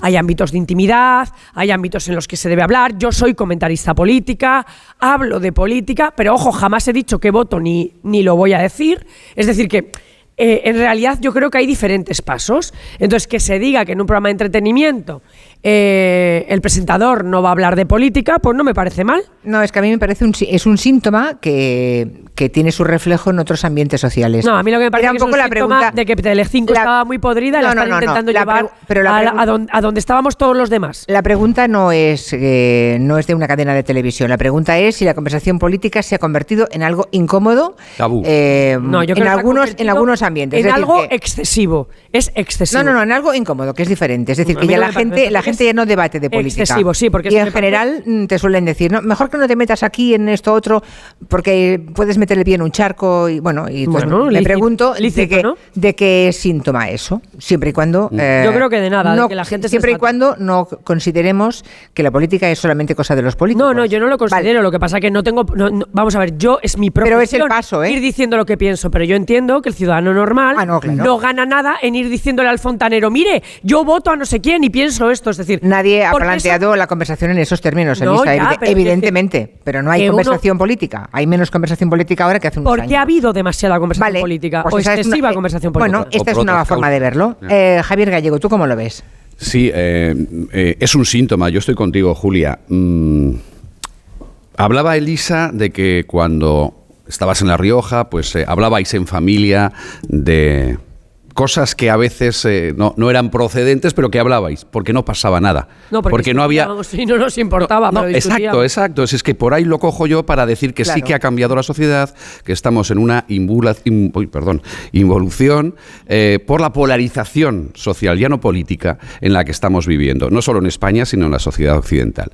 Entonces es un síntoma, claro, eh, que nos autocensuremos, que es la mayor y la más cruel de las censuras. La censura política, en una dictadura, hablabas Julia de Franco anteriormente, la censura política, de expresión, bueno, pues eh, eh, en ello mm, se puede navegar. Pero lo peor de todo es la autocensura mental que nos eh, establecemos para evitar problemas. ¿Y qué es lo que está pasando ahora? Que nos autocensuramos en ámbitos privados, a los que se refería antes Elisa, y en ámbitos públicos también, por las consecuencias que eh, derivan de esas conversaciones. Eh, por. Mm, ya no solo en los círculos eh, más íntimos familiares, sino en otros círculos sociales, lo peor es la autocensura de mm, lo políticamente correcto, el discurso dominante, salirnos de ahí va a provocar una reacción y ese espacio comodidad psicológico en el que todos caemos inconscientemente nos frena. Bueno, eso es una involución. Y eso está pasando por la polarización social y política. Hmm. Y eso nos lleva a esa autocensura que, vuelvo a decir, es la peor de las censuras. Angélica Rubio, ha salido el tema de la polarización, que creo que está en la base de todo esto. Evidentemente, en una sociedad polarizada, la conversación pública sobre política se hace muchísimo más incómoda, claro. Efectivamente. Es que mm, yo creo que hay que separar dos planos. O sea, Telecinco como empresa privada tiene la libertad para hacer lo que considere oportuno, editorialmente, informativamente o desde el punto de vista espectáculo, siempre que respete la ley. Otra cuestión es que efectivamente hemos llegado a una situación en este país donde eh, casi está mal visto hablar de política, no solamente en familia, sino en todos los órdenes de la vida. La política es la gestión de la convivencia pública. O sea, la política es absolutamente necesaria y solo hay dos formas de organizar la convivencia pública, con dictaduras o con democracia. Y en una democracia son necesarios los partidos políticos y unas reglas democráticas y los parlamentos. ¿Qué ocurre? Que en España hemos pasado de un enamoramiento de la política a una decepción de la política. Salíamos de una dictadura, entonces, eh, al salir de una dictadura, todo lo político era bonito. Los ministros eran respetados, los políticos eran respetados, el Parlamento era respetado y luego llegaron los años de la corrupción combinados con la crisis económica y se produjo una decepción brutal de la política. Ni un extremo ni otro porque los políticos son el reflejo de una sociedad. Los políticos y las políticas no vienen de Marte. Son nuestros vecinos, nuestros profesores, nuestros... Y básicamente nuestros representantes. Exacto, y son como nosotros. Entonces, mm. ahora hemos llegado a un momento en España a un desprestigio absoluto de la política, hasta tal punto que ser dedicarte a la política, seas hombre o mujer, es poco menos que convertirte en un ladrón, en un abusón va a llegar un momento en el que nadie se va a querer dedicar a la política. Porque en contra de lo que piensa la mayoría de la gente, la alta política no está bien pagada. Mm, gana mucho más cualquier director de un periódico que un ministro. Y esto la gente no lo sabe. Mm, entonces, y encima te arriesgas a que todo el día te estén poniendo verde a ti y a tu familia. Yo creo que hay que encontrar un equilibrio porque si a todos nos gusta la democracia y queremos democracia, tenemos que ser conscientes de que necesitamos políticos y políticas y partidos políticos. ¿Dónde está la raya? En el respeto. Yo creo que la aparición de las redes sociales y la crispación y de los extremos ha llevado a una falta de respeto absoluta. Yo soy de León y afortunadamente en León todos sabíamos de quién era cada uno, a qué votaba cada uno y se hablaba de política y no se llegaba a los extremos, a los niveles de crispación que por ejemplo se viven en Madrid y que se han vivido en Cataluña con el proceso. Entonces yo creo que también en algún momento tendremos que recuperar la normalidad porque todo esto es una cuestión de respeto, de respetar al que no piensa como tú y de hacer un esfuerzo por escucharle, porque para debatir hay que escuchar las razones que te plantea el contrario. Si no, no se avanza. Y con las redes sociales nos hemos encasillado. Solo leemos y escuchamos a los que piensan como nosotros. Porque es muy cómodo. Es muy cómodo no salirte de tu zona de confort y escuchar a, solo a los que te dan la razón. No, pero es que escuchar a los que no piensan como tú. Porque a lo mejor tienen razón si no en todo, en algunas cosas. Y en algún momento habrá que hacer pedagogía, volver al respeto y volver a, darnos cuenta que es muy importante escuchar a los que no piensan como tú también. Ya, pero ah, te, doy la palabra, Lisa. Déjame que sugiera a los oyentes que nos están escuchando, los aquí presentes, que si alguien quiere decir alguna cosa, por favor que levante la mano, que se acerque a Guillem, que está ahí con el micrófono.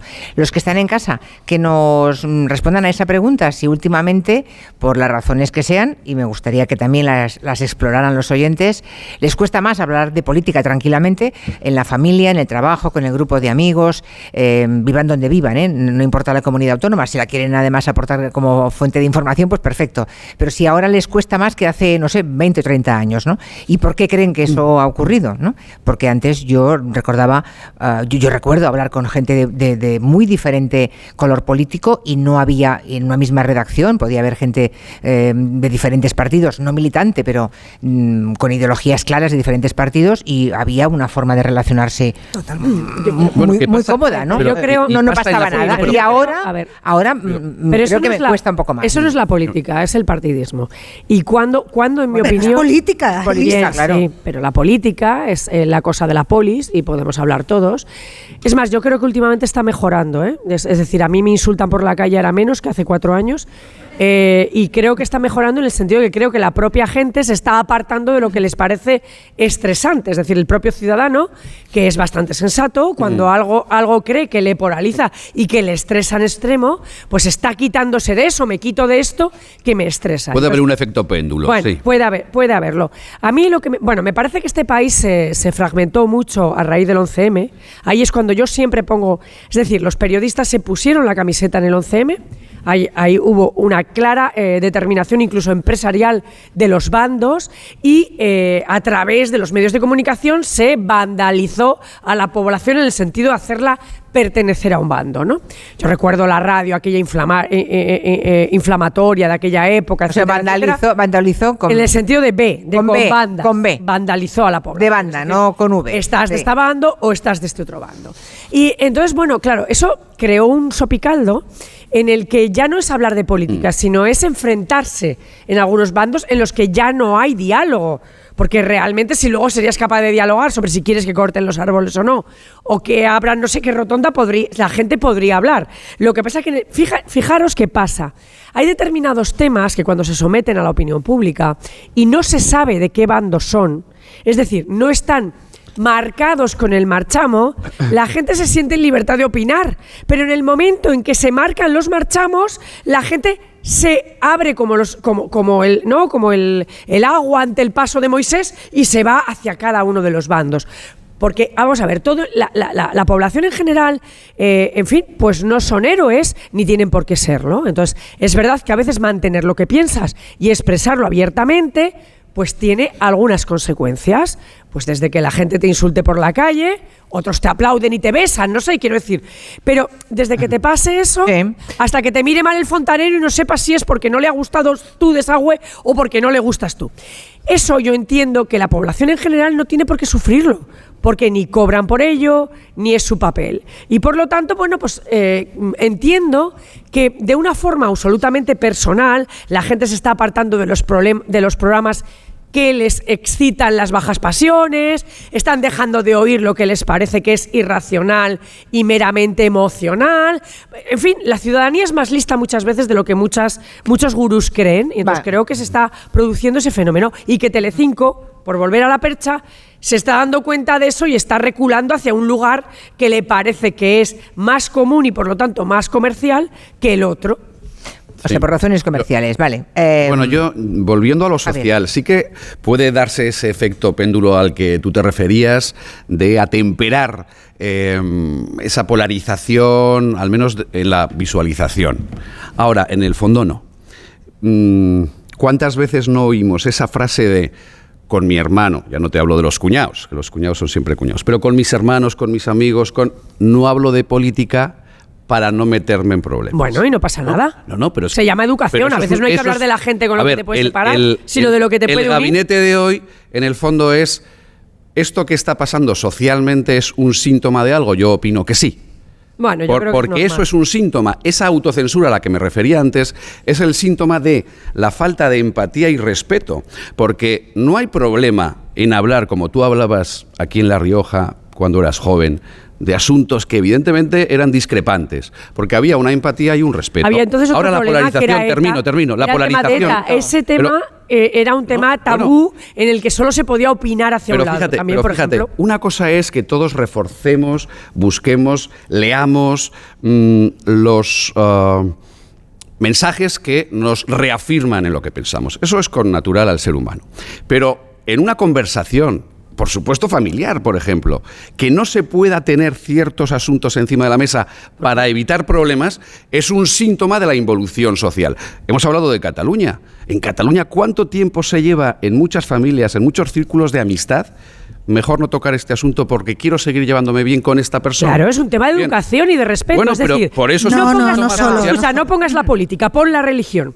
Si tú tienes pero sobre la algo- mesa el tema algo de la hacemos religión mal como sociedad tema- no, ¿por para qué? esa Porque si ese- involución. Si ese, tema es un tema crispante, ¿por qué vas a tener que hablar de religión con todo el mundo? ¿Y por qué no? ¿Y por qué no si hay respeto en escuchar? Tú y yo discutimos Yo- muchas yo- veces. Sí, sí, eh, ya hablamos. Elisa, y pero no lleva- todo el mundo lo lleva igual. No, No, pero, pero no, yo- pero, pero no, no por eso lo llevamos a lo personal. Bueno, pero hay gente Bueno, que sí, entonces es- mejor no hablar antes de Será un síntoma negativo de esa involución social a la que me refiero. Bueno, a mí me parece que si no Ah. se discute es mejor. no, esa es una autocensura. Pero Bueno, no. eh, yo creo que en el fondo el, el tema de este gabinete era un poco más por elevación, ¿no? Si eso nos lleva a desentendernos de la política.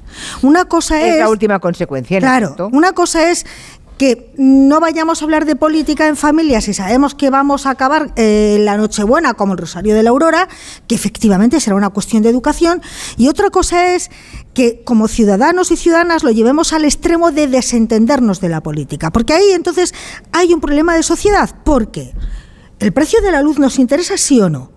Pues ahí interviene la política. El precio del agua, que haya más parques o jardines, que haya menos. En el fondo, insisto, vuelvo al principio, la política es la gestión de lo público, Eso de la polis, de la convivencia. Entonces, por tanto, que los ciudadanos nos desentendamos de la política, no es- de la gestión pública. No, no nos A desentendemos. ver, voy a ter- pero dejarme terminar, perdón, por favor. No es eso. que nos acabemos desentendiendo de la política acaba yendo en demérito de la democracia. Si dejamos la política en manos de unos pocos, que siempre son los mismos, o sea, los poderosos nunca se, va a des- se van a desentender de la política. Aunque, Porque- nunca, aunque nunca se presenten a las elecciones. Porque el boletín oficial del Estado es el poder. Entonces, si los de abajo nos desentendemos de la política, estaremos menoscabando la Los democracia. ciudadanos no se desentienden de la política. No, no, te equivoques. No hay manera, Elisa, Los- déjame los- terminar, por por favor. favor. Pensaba que habías acabado, como has respirado, pensaba.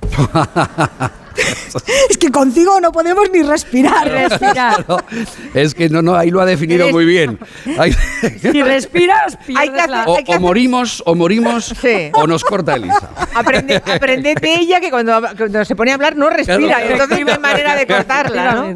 A ver, Angélica. A mí me parece que lo preocupante como sociedad es que dejemos de hablar eh, de política con nuestros más allegados, con la familia, con los amigos, sea el primer paso para desentendernos de la política, que es la ges- la gestión de lo público, porque entonces iremos a una democracia de muy mala calidad que puede acabar no siendo una democracia. ¿Sabes por qué es de mala calidad? Porque los ciudadanos no se ent- desentienden de los asuntos de la polis. Los ciudadanos son mucho más inteligentes de lo que parece, eh, o de lo que les parece a muchos políticos. Los ciudadanos se desentienden de esa falsa política que consiste en Menganito ha dicho pa, pa, pa. ¿Y qué le contesta Cetanito? Pa, pa, pa. Y el otro dice, no, porque has dicho pa, pa, pa. El ciudadano Mm. sabe que eso es pa, pa, pa. Y está harto de pa, pa, pa, y yo lo entiendo. Porque eso no son los árboles o las pensiones, no. Eso es eh, los medios de comunicación haciendo infoentertainment, es decir, información entretenimiento que cuando no tienes que, pues resulta que es la declaración de uno, lo que le contesta el otro, oh, escándalo, lo que ha dicho este. Eso el ciudadano sabe que no le importa una breva. Y yo creo que el ciudadano está empezando a darse cuenta que no le importa una breva. O sea, que una cosa es si la pensión se va a cambiar, si se va a recalcular, si te han hecho una ayuda de no sé qué, si hay que bajar el precio de los alimentos de tal. Y otra cosa es, Menganito declaró no sé qué, no, porque dijo tal. Dice, no, no, no dije esto, sí, lo dijiste. Eso a la gente no le interesa nada. Y yo lo entiendo perfectamente porque a mí tampoco me interesa nada. Pero a lo mejor se empiezan a abstener de eso y acaban absteniéndose de Bueno, las pues de- pensiones y el resto. Pues que dejen los políticos hacer el idiota Vale. y los medios de repicar eh, falsas polémicas, estupideces que no tienen a cuento y hablemos de lo que de verdad Yo importa. creo que las generalidades, yo creo que las generalidades nos llevan al absurdo. No todos los políticos hacen el idiota y no todos los medios de comunicación se dedican a repicar idioteces. Yo creo que Bueno, habrá que la acotar. política, la política como tú de bien declaraciones dices, no hay un santo medio. como tú bien en dices- este país, y mira que vivo de los medios, ¿eh? Como no hay un Elisa- santo medio en este país Elisa. que no haga, no recoja la política de declaraciones. Yo, eh, Todos los días. Ah, ver, que- ah, un momento, Angélica, que acabe Angélica, perdón, luego te doy la palabra. No, yo creo que efectivamente, como tú bien decías, Elisa, los ciudadanos no son tontos y saben perfectamente discernir cuando unos políticos dicen mm, tonterías y otros no. O sea, pero yo creo que las generalidades a mí no me gustan. Ni todos los políticos mm, son tontos y dicen tonterías, ni todos los medios de comunicación nos dedicamos a repicar solamente tonterías. Pues hay de todo, como hay de todo en todas las profesiones. Aunque es verdad que los clics eh, nos pierden. Y la, el titular para los clics nos pierde. Ujú. A Javier. Lleno los pulmones para no tener que respirar y que no me interrumpa Elisa. Venga, Una vez llenado. entras en apnea dialéctica. A partir de ahora, un nuevo género radiofónico, No, la que me ha apnea gustado- me ha gustado dialéctica. mucho Vale. saber el porqué. Pero bueno, no nos desentendemos de la política, Angélica. No. Se desentiende la sociedad y gran parte de la sociedad de una forma de hacer política que en eso sí que estoy con Elisa, es excesivamente mayoritaria. Una forma de hacer política polarizada, de titulares eh, mm, eh, eh, absurdos, buscando la confrontación por la confrontación, etcétera, etcétera. De la forma, claro que nos desentendemos. Yo, yo el primero, yo el primero. no me representa muchas veces el Parlamento y lo que oigo y veo en él.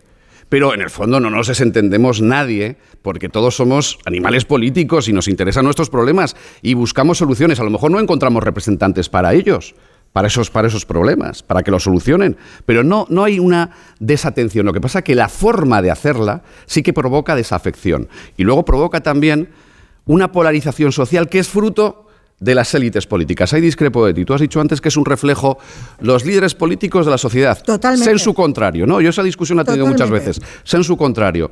Las élites, sean las políticas, las económicas, las sociales, siempre son referentes sociales y siempre influyen en la sociedad. En el Parlamento, muchos ciudadanos, lo decimos muchas veces, se asombrarían cuando después de ciertas cosas que a todos nos espantan que oímos, fueran, como vamos algunas veces, a la cafetería y viéramos que esos que se han dicho esas cosas hace un minuto y que a nosotros nos poralizan al oírlos y que a nosotros nos hacen autocensurarnos para que luego en nuestra casa no haya problemas, luego ellos mismos no pasa nada y nos tomamos un café. Es en su contrario. No, no, no, no. O, las dos cosas. Ahora te doy datos. O las dos cosas. Pero ese es el problema de cara a que la sociedad se aleje de la forma de hacer política, no de la política.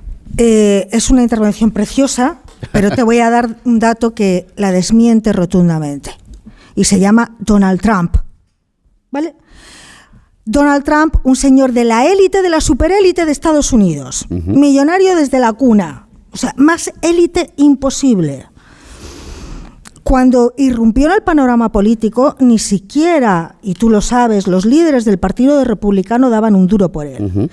Arrasó al Partido Republicano lo arrasó. Mm. Hasta tal punto de que ahora el Partido Republicano es rehén de Donald Trump. Entonces, no es así.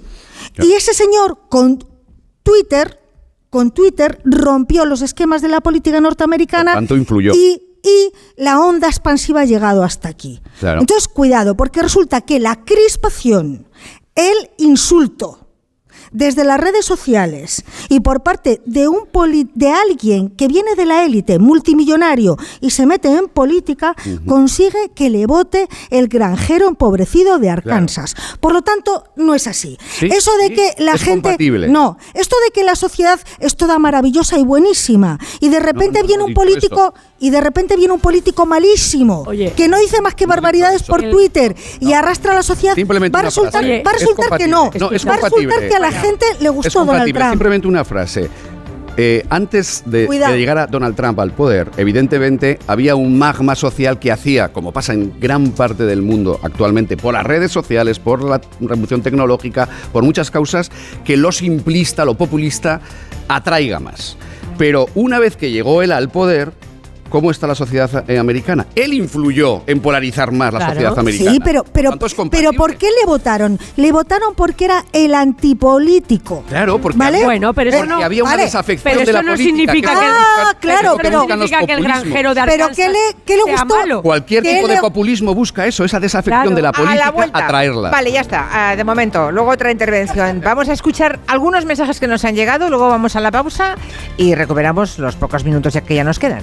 Está claro que no se puede hablar de política porque la política separa a las personas cuando debería unirlas. Ese es el gran error de la política y la contaminación que ya viene desde hace muchos años. Cuando se ha escuchado el, dar el brazo a torcer y reconocer que a lo mejor una idea, y si al final somos todos iguales, al final pretendemos más o menos lo mismo, el camino eh, no puede variar tanto y la discusión no puede ir tan antagónica entre un punto de vista y otro.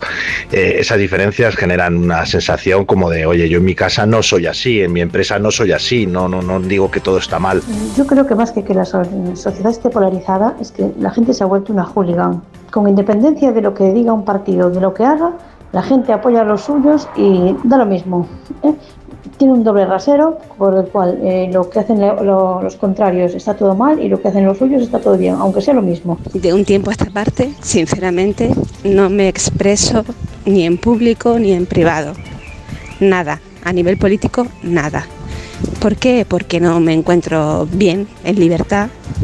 Yo recuerdo en mi adolescencia, en, mi adultez, que hablábamos entre compañeros, amigos, profesores, y había un respeto que hoy en día no existe. Está todo tan sumamente polarizado, tan extremo, te la puedes jugar en dar tu opinión. Y yo la verdad que mm, incluso a mis hijas se lo digo, que no se expresen, que lo que tengan que decir, que lo digan en casa y fuera de casa, que se mantengan al margen. Y a la hora de votar, pues se vota y punto. Ahora es el momento. Descubre Nueva York, el corazón de la ciudad, sus icónicos barrios, las experiencias más glamurosas, sin olvidar sus lugares de película. Reserva tu próximo viaje a Nueva York. Cinco días y tres noches en hotel de cuatro estrellas en Manhattan, vuelos con Iberia y traslados incluidos, por solo 890 euros con viajes el corte inglés. Consulta condiciones. Cuando estás buscando ser mamá, estar tranquila es fundamental. Por eso, si tu sueño es ser madre, en IBI este mes te ofrecemos nuestro pack diagnóstico gratis, con una consulta médica y todas las pruebas necesarias para conocer el estado de tu fertilidad. Pide ya tu cita en IBI.es. IBI, donde nace la vida. Lo vieron en distintas partes de Dublín. Estoy buscando a este hombre. Nunca me hubiera imaginado que iba a llegar tan lejos. El desenlace final de un exhaustivo trabajo de investigación. ¿Dónde se encuentra el asesino más buscado de nuestro país? Anglés, historia de una fuga. Hoy a las diez y media de la noche en La Sexta. Ya disponible serie documental completa en A3 Player Premium. ¿Qué relación tiene Murakami con el deporte? ¿Pudo Sean Connery jugar en el Manchester United? ¿Sabemos quién fue el primer hombre que subió al Everest? ¿Qué le mueve realmente a Usain Bolt, el hombre más veloz del planeta? Lo que el pibe le dijo a Dios. Un libro de Miguel Venegas sobre el deporte como fenómeno social, con los mejores relatos de la cultureta de Onda Cero. Pelé, Jordan, Ali, Galeano, Elton John, Orson Welles. Lo que el pibe le dijo a Dios. Un libro de Espasa. La práctica del deporte es un derecho y el deporte promueve la cohesión. La Diputación de Barcelona te invita a conocer la capacidad de transformación del deporte. El martes 28 de febrero, desde Badalona, con el programa Julia en la Onda, descubriremos cómo el proyecto Juventud Activa, Sociedad Activa da respuesta a uno de los retos globales que tiene por delante nuestra sociedad. En directo desde las instalaciones del Pabellón Olímpico de Badalona, con el patrocinio de la Diputación de Barcelona. El martes 28, a partir de las 3 de la tarde, Julia en la Onda desde Badalona, con Julia Otero. Te mereces esta radio. Onda Cero, tu radio.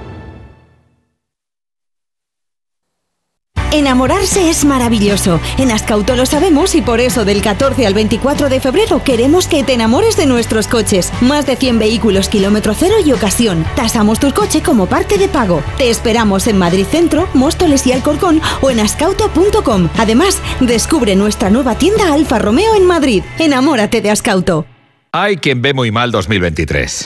Tú lo vas a ver mucho mejor. Óptica Roma te ofrece el 50% de descuento en los cristales de tu nueva gafa. Como lo oyes, 50%. ¿A que lo ves mejor? Ojo, solo hasta el 28 de febrero. Óptica Roma, tus ópticas de Madrid. ¿Sabías que es muy importante hacer el mantenimiento del cambio automático de tu coche? Haciéndolo evitarás futuras averías. Automatic.es. Haz el mantenimiento. En Automatic lo hacemos en un express. Entra en automatic.es. Aprovecha la campaña del 10% de descuento en el mantenimiento del cambio automático. Automatic Express. Expertos en el mantenimiento de cambios automáticos. Cuidamos tu cambio automático. Automatic.es. En Radioteléfono Taxi garantizamos el precio máximo de tu trayecto. No pagues más. Llámanos al 91-547-8200 o descarga Pide Taxi. Más información en rttm.es. ¿Necesitas una reforma integral? En Pedro Lanceros te ayudamos a hacer de tu casa tu hogar. Reformamos tanto viviendas como edificios y te asesoramos personalmente durante todo el proceso para lograr los mejores resultados. 91 411 1942 o pedrolanceros.com. Pedro Lanceros, nuestra experiencia y tu fidelidad, la clave de nuestro éxito. Si tiene joyas de firma o artículos de oro y plata, llame al 91 534 6706 o vaya a la Plaza San Juan de la Cruz 9. Si tiene joyas de firma o artículos de oro y plata, llame al 91 534 6706 o vaya a la Plaza San Juan de la Cruz 9. Le pagarán el mejor precio al momento. Y también bolsos de Vuitton, Chanel y Hermès. Estamos con Isabel de Cuerpo Libre. Isabel, el verano anda cerca. El verano cerca, las torrijas están ya y hay que adelgazar cuanto antes. Ya saben que en Cuerpo Libre lo van a conseguir. Con tratamientos naturales, localizados, personalizados. Van a adelgazar y no van a recuperar. ¿Qué tienen que hacer? Llamar a Cuerpo Libre al 91 192 32 32. 40% de descuento. 91 192 32 32. Más información, más participación, más contenido. Hay más de una razón para que prefieras ondacero.es. En ondacero.es tienes la radio en directo, la actualidad y las noticias al momento. Y por supuesto, lo mejor y más destacado de cada programa, para que puedas escucharlo donde y cuando quieras. Ondacero.es. Más y mejor.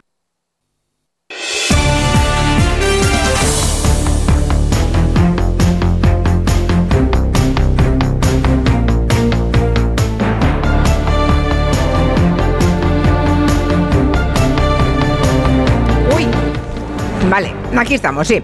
Han tenido que llamarnos la atención, es que estábamos comiéndonos calagurris. Es Qué buenos son los calagurris, por favor, es unos almendrados. Vamos. Es- Hemos aprovechado florinata, Estos de florinatas. Hemos aprovechado la pausa y la apnea Sí. para tomarnos un calagurri maravilloso. Bueno, nos quedan poquitos minutos, tres, ¿no? Solamente. Así que hay alguien que quiera decir alguna cosa aquí en la sala sobre si hablan o no hablan de política, si creen que ha cambiado algo en los últimos años. No se autocensuren. Bueno, qué público más callado, de verdad, ¿eh? Estoy un poco impresionada, porque nadie, bueno, un par de personas... Pues los riojanos somos bastante habladores, no es Pues por serás nada. tú que Doife, hablas por... No, perdona, es que tienen a una que habla por toda la Claro, comunidad. claro. Todos hablan bastante, que no mientan, ellos Ya, ya. hablan. Bueno, a modo de resumen, entonces, ¿alguna última mm, consideración sobre la conversación política? A mí me preocupa que el miedo a hablar de política acabe convirtiéndose en un pasotismo de la política y creo que eso sería preocupante para una democracia de calidad. Eh, comparto completamente ese criterio y, es el- y efectivamente era lo que inspiraba eh, este gabinete hoy. Eh, el señor Gallego. Pues eh, yo no lo comparto porque creo que seguimos siendo eh, animales políticos, el ser humano, consustancial a, a su condición.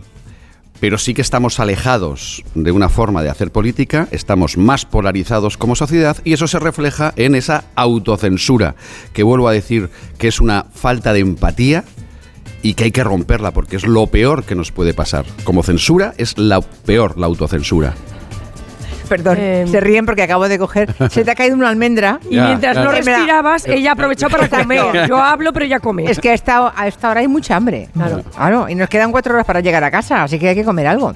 Que mejor mí- que galagurris. ¿Alguna última consideración? Sí, a mí me parece que la conversación política tiene que ser de calidad, que tampoco hay que forzar No, no, no. a hablar de política en todos los ámbitos. ¿Poco por qué? Que yo creo que los, yo creo que los ciudadanos Tú no estás hoy muy happy, ¿eh? Hoy, No, hoy has porque- venido muy happy. No, porque creo que es así, porque no es obligatorio. O sea, no hay por qué tierra. hablar de política Claro. desde que entras en el ascensor hasta que sales con el taxista. Que no es Pero claro, Hombre, no ha dicho eso, no nadie es quiere eso, eso. nadie no, quiere pero es, eso. es que se ha convertido en eso. Es decir, yo no sé, pero yo salgo de casa y a mí me empieza a hablar de política todo el que me ve.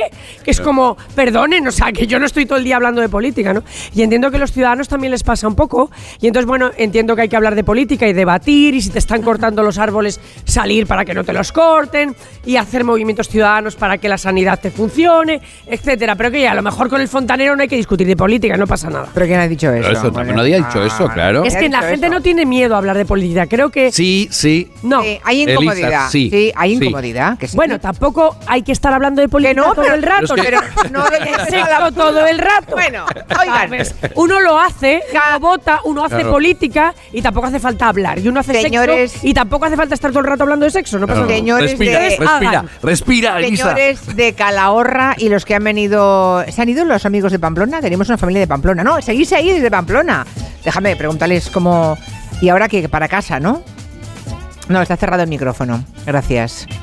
Está cerrado. Los de Pamplona también suelen hablar, que yo he estado No, cinco hablar, años allí hablan. y sé que hablan. Ya. A ver ahora.